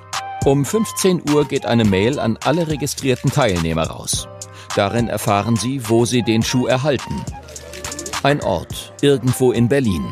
Wo genau, ist bisher geheim. Zwei Stunden später. Wir sind einmal quer durch die Stadt gefahren, bis zu einer kleinen Galerie, die bisher eigentlich geheim gehaltene Location. Doch wir sind nicht alleine. Die ersten warten bereits. Sie haben den Store Manager mit dem Auto verfolgt. Der Erste in der Schlange zu sein, irgendwie aufs richtige Pferd oder auf die richtige Idee gesetzt zu haben, ist geil. Also es ist einfach ein geiles Gefühl. Mhm. Also das Schuhe kaufen wird zur Challenge. Du kannst natürlich normale Sneaker im Geschäft kaufen, aber alle großen und auch kleinen Hersteller, und es gibt sehr viele kleine Hersteller, also nicht nur Adidas, Nike, Puma und Co., die geben Limited Editions raus. Oft dann versehen mit dem Namen eines berühmten Stars. Sehr, sehr berühmt ist dann Kanye West, die sind auch besonders begehrt. Oder diese ähm, Hersteller geben legendäre Schuhe noch einmal heraus, also den ähm, Schuh von Michael Jordan, dann wirklich in der mhm. Farbe, die er getragen hat bei diesem historischen Spiel oder so. Und man macht daraus dann eine Challenge, dass dann Leute, die diese Schuhe haben müssen, morgens um vier Uhr aufstehen müssen, irgendwo sich anstellen, dann bekommen sie einen Code und dann können sie wieder woanders hin und holen was ab. Ähm, ja, jetzt entsteht dadurch aber nicht nur so ein privater ran auf die Sneaker, sondern da wird dann auch sehr schnell ein Geschäftsmodell draus, wie wir jetzt hören. Als ich aus dem Laden rauskam mit meinem Papa, weil er natürlich dabei war, ähm, wurde mir direkt äh, 500 Euro geboten von einem. Und dann habe ich gesagt, ja, also mein Papa kam dann aus dem Rückhalt, hat sofort gesagt, okay, wir machen das. Dann habe ich ihm gesagt, ey Papa, glaub mir mal, ich äh, stell da lieber nochmal auf Ebay eine Anzeige äh, hoch und dann gucke ich mal, was ich da noch bekommen könnte. Auf der Rückfahrt habe ich dann äh, eine gemacht und dann kam auch sofort die Anfrage, okay, für 620 Euro komme ich ihn sofort abholen. Und dann hat er ihn letztendlich dann noch gekauft. Mittlerweile kauft Amre jeden Monat neue Schuhe, um sie anschließend weiter zu verkaufen. Die meisten davon über Kleinanzeigen im Internet oder soziale Medien. Das Geld, was ich mache, finanziere ich dann halt wieder natürlich in Schuhe und äh, das ist halt so ein Kreislauf. Kreislauf, sehr gut für Schuhe. Sehr schön. Das ist, ähm, ja, aber er, er hat eigentlich den Kapitalismus sehr gut begriffen. Also das ist Definition von Kapitalismus. Man investiert Geld, äh, hat dann eine Ware, mit der man mehr Geld erwirtschaftet. Mit dem mehr Geld invest äh, kann man wieder mehr investieren, um wieder mehr Geld rauszubekommen. Äh, exakt so haben wir das hier auf einer kleinen oder fast, würde ich sagen, Kleinstunternehmerschiene. Aber das gibt es dann auch sehr viel größer. Also wir haben hier die Konzerne, die sagen, wir müssen immer wieder solche Hypes produzieren. Und wir haben jetzt hier mal den kleinen Kunden, der sagt, okay, eigentlich finde ich die Schuhe ganz cool, aber wenn ich jetzt das Dreifache dafür bekomme, mache ich das mal über eBay Kleinanzeigen. Aber das, jetzt sind wir noch ganz am Anfang. Also das ist mhm. ja noch mhm. so Schwarzmarkt. Ich habe ein Ticket für äh, die Rolling Stones und naja, fürs Doppelte verkaufe ich es, wollte ich doch, um, dann kaufe ich mir lieber die CD dafür. So, geht aber noch sehr viel weiter. Dann kamen die alle angerannt von allen Ecken, haben ihre Autos auf der Straße stehen gelassen, nur um sich anzustellen. Die standen ja hier bis zur Warschauer Straße vor in zweiter Reihe. Die Straßenbahn kommt gar nicht mehr durch. Diejenigen, die hier in der Schlange stehen, können es kaum erwarten, den limitierten Schuh endlich anzufassen. Kommt direkt an meinen Fuß, direkt. Ich will ihn sofort anziehen. Doch damit muss er noch warten. Diejenigen, die am Nachmittag am schnellsten vor Ort sind, erhalten erstmal nur ein Bändchen. Sie müssen sich den Schuh anschließend bei einer extra geplanten Veranstaltung abholen der Höhepunkt des Tages. Äh, also man gibt das Geld schon mal aus und kriegt dann erstmal nur ein Bändchen. Ja, man gibt es schon mal aus und dann muss man den nachher noch ausgraben. Das äh, erspare ich uns jetzt, dass sie das dann auch noch machen. Und hier haben wir jetzt aber jemanden gehört, der will den wirklich haben, der will diesen einen Schuh haben, deswegen macht er das alles mit. Vor allem zum Anziehen. Was ist denn das für ein Banause? Ja, und die meisten wollen das aber eigentlich nicht ihn dann anziehen, beziehungsweise die bei diesen Hypes da mitmachen, ist das, äh, gibt es natürlich die, die den unbedingt tragen wollen und auch bereit sind, dafür Geld auszugeben, aber die stehen vielleicht da gar nicht so an. Ähm, jetzt hören wir erstmal jemanden vom Adidas Marketing, was der zu dieser Strategie da sagt. Für uns ist natürlich äh, die sogenannten Limiteds, also die Limited Releases und die limitierten Schuhe sind natürlich auch ein Stück weit Marketing-Werkzeug, äh, weil wir natürlich auch genau wissen, dass äh, es eine sehr, großen, sehr große Nachfrage gibt äh, die man vielleicht auch gar nicht bedienen möchte, um halt natürlich auch ein Produkt weiter heiß zu halten, weiter interessant zu halten, ähm, um natürlich auch dann den Konsumenten ja auf, ich will nicht sagen zu konditionieren, aber natürlich auch so ein bisschen ähm, was zu geben, worauf man sich freuen kann. Wow, Sehr schön. ehrlich. Ja. Konditionieren will er nicht sagen, aber was Mhm. zu geben, worauf man sich freuen kann. Und er hat es natürlich gesagt. Also was äh, die, die Absurdität ist ja hier, man könnte ja so viele Schuhe produzieren, wie man möchte, aber man macht eine künstliche Verknappung. Ja. damit das einen Hype ergibt. Und jetzt kommt ein, äh, hören wir wieder in die DVD-Doku, wie ähm, dass jemand ein bisschen einordnet, was da eigentlich diese großen Konzerne machen. Noch vor rund zehn Jahren waren Sneaker zwar Sammlerobjekte, aber eher was für richtige Turnschuh-Fans. Heute ist der Hype um Sneaker so groß wie nie zuvor, befeuert durch Adidas und Nike. Die arbeiten mit Stars wie den Rappern Kanye West oder Travis Scott zusammen, damit ihre Schuhe noch beliebter werden, vor allem bei Jugendlichen. Zusammen bringen es beide Konzerne auf einen Umsatz von knapp 36 Milliarden Euro. Nur mit Schuhen. Was gibt es denn Besseres für, für ein großes Unternehmen, dass Leute vor einem Laden anstehen für Schuhe? Also die stehen nicht für Brot oder Essen an, weil sie hungrig sind, sondern sie stehen an, um ein Produkt zu kaufen für viel Geld, weil sie es geschafft haben, ihre Marketingaktivitäten so hochzuschrauben, dass ein äh, Produkt dafür sorgt, dass Menschen durchdrehen. Ist das eine Folge von Modern Monetary Theory oder mit was haben wir es hier zu tun? Ähm, inwiefern Modern Monetary Na, dass Theory? einfach zu viel Geld da ist. Und man weiß nicht so Ich- richtig wohin. Plötzlich ist Hm. jeder der reichste Mensch der Welt und es wechselt ewig und Naja, der, wir, wir kommen gleich noch dazu, wo diese Schuhe noch überall vertrieben werden. Zunächst mal kann man, glaube ich, festhalten, dass wir ja kein richtiges hohes Wirtschaftswachstum mehr seit Jahrzehnten im Westen haben. Mhm. Und man versucht alles, um irgendwie Begehrlichkeiten wieder zu wecken. Und da ist eine Möglichkeit, mit diesen Limited Editions das zu machen. Denn erst einmal könnte man sagen, gut, heute teure Turnschuhe, 200 Euro, die halten auch eine Weile, wenn man sie nicht überstrapaziert. Das heißt, da ist der Bedarf schnell gedeckt. Aber so schafft man natürlich in einer ganz anderen Weise Begehrlichkeiten. Da werden dann Leute gezeigt, die haben hunderte Paare zu Hause. Ähm, Übrigens reden wir hier von einem sehr männlichen äh, Phänomen. Mhm. Also es gibt natürlich auch Frauen, äh, die Sneaker tragen und die dafür anstehen.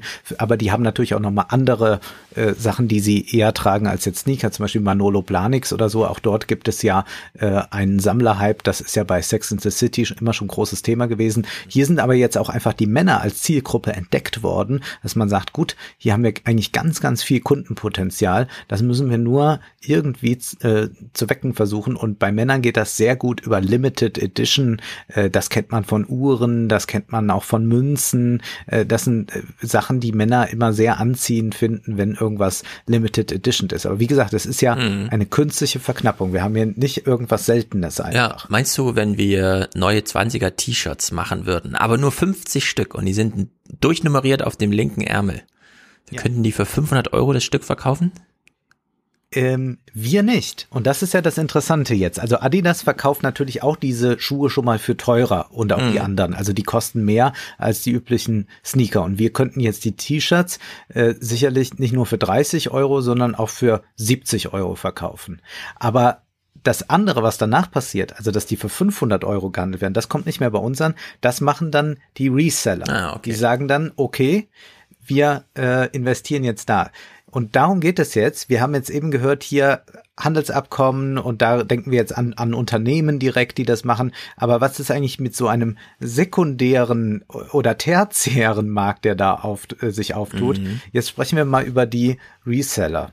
Vor allem Profis machen auf dem Markt aber viel Profit. Der Umsatz wird für den Wiederverkauf von Turnschuhen auf rund 5,5 Milliarden Euro geschätzt. Großhändler, sogenannte Bulk-Buyer, kaufen riesige Mengen und verkaufen sie wieder. Oder sie haben Deals mit Sneakerläden und bekommen die Schuhe vor allen anderen. Backdoor, also durch die Hintertür. Und nochmal andere benutzen spezielle Software und kaufen Sneaker im großen Stil im Netz. Sie heißen Botter. Von den Bottern habe ich schon gehört, das finde ich wahnsinnig faszinierend. Ja, da haben wir jetzt einen Botter und wir denken nochmal gerade an Macron, der schon von den Quantencomputern sprach. Die gibt's jetzt noch nicht, aber das wäre für die Botter eigentlich interessant. Die Beschleunigung des Handels, die erleben wir hier. Denn natürlich kann man sich nicht nur anstellen und warten auf den Schuh, sondern man kann auch sagen, heute Nacht um 0 Uhr wird dieser eine Schuh released. Ich äh, gehe zu Zalando und versuche den zu erwerben. Und oftmals, ich kenne Freunde, die das tatsächlich schon versucht haben, scheitert man daran und das liegt wahrscheinlich nicht nur daran, dass viele Leute da gerade händisch klicken, sondern an Leuten wie Max. Max Geschäfte laufen gut, sagt er. Sein Jahresumsatz sei siebenstellig. Als Beleg zeigt er uns seine Kreditkartenumsätze. Es sind schon 1,5 bis 2 Millionen Euro, die da immer rein und raus gehen. Ich versuche immer so viel wie möglich, bis zu 100 Schuhe meistens. So in die Richtung geht das. Sobald es dann losgeht, habe ich meine Bots und lasse die laufen. Also der schickt seine Computerprogramme los, um möglichst zeitnah vor allen anderen das schnell wegzuklicken. Mhm. Genau, Algorithmen testen dann alles durch und äh, das wird dann so ein bisschen eingeblendet, wie das geht, ja. versteht man ja doch nicht so ganz. ähm, wir hören da mal weiter, wie er dann dann. Das ist High Frequency Trading, habt ihr doch Ja, das ist Hochfrequenzhandel, ja. Botter Max verkauft seine Schuhe an einen sogenannten Bulk Buyer, also eine Art Großeinkäufer. Der kauft Schuhe von mehreren Wiederverkäufern auf.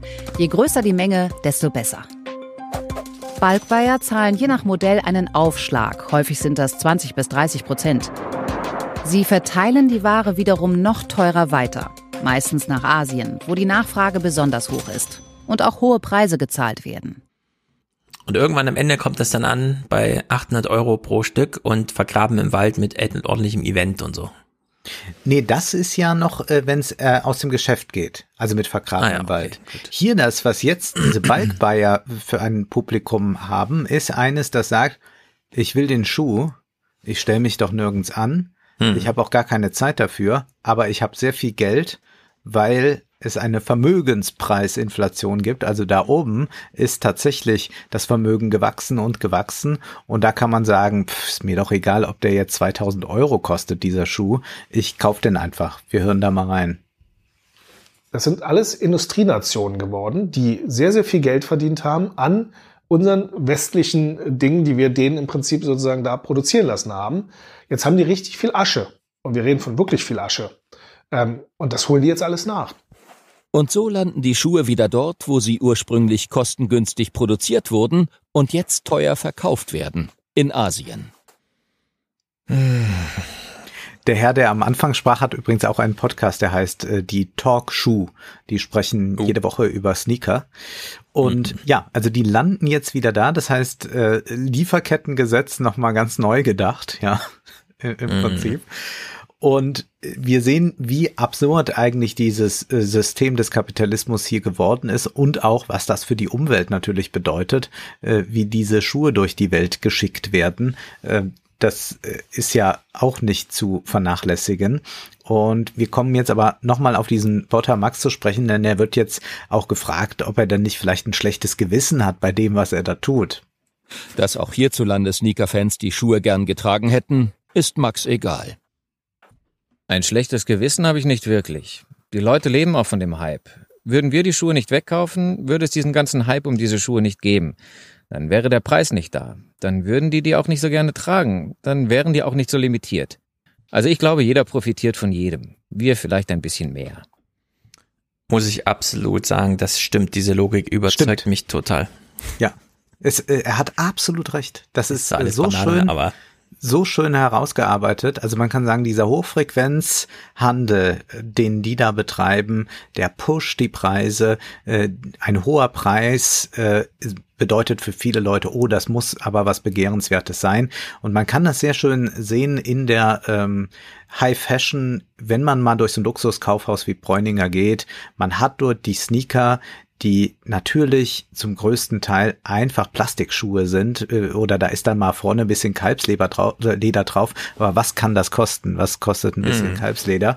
Äh, wir haben es also da eigentlich mit einem Billigprodukt nach wie vor zu tun, aber man hat dann durch das Design, durch die Limitierung, durch die Stars, das Marketing es geschafft, solche Schuhe abstrus teuer zu machen. Das ist also nicht vergleichbar mit dem rahmengenähten 600 Euro Lederschuh, wo man sagen kann, okay, da steckt aber wirklich auch sehr viel Arbeit, Handarbeit mhm. nämlich drin, sondern wir haben es hier mit einem Industrieprodukt zu tun, das äh, produziert werden kann ohne Ende. Man macht es nur über Marketing, schafft man diesen Hype und er hat absolut recht, was er da erzählt. Und jetzt gehen wir mal nochmal zu so einem deutschen Laden zurück zum, äh, nämlich Reseller kann man auch auf andere Weise sein. Laut dem US-Unternehmen ist die Anzahl von Resellern im vergangenen Jahr in keinem anderen Land der Welt so stark gestiegen wie in Deutschland. So manch ein Reseller hat sogar ein richtiges Ladengeschäft. Wie Stepan Timoschin aus Berlin. Obwohl er seinen Laden erst vor rund zwei Jahren eröffnet hat, ist er sich sicher, das, was er bietet, bietet sonst niemand. Mehr als 400 verschiedene Sneakermodelle habe er ständig vorrätig. Alle streng limitiert und offiziell schon lange vergriffen. Das hat seinen Preis. Der MoMA preislich bei 7500. Billionaires Boys Club 2500 Euro.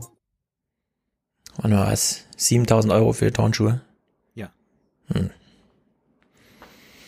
Und wie gesagt, naja. wir haben es nur mit, mit, mit einem Hype zu tun. Das heißt, es hat kein, es ist nicht mehr an realwirtschaftliche Zusammenhänge gekoppelt.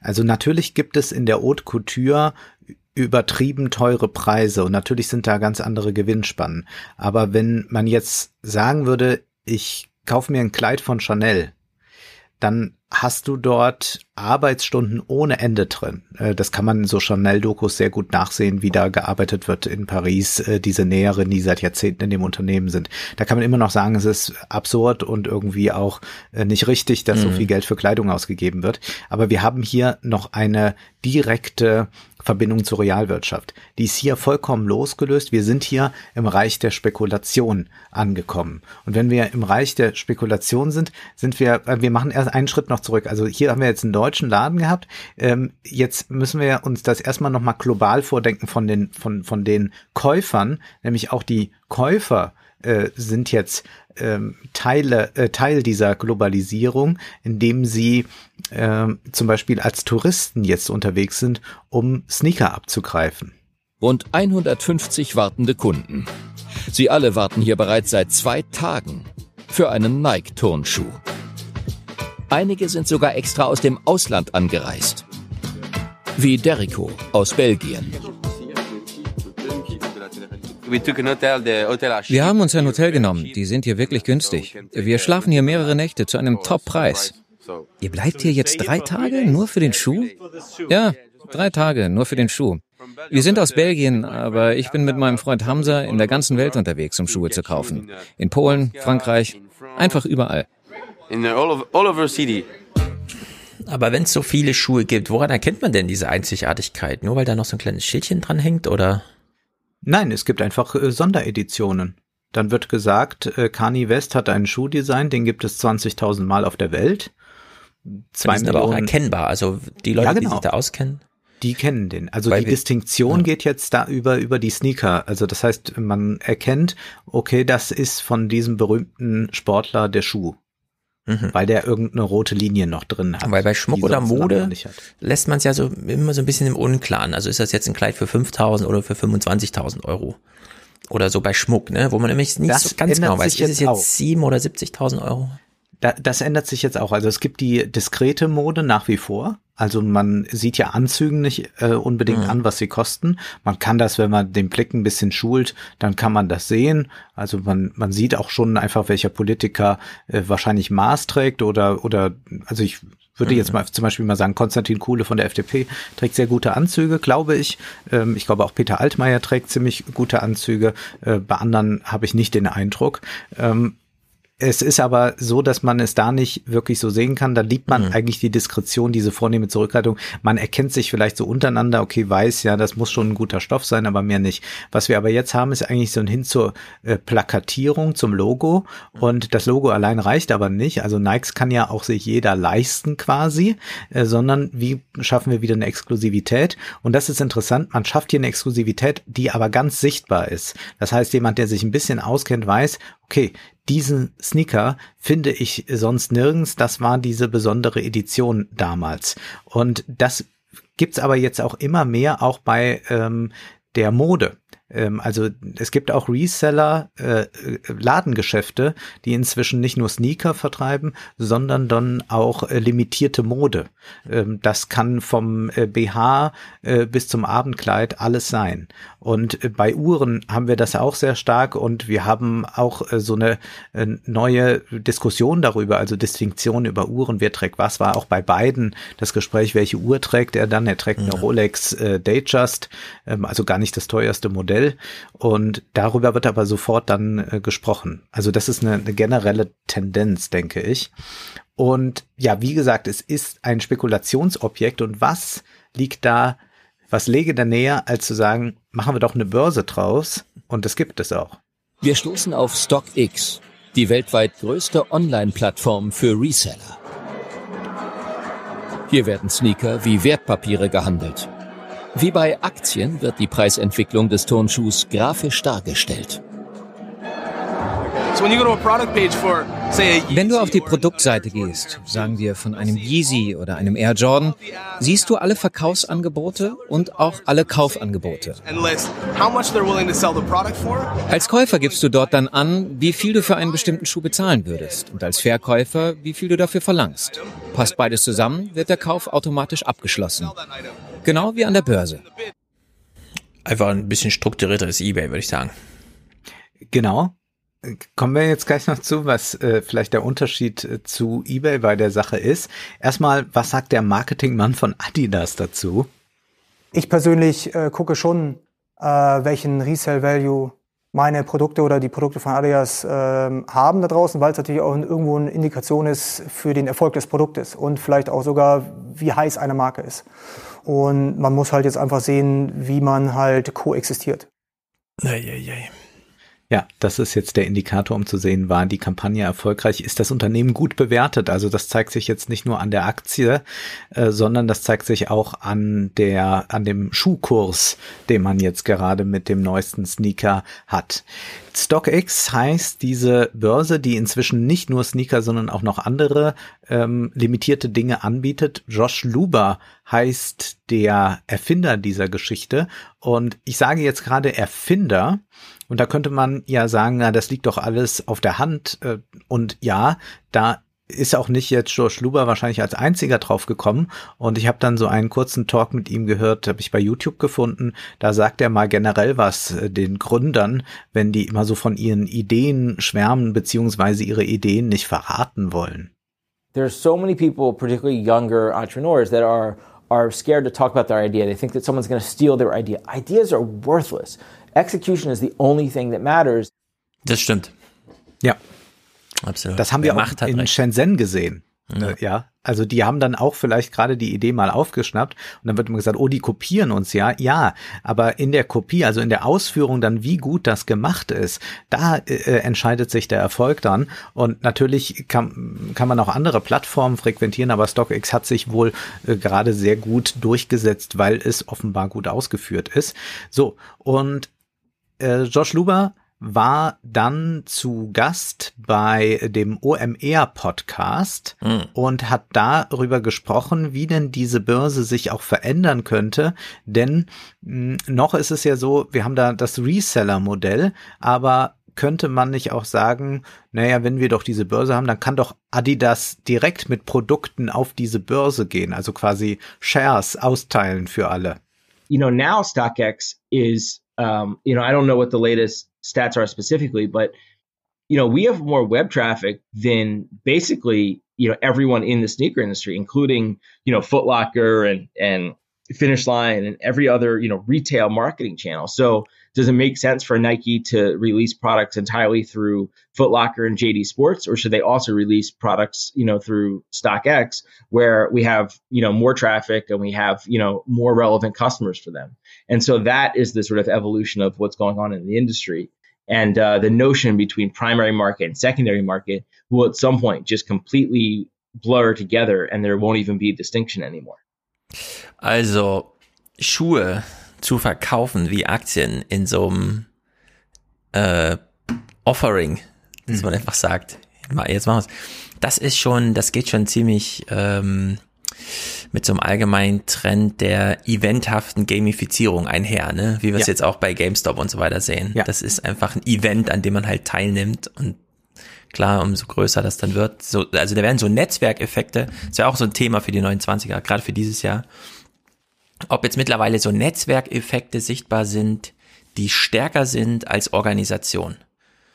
Ja. Also die stärker sind als hierarchische Entscheidungsfindung, äh, Mitgliedschaftsregeln und so weiter. Das sehen wir auf jeden Fall, äh, wenn Reddit gegen diese Milliardäre, die ihre durchorganisierten Hedgefonds und so weiter haben. Ne? Da schlägt sich gerade schon ziemlich auf die Seite der Netzwerke. Und hier wieder, ob man einfach das Publikum so einen Netzwerkeffekten aussetzt und gar nicht sagt, da ist ein Laden, da ist ein Mitarbeiter, der berät dich, dann kaufst du das an der Kasse und so, sondern das einfach wirklich sich so organisieren lässt. Weil am Ende sind die alle nur an so einer Preisfindung äh, interessiert und nicht an, ja, dass der Schuh voll gut passt im Vergleich zu anderen und man deswegen, also ist doch ein anderes Einkaufserlebnis, dass die da so wollen und ich glaube echt, das kann so eine Börse sehr viel besser bieten, als wenn jetzt äh, Foodlocker wegen Pandemie auch noch ein Online-Business aufmacht, neben vielen anderen, wo du auch nur wieder so einen Katalog durchklickst, einen Standardpreis wählst und dann kaufst, weil das ist ein langweiliger Kauf. Also ich kann das sehr gut nachvollziehen. Und wir sehen, wie auch die Finanzialisierung eigentlich nochmal eine neue Mauer durchbricht. Ja, wir hatten immer gesagt, na gut, das sind irgendwelche Aktienpakete, die da geschnürt werden, das ist alles ganz virtuell. Und hier wird aber quasi die Finanzialisierung, also dass äh, alles an den Finanzmärkten stattfindet, wirklich mal mit einem realen Produkt auch noch möglich gemacht. Und das ist nochmal ein, eine neue Ebene, die ähm, ja eigentlich nichts Gutes verheißt und auch äh, zeigt, wie wichtig dann auch für Menschen der Konsum ist zur Distinktion wirklich. Also dass wir gar nicht bei diesen Fragen sind, die häufig jetzt so gestellt werden. Ja, brauchen wir denn überhaupt das alles? Nein, also das ist jetzt alles nur äh, Spekulation. Das sind Begehrlichkeiten, das sind äh, äh, Zaubertricks, auf die man äh, hereinfällt. Und jetzt noch mal, um das Ganze abzuschließen. Also wir sind ja eingestiegen mit Davos, mit China, mit diesem Abkommen. Und wir wissen also schon, jetzt gibt es ganz, ganz viel Handel da schon zwischen denen. Ja, also es ist jetzt gar nicht so, dass man sagt, gut, wir müssen jetzt mal gucken, wie regeln wir das dann gerade, sondern über diese ganzen Kleinhändler. Äh, Shopify bietet lange, lange Erklärungen an, wie man jetzt so einen Dropship Store eröffnet. Das heißt, die sind alle sehr daran interessiert. Also dieser Markt ist schon ganz da. Ähm, da müssen wir jetzt noch mal so zum Schluss hören, wie äh, Josh Luber das mit China einschätzt, welche Rolle eigentlich China da gerade spielt. Um, even bigger spikes in our business, even bigger impacts to the global sneaker market when some of the Chinese celebrities wear it. So, you know, if Chris Wu wears a certain pair of shoes, uh, you know, in uh, in China, um, all of a sudden that'll become our, our highest selling shoe, you know, for days. Um, and that's just you know Chinese people looking all over the world to try to get this because they're so influential and so powerful in terms of driving demand. Ja, was soll man sagen? Also, ich meine, diese Influencerei, ihr habt ja das Buch dann bald, ich bin sehr gespannt. Wir hatten, kann man ja auch mal sagen, wir machen ja hier im Podcast jeden Monat, ähm, findet hier im Podcast statt, für zehn Jahre. Und wir reden jetzt in der vierten Stunde mal kurz darüber, dass wir auch einen neuen Präsidenten haben in Amerika. Ja, also Ja. soweit ist dieses Thema schon nach hinten gedrängt. Und dieser Präsident hat ja in seiner Rede, wie vorhin schon mal kurz angemerkt, äh, die Leute dazu aufgehalten zu sagen, Leute, pass mal auf, nur weil jemand eine andere politische Meinung hat, ist das nicht gleich eine Kriegserklärung an dich. Ja, wir müssen nicht alles in dem zivilen Bürgerkrieg klären, wir können auch einfach mal was diskutieren und am Ende entscheidet die Mehrheit und dann ist das nächste Thema dran. Tagesordnungspunkte abwickeln, während wir gleichzeitig nicht mal mehr beim Schuhekauf drum rumkommen zu sagen, also das ist der wichtigste Schuh der Welt. Wenn du den nicht kaufst, dann verpasst du hier alles, ja. Schnall dich an, äh, nimm dir drei Tage Zeit, kauf diesen Schuh. Und Ja. fragt, okay, wie soll denn Joe Biden Clubhouse. Ja, genau. Das Wie ist soll ja auch denn- das FOMO-Phänomen. Genau, äh, da, da, da verpasst man einfach Sachen, glaubt man, äh, diese ganze Erlösungsfantasie, diese Neomythologisierung, wie soll denn Joe Biden dem Anspruch nachkommen, einige Mal das Land und so weiter, während alle nur noch ausrasten und so einen Scheiß machen, ja. Also da äh, muss man sagen, sind doch wirklich alle ein bisschen verloren und klar, hier kann man jetzt einfach Geld machen, es tut wahrscheinlich niemandem weh, wobei man auch nicht die negativen Schicksale hören will, die da vielleicht so drinstecken, aber das ist schon alles brutaler Alltag, muss man echt mal sagen. Um nicht sagen, bekloppt. Alltag. Äh, In der Tat. Aber wir müssen hier festhalten, wenn jetzt jemand wie Bütikofer sagt, na, die hätten sich mal mehr Zeit lassen müssen. Es läuft schon ganz viel. Also die, klar, da gibt's jetzt nicht das Investitionsabkommen, dafür, davon, darauf sind die jetzt nicht so angewiesen, aber der Handel, der läuft schon auf so, so vielen Wegen, wo wahrscheinlich die meisten Politiker nicht einmal äh, einen Schimmer von haben, was da schon alles hin und her transferiert wird. Und das ist nicht nur Amazon und Alibaba, sondern das sind irgendwelche kleinen Stores, Nebenplätze über Social Media wird akquiriert. Wo kann ich neue Schuhe wieder erwerben und dann wieder offerieren? Das ist ein äh, absurder Markt, bei dem natürlich ein äh, China, das immer mehr Milliardäre hat, äh, ein großes Interesse daran hat, äh, zu sagen, ja gut, wir haben das Geld, dann Mhm. lassen wir die mal da irgendwo in Berlin anstehen in den Shops, bis die die Schuhe bekommen und dann lassen wir uns die von Berlin schicken und dann tragen wir die hier. Ja. Ja, ich meine, wir haben jetzt so viele Sorgen, ähm, Nachfrage und Angebot zu koordinieren. Beispielsweise in der Pandemie. Masken, Impfung, Schnelltests. Bei den Masken geht das ja so weit der Wahnsinn, dass wir die Bundesdruckerei beauftragt haben, fälschungssichere äh, Gutscheine zu drucken, um sich dann Zellstoff in der Apotheke zu kaufen. Ne? Ähm, das könnte man natürlich auch ein bisschen besser organisieren. Und Beispielsweise. viele sind ja noch nicht angekommen, dieser Gutscheine. Das Also kommt noch dazu. Genau, mein Vater hat zum Beispiel nicht. immer noch keinen Gutschein bekommen. Das funktioniert noch nicht mal richtig. Und hier haben wir ja so ein Beispiel jetzt gehört und das kann man ja auch zusammenbringen mit, mh, wie werden eigentlich die Impftermine vergeben? Das ist ja ganz beispielhaft, dass sich Eventim angeboten hat, äh, das für die staatliche Seite zu übernehmen. Es hat sich ein Bundesland, ich glaube Schleswig-Holstein, bereit erklärt zu sagen, ja, wir machen das über Eventim. Und dort lief es dann auch als einziges Bundesland. Überall sonst ist ein ah, Server, keine Ahnung. In, in Hessen waren sie total überrascht, dass es mehr Anfragen nach Impfterminen gab, als Hessen Einwohner hat.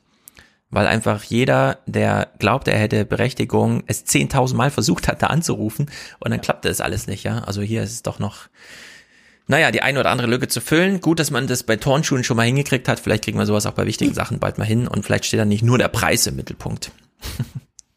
bekloppt ist es trotzdem. Und bekloppt ist auch, wir schließen den Podcast heute mit bisschen Philosophie. Wir sind ja hier angekommen in einer neuen Welt, wo wir uns viele Fragen stellen, Antworten suchen. Und dankenswerterweise gibt es noch Fernsehen, wo man sich ein bisschen Zeit nimmt, die eine oder andere Frage zu klären. Beispielsweise Gerz Gobel in Kulturzeit.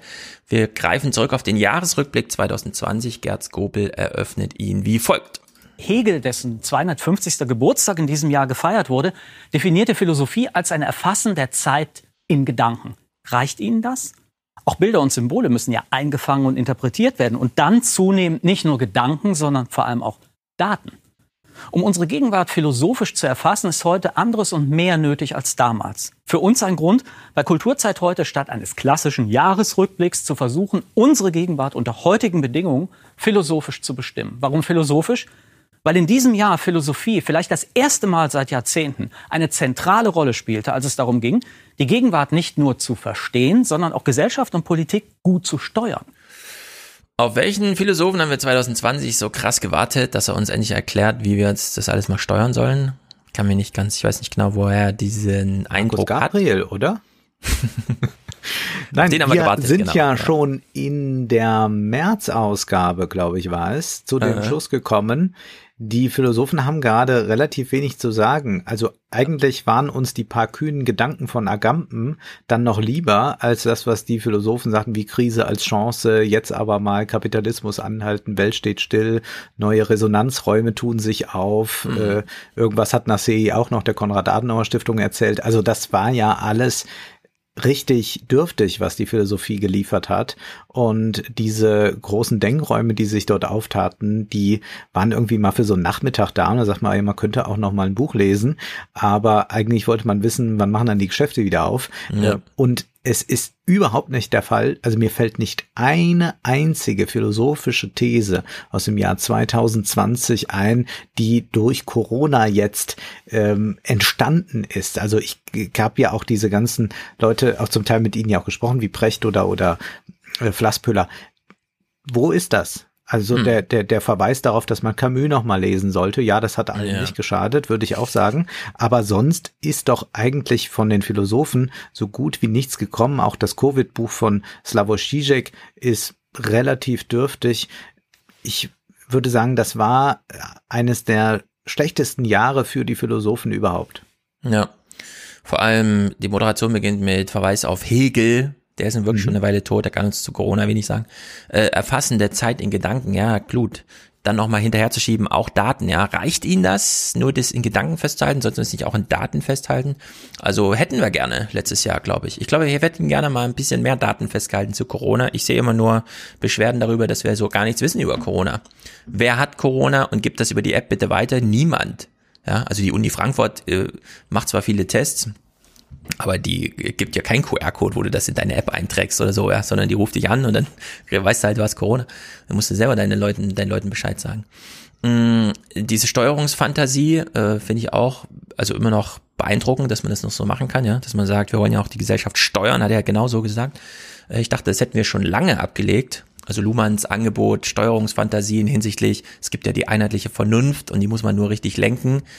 Erstens, also durch ein Gespräch klappt das nicht, auf Konsens muss man auch nicht warten und diese einheitliche Vernunft, die gibt's auch nicht, sondern hier prallen ja nun wirklich verschiedene Rationalitäten aufeinander, die nicht mehr unter einem Hut zu kriegen sind. Die einen wollen Profit, die anderen wollen die 40 Prozent Zustimmung bei den Wählern über die Ziellinie holen und nichts passt mit irgendwem zusammen. Also in der Hinsicht ist das schon äh, ziemlich komisch und mit Verweis auf Daten, ist jetzt ein bisschen weit her, aber passt zu unserem Thematisierung. Äh, ich habe bei Heise am 19.01. Text gelesen, dass der Citizen Score in China gerade sehr wackelt. Also da stand, Chinas soziales Kreditsystem ist nicht mehr im Plan der Social Credit, von dem wir so häufig sprachen, denn er ist tatsächlich überfrachtet worden. Die Chinesen wollten zu viel. Die haben ähm, stand im Text, äh, werden jetzt mittlerweile die Auswertung gemacht von diesen 38 verschiedenen Modellen, die man in den schi- verschiedenen Regionen so ma- macht. Und man hat eigentlich überall durch die Bank festgestellt, ja, diese Form des Kredits, also dass man alles runterbrechen kann auf einen Kredit, funktioniert nicht, wenn man sie zu überfrachtet. Also wenn man schon ist bei Rot über die Straße gegangen, mit einnimmt in so eine Kalkulation, kommt am Ende kein sinnvolles Ergebnis raus. Und mittlerweile, und das ist äh, sozusagen, könnte auch ein Todesstoß sein, die Menschen ähm, haben Angst vor Missbrauch des Systems. Das ist ja eigentlich gestaltet worden, um Vertrauen zu schaffen, wo zwischenmenschliches Misstrauen herrscht. Alle sind ohne Geschwister aufgewachsen in der Ein-Kind-Politik und sind nur in Konkurrenz miteinander, vertrauen sich nicht und sagen dann, okay, dann nehmen wir halt den gemeinsamen Gott, dieses Kreditsystem. Und jetzt haben allerdings, das hat die Nachrichtentour, Agentur Xinhua daraus ermittelt, 70 Prozent Zustimmung zur Aussage, ich habe Angst vor Missbrauch durch dieses System. Und das heißt natürlich echt, das funktioniert dann einfach nicht. Also in der Hinsicht ist, sind wir hier weder mit Philosophie noch mit Daten irgendwie weitergekommen 2020. Äh, wenn, dann ist es doch auf allen Ebenen irgendwie ein bisschen anders. Naja. Aussage Nummer zwei, Skobel hier. Corona hat gezeigt, was wir sonst gerne verdrängen, wie verletzlich wir sind. Stimmt für die Krankheit, aber wir haben ganz schön viele politische Probleme, die man auch mal hätte thematisieren können, ausgeblendet letztes Jahr. Beispielsweise der extreme Reichtum, der sich angesammelt hat unter den Superreichen. Und gestern, erstaunlicherweise, hat sich ähm, unser Bauminister, der auch der Innenminister ist, Horst Seehofer, mal geäußert zum Thema Bauen und Wohnen. Denn es handelt sich ja damit um eins oder das wichtigste Problem der Gegenwart. Ich dachte, hm, stimmt. Aber letztes Jahr nichts zugehört dazu. Ja, es war einfach nur, alle bleiben mal zu Hause und ach so, es ist zu teuer. ja, also wir, wir blenden auch ganz schön viele Themen aus, während wir die ganze Zeit, ja klar, unser Körper steht jetzt irgendwie im Mittelpunkt der Thematisierung, aber so im Großen und Ganzen fehlen uns doch so ein paar Probleme, die wir nun wirklich ausgeblendet haben. Ja, und, vor allem erinnere ich daran, dass sowas ja schon mal dann versucht wurde anzusprechen.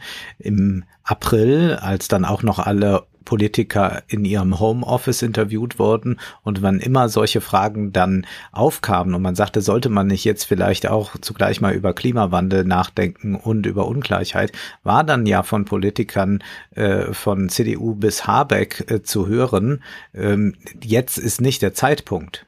Genau. Und dann muss man immer sagen, nee, jetzt ist aber sehr wohl der Zeitpunkt.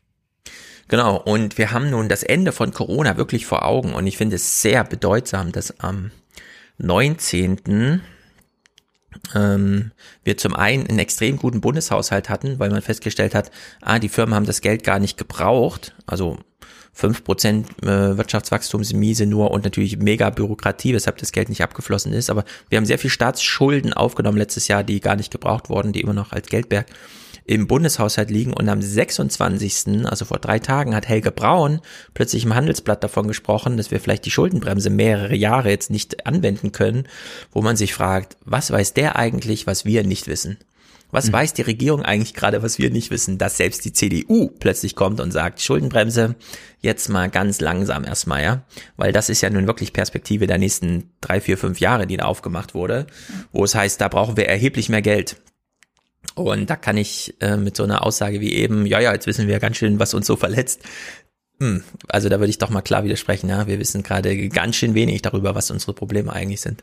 Zumal es wurde bisweilen ja so getan, und das war in einigen Berichten jetzt aus Kulturzeit oder so zu vernehmen, als würden wir jetzt mal, wie es dann heißt, Verwundbarkeit, Vulnerbar Vulnerabilität, all das würden wir jetzt einmal merken. Und wir hätten jetzt auch wieder, äh, würden sehen, dass der Tod mehr in unserem Leben stattfindet. Flassböhle hat auch, glaube ich, jetzt nochmal sowas bei Lancet. Da muss ich sagen, nee, das ist doch Unsinn. Äh, jeder Mensch hat Freunde, Bekannte, Verwandte. Und jeder Mensch hat auch mit dem Tod schon eine Begegnung gemacht, weil irgendwelche ihm nahestehenden Menschen gestorben sind, hat Erfahrung gemacht mit Menschen, die sehr krank sind, die vielleicht nicht mehr gesund werden oder irgendwann nach langer Therapie wieder gesund werden oder nur noch so halb gesund sind. All das kennt man doch aus seinem Umfeld. Also ich habe da manchmal den Eindruck, dort sitzen Menschen, die keine anderen Menschen kennen. Mhm. Aber es ist doch nicht so, als hätte man äh, keine Erfahrung mit Krankheit sonst gemacht. Mhm. Ja, mit fünf Jahren vielleicht noch nicht. Da wird einem das so ein bisschen ausgeblendet und dann sagt man, nee, den Opa können wir jetzt gerade nicht besuchen. Aber äh, danach ist man doch damit konfrontiert und weiß, wie Menschen aus dem Leben gerissen werden äh, durch irgendeine Diagnose. Wir werden durch die ganzen Vorsorgen, die wir machen sollen, immer wieder daran erinnert, äh, wie äh, sterblich wir sind, wie leicht es passieren kann, dass wir einen Tumor oder sonst was haben. Es stimmt doch auch einfach nicht, mhm. dass der Tod findet in unserem Leben sehr wohl statt. Genau, ist allerdings großes Tabu in Deutschland. Sterben lernen sind jetzt so die Buchtitel, die ja. erscheinen. Und man muss einfach sagen, pro Tag sterben in Deutschland 700 Menschen an Lungenkrankheiten, die nicht Corona sind. Ja. Also das ist total gängig. Damit haben äh, Intensivstationen sehr viel zu tun. Und selbst beim Krebs 500 Tote am Tag, Herz-Kreislauf-Schwäche 1000. Also Corona hat, glaube ich, nur an drei, vier Tagen seit es Corona gibt, mal ähm, Herz-Kreislauf-Systeme, äh, Herz-Kreislauf-Erkrankungen als Todesursache abgelöst, wenn man jeden mhm. einzelnen Tag sich anschaut. Ja, Hinsicht ist ja, aber es ist halt immer wieder erstaunlich, ja, dass wir 55.000 tote Corona-Tote äh, haben und äh, daneben allerdings 20 bis 30.000 tote Menschen, die einfach nur sterben, weil sie sich im Krankenhaus infizieren mit Keimen, die es halt nur im Krankenhaus gibt. Also diese Gewichtung ist doch ähm, schon deutlich irgendwie und die zeigt, hier wird ganz schön viel gestorben in Deutschland. Ja. Äh, wir sind auch mal jetzt, also jetzt kommen wir auch in das Alter, wo wir über die Verlängerung der Lebenserwartung nicht mehr mehr ähm, Bevölkerungswachstum hinbekommen, sondern jetzt ist das ausgereizt. Das ist auch eine ganz interessante Stufe, dass wir, das war nämlich die letzten 70, 80 Jahre so, dass über die Länge der Leben Deutschland gewachsen ist. Und jetzt ist das aber ausgereizt. Und jetzt sterben die Menschen jetzt kommen wir in so einen rollenden Prozess des Sterbens hinein, wo Menschen altersbedingt sterben und Deutschland auch wirklich schrumpft. Also so viel Zuwanderung, 400.000 plus im Jahr haben wir nicht netto. Um das jetzt auszugleichen, in der Hinsicht ist das jetzt auch eine Zäsur, diese 20er Was bedeutet Jahre. das für den Immobilienmarkt? Das weiß man noch nicht genau, weil die Verdichtung, die Urbanisierung derzeit noch extrem krasser verläuft. Ja. Das heißt, du kannst in, in der Eifel oder im Thüringer Land kannst du schon Grundstücke kaufen, wo die Fläche Kaufpreis und die Mietpreise in den Großstädten ungefähr gleich sind. Ja. Also es ist, fällt wirklich komplett aus dem Rahmen mittlerweile.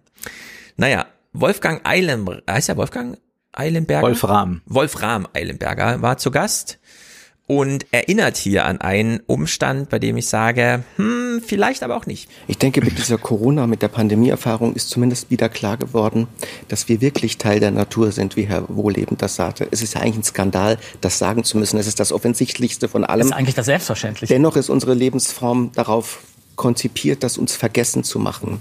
Es ist natürlich auch eine Kränkung, dass so ein Mikrowesen, ein ganz kleiner äh, Partikel in unserer Existenz die gesamte globale Welt fast zum Stillstand bringt. Auch da sehen wir, wie vernetzt, wie verkettet alles Leben auf der Welt ist.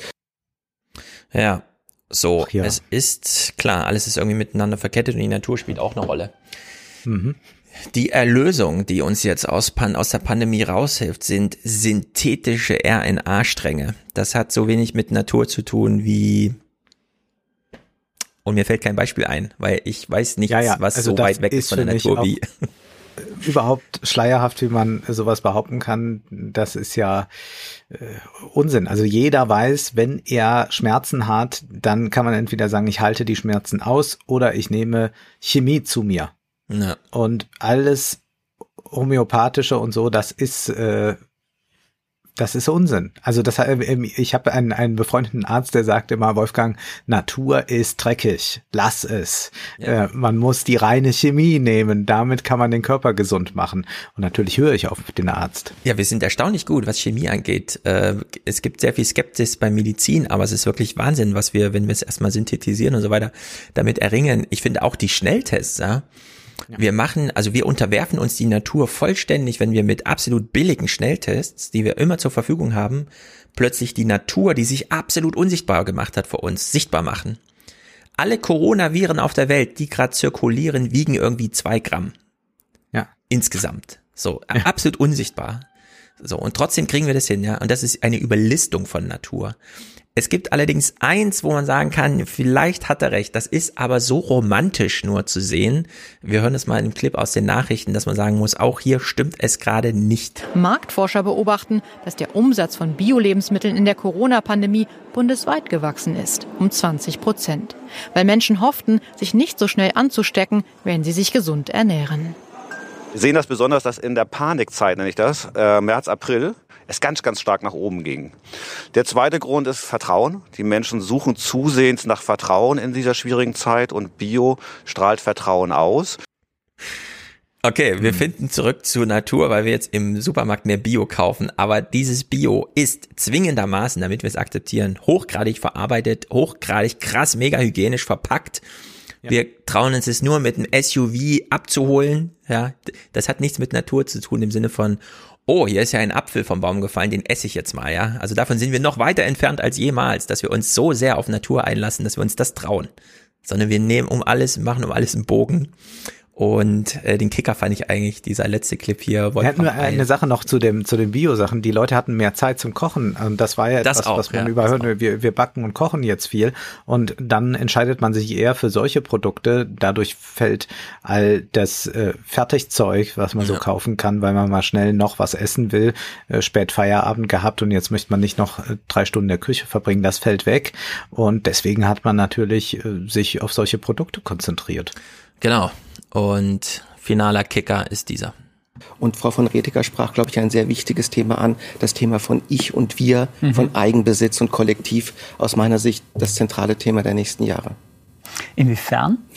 Weil wir die letzten 30 Jahre in einer Art neoliberalen Ich-Blase gelebt haben, in der das Eigentum, das Ich, die Selbstverwirklichung ähm, die zentralen Werte unseres Lebensverhältnisses waren. Mhm. Und wir jetzt spüren, dass die Probleme, die wir als globale Gemeinschaft sehen, nicht per Ich zu lösen ist, sondern dass eine Gemeinschaft, vielleicht sogar eine globale Gemeinschaft, sich diesen Problemen annehmen muss. Das heißt, das Kollektiv kommt zurück und das ist auch nicht nur eine gute Nachricht politisch.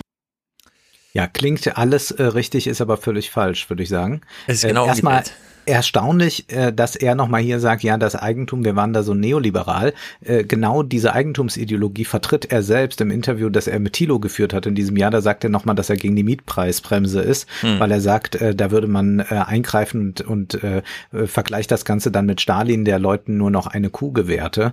Also äh, sehr absurd das Ganze. Und ähm, ich würde sagen, dass gerade diese äh, Eigentumsideologie, die dazu geführt hat, dass wir jetzt so einen äh, Immobilienboom haben, so dass sich die Leute keine Häuser geschweige äh, oder, oder keine Häuser leisten können und auch keine Mietwohnungen leisten können. Das äh, ist ja nicht einhergegangen mit einer neoliberalen Selbstverwirklichung. Das heißt, da hat sich vielleicht äh, ein Prozent selbst verwirklichen können, aber Leute, die sich äh, kein Haus, keine Wohnung leisten können, können sich gar nicht selbst verwirklichen und dass das immer so zusammengedacht wird und dass daraus gleichzeitig folgt, äh, dann irgendwie eine Kollektivierung, vor der er dann aber natürlich als liberaler Philosoph wieder warnen muss. Da weiß ich gar nicht, welche Vision hat er denn da? Äh, mhm. Es ging äh, einfach nur darum, dass äh, Leute vielleicht überhaupt mal die Chance bekommen zur Selbstverwirklichung. Und äh, diese Chance wird gegeben, wenn das Portemonnaie etwas voller ist und wenn auch günstiger Wohnraum zur Verfügung steht. Ja, und diese zweite Dimension, wir kommen jetzt vom politischen Ich zum Wir, weil wir feststellen, wir schaffen ja. es nur gemeinsam äh, es genau das Gegenteil war. Ich will nicht wissen, wie viele Bürgerinitiativen, Vereine, auch wie auch immer, ja. also Organisation auf niederster äh, Zugangsschwelle, die allerdings eine gewisse Stetigkeit, Menschen kennen sich, Menschen finden so einen geselligen Umgang miteinander, äh, wie viel davon einfach nicht mehr da ist, wenn wir sagen, okay, Lockdown ist vorbei, wir sind alle geimpft. Das muss ja alles neu gegründet werden. Also wir sind von organisierter Politik äh, ganz weit weg. Wir haben noch die organisierte Politik. Klar, wir können alle Bundesliga spielen und im Fernsehen irgendwie ja, die Bundesregierung gucken. Aber äh, als politische Wesen sind, wurden wir doch ganz schön ausgeknipst, ja, weil das eben alles verboten wurde. Wenn man äh, die, wenn man so zuspitzt, kann man auch sagen, die Bundesregierung hat im März 2020 alle Bürgerinitiativen in Deutschland verboten. Hm. Ja, dürfen sich nicht mehr treffen äh, nur noch über Zoom und so weiter, während die Bundesregierung immer weitergemacht hat, ne? Die ganzen Ministerien und so, da geht kaum einer ins Homeoffice. Aber Bundespressekonferenzen. Äh, ehrlich, Bundespressekonferenzen, ja, finden weiterhin statt.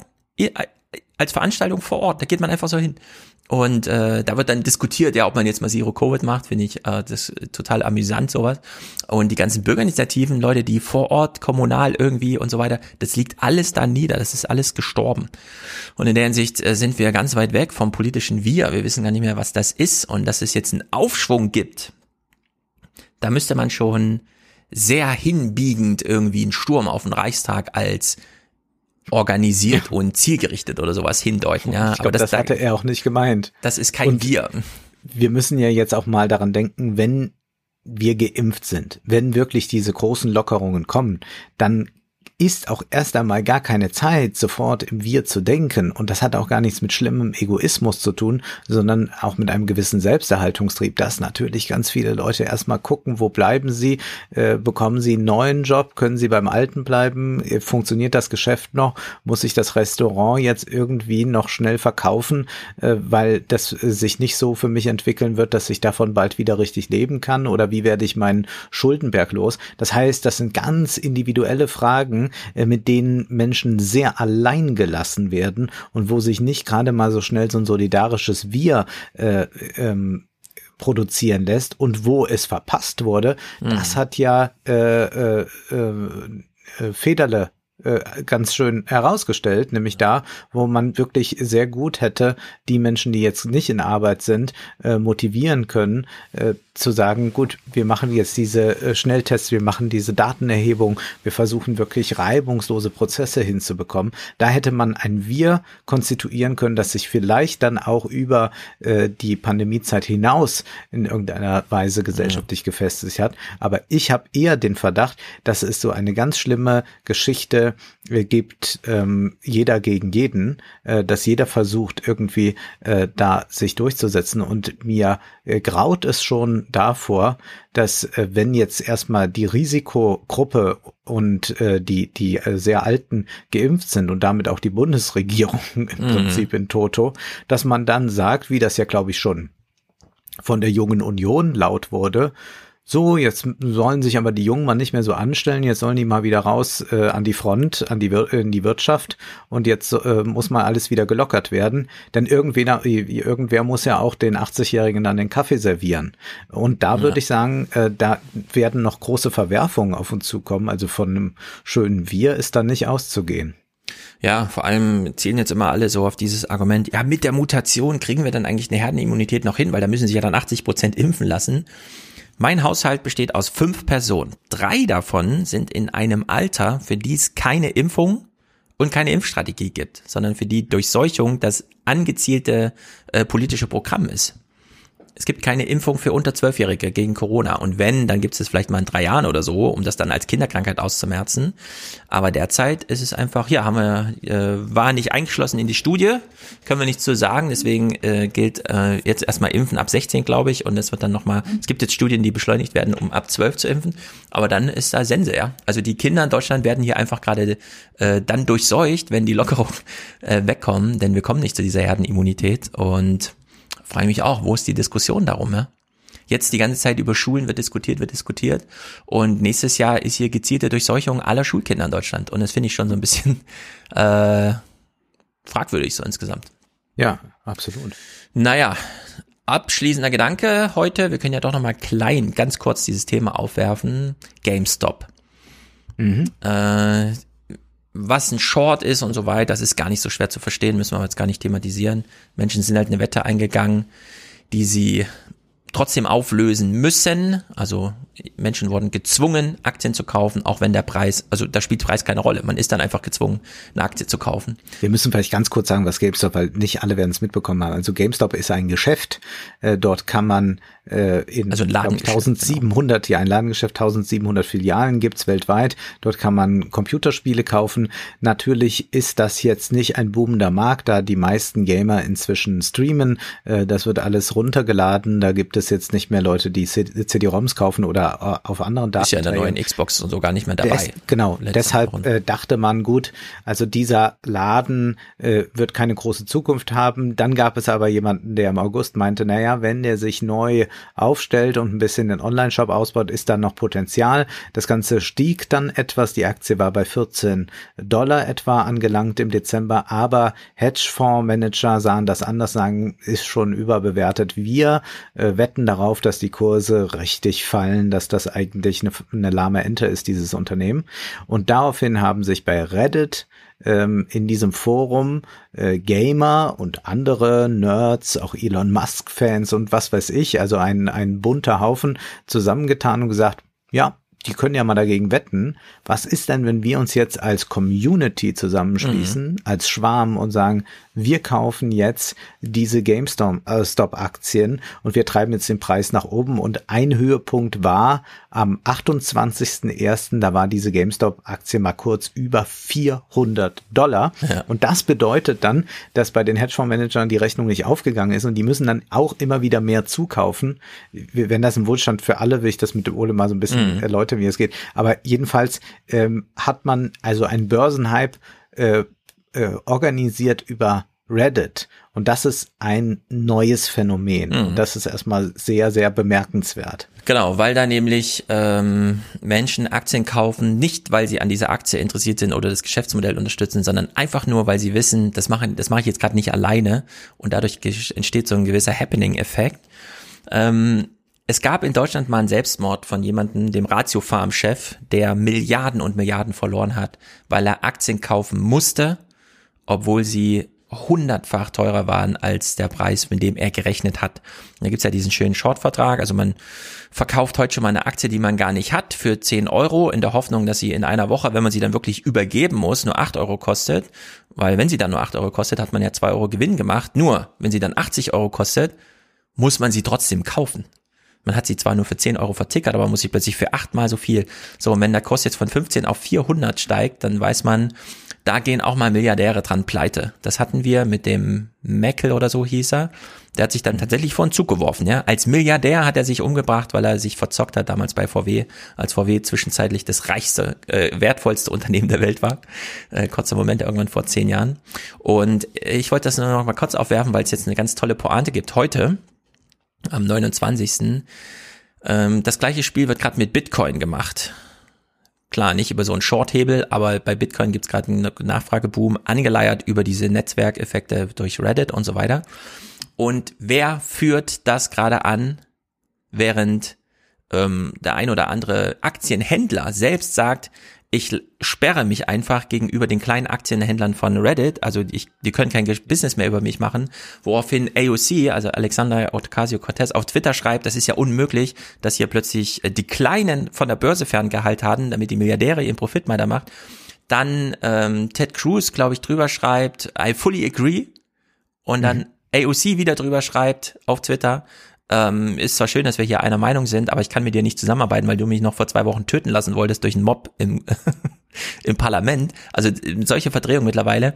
Aber diese Bitcoin-Sache wird gerade von Elon Musk, also dem reichsten Menschen der Welt, ja, der reichste Mensch der Welt, stellt sich jetzt an die Spitze dieser Netzwerkbewegung, wo Menschen mit kleinen Beiträgen viel Wirkung entfachen weil er in seiner eigenen Twitter-Bio einfach nur Bitcoin reingeschrieben hat. Das hat er irgendwann vor fünf Stunden oder so gemacht und jetzt liegt der Bitcoin-Kurs gerade bei 37.000 Dollar. ja. Was für eine irre und, Geschichte. Und äh, Elon Musk ist eben das Vorbild für viele in der Reddit-Blase, was damit äh, zu erklären ist, dass Elon Musk gegen diese Short äh, äh, Shortseller ja, ja, ja. Ähm, äh, kämpft er ja an, weil die ja schon mehrmals versucht haben, äh, gegen sein Unternehmen zu wetten. Und dann hat er ja sich da legendäre Twitter-Kriege geleistet. Ähm, man muss mal noch über dieses Shorten mal sprechen, weil das als sowas generell Böses angesehen wird. Da äh, die, also die haben vielleicht auch eine ganz nützliche Funktion, kann man sagen. Was allerdings wirklich äh, skandalös ist, ist, dass diese kleinen äh, Aktionäre, anders kann man sie ja nicht nennen, dass die jetzt verdrängt werden, indem man ihnen sagt, nee, ihr dürft jetzt die Aktie hier nicht mehr kaufen. Das ist über Apps wie Robinhood, da kostet das keine Gebühr, äh, Aktien zu kaufen und jetzt hat man die einfach dort ausgeschlossen. Also offenbar gab es sehr starken Druck von der Wall Street, von sehr, sehr mächtigen Leuten, dass man so jetzt reagiert hat. Aber man kann hier mal sehen, wenn der Markt wirklich mal frei ja gelebt wird, kommt sofort äh, das Kapital und sagt, naja, also so hatten wir uns das aber nicht vorgestellt. Also wir finden Freiheit immer gut, wenn sie zu unseren Gunsten ausgeht. Ja. Also es ist kein rechtsstaatlicher Vorgang, das muss man sagen. Das sind hier chinesische Verhältnisse, der Umgang mit Börsen und Aktien. Linnea, ich bin gleich da. Ich bin gleich da. Ha? Warte mal noch fünf Minuten. Linnea, warte noch fünf Minuten. Mach mal die Tür zu gelangweiltes Pandemieopfer hier. Gut, damit haben wir den Januar soweit abgehandelt. Hier nochmal Grüße an alle ins neue Jahr. Wir sind ja eigentlich die Letzten, die das machen, glaube ich. Im neuen Jahr genau. begrüßt. Stimmt. Gut. Ein, ein gutes neues Jahr und der Hoffnung, mhm. dass uns es allen am Ende des Jahres dann sehr viel besser auch geht, nervlich. Also man ja. merkt doch, das Nervenkostüm ist ein bisschen in Mitleidenschaft gezogen jetzt von diesem Lockdown, der sich nochmal verlängert und man weiß noch nicht so genau, äh, wie schnell wird dann jetzt dieser Impfstoff produziert, den wir haben wollen und, und, und. Aber wir mhm. können noch auf den Salon blicken. Wir genau. sprechen ja über ein Buch, bei dem wir vielleicht sogar ein bisschen anknüpfen können an diese GameStop-Geschichte. Nämlich da geht es ja ganz stark um die Finanzialisierung, dass nicht mehr realwirtschaftliche Belange eine Rolle spielen. Also es ist ja nicht so, dass man sagt jetzt, na GameStop, das ist aber auch eigentlich 400 Dollar wert, sondern man sagt, na ja, vielleicht 14 Dollar, aber äh, andere sagen, nee, noch nicht mal zwei Dollar, äh, sondern wir haben hier reine äh, Erwartungen, Spekulationen, noch nicht mal mehr Erwartungen, sondern es ist einfach nur die Erwartung, dass andere es erwarten und man guckt, wie lange es funktioniert. Und damit sind wir eigentlich bei Stolen, bei einem Buch von Grace Blakely, das es schon auf Englisch eine Weile gibt. Du hast, glaube ich, auch auf Englisch gelesen. Es gibt's jetzt auf Deutsch, äh, äh, ist bei Jacobin erschienen und darüber werden wir sprechen. Sie macht das äh, diese Finanzialisierung des Kapitalismus beschreibt sie anhand von Großbritannien, aber ähm, das ist natürlich ganz leicht übertragbar auf die Wall Street und auch auf Deutschland. Genau, ich habe es mir schon besorgt, allerdings noch nicht gelesen. Das mache ich jetzt, denn ich habe sehr viel Zeit mit einem unfassbar guten Buch verbracht, nämlich dem von Barack Obama. Ich hatte ja. es befürchtet. Viele fragen sich jetzt, hey, wieso, was ist denn daran so gut und so. Das Ding ist, er liest es selbst. Und es sind ja viele Zitate drin. Desmond Tutu oder wie er heißt, ja. Wenn Obama das einfach nachmacht, wie er glaubt, dass Desmond Tutu mit ihm gesprochen hat. ist das wirklich ein Spektakel. Also ich kann euch nur empfehlen, ein 700 Seiten dickes Buch liest man nicht, ja, sondern das konsumiert man nebenher, während man die Natur erlebt oder wie auch immer. Und die englische Version hat Barack Obama selbst gelesen und es ist eins, also es ist das bestgelesene Buch überhaupt. Ich könnte es jetzt vergleichen irgendwie mit wie Rufus Beck äh, Harry Potter gelesen hat, nur da fehlt dann so ich finde, Harry Potter kann man nochmal gut selber lesen irgendwie und dann den Kindern vorlesen, wie auch immer. Da ist das auch ein Spektakel, dass der Rufus Beck das so gut macht. Aber in dieser Art und Weise schauspielerisch an die Aufgabe heranzugehen, ein Buch vorzulesen, ist wirklich bemerkenswert gelungen. Sieht man sonst selten. Ist ja doch immer mehr so eine Computerstimme, wo man sich fragt, na, irgendwann machen es die synthetischen Stimmen und dann braucht man das nicht mehr, dass das irgendwelche Schauspieler machen. Und Obama hat es wirklich ausgereizt. Der hat da wirklich ein Anliegen gehabt, dieses Buch so gut wie geht zu performen auf allen Ebenen. Und äh, ich werde ein, zwei Ausschnitte mal mitbringen, damit man versteht, was ich meine. Und ansonsten noch mal kurz eine inhaltliche Einschätzung dazu. Genau. Und ansonsten gucken. Also ich bin sehr gespannt, was jetzt die Woche noch, also was diese Woche jetzt an GameStop Bitcoin Texten so entsteht. Ich glaube, ja. da ist eine gewisse Tiefe drin, die wird bestimmt nochmal schön aufgeschlüsselt. Ich habe ein paar kleinere Texte noch und auch ein Buch. Ich habe einen Ratgeber gelesen, einen Lebensratgeber. Mhm. Jetzt wirst du verblüfft sein. Ja. Ich lese ein Thema. Lebensratgeber. Ist das das neue Buch von Andrea Kiwi Kiewel oder was? Nein, natürlich nicht.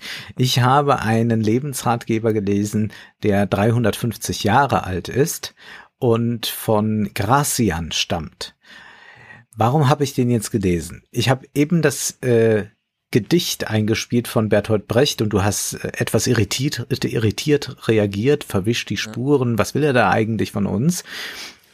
Es gibt ein sehr bekanntes Buch von Helmut Lehten, ich habe es hier, glaube ich, auch schon mal erwähnt, Verhaltenslehren der Kelten, da Verhaltenslehren der Kälte, da geht es darum, wie man sich in den 20er Jahren verhält zu dieser neuen technischen urbanen Wirklichkeit. Und die Idee ist, man wird zu einer kalten Persona, lässt nichts an sich herankommen, verpanzert sich, der setzt sich dann mit Brecht, Ernst Jünger, Karl Schmidt und so weiter auseinander. Und auch Brecht hat diese Idee der kalten Persona, das wurde da in diesem Gedicht äh, beschrieben, dass man noch nicht mal mehr auf der Straße dann die Eltern grüßt.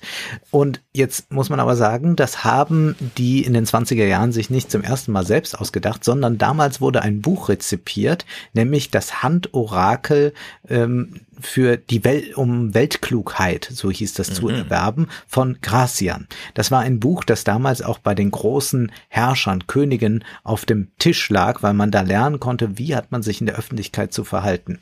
Und dieses Buch ist in den 20er Jahren neu rezipiert worden und dann gab es auch eigene Handorakel, die die verfasst haben und an die sie sich gehalten haben. Und jetzt, in den neuen 20er Jahren, ist dieses alte Handorakel von Hans-Ulrich Gumbrecht neu übersetzt worden und bei Reklam erschienen. Also man knüpft hier wirklich an die mhm. alten 20er an. Und dieses Handbuch habe ich gelesen und da sind sehr schöne Thesen drin und ich kann sagen, das ist eigentlich auch so ein Handbuch, wie verhalte ich mich in den sozialen Medien. Uh, na, da bin ich gespannt. Ich bin ja mal skeptisch, wenn jemand sagt, wie Hannah Arendt sagte, oder Hegel. ja. Ich meine, nee, die sagten bestimmt nichts zu Corona. Aber soziale Medien, warum nicht? Ich bin gespannt. Sehr gut. Sehr gut, dann habt eine tolle Woche und nächste Woche machen wir Salon. Genau. Alles klar. Alles Gute. Bis dahin. Tschüss. Haut rein.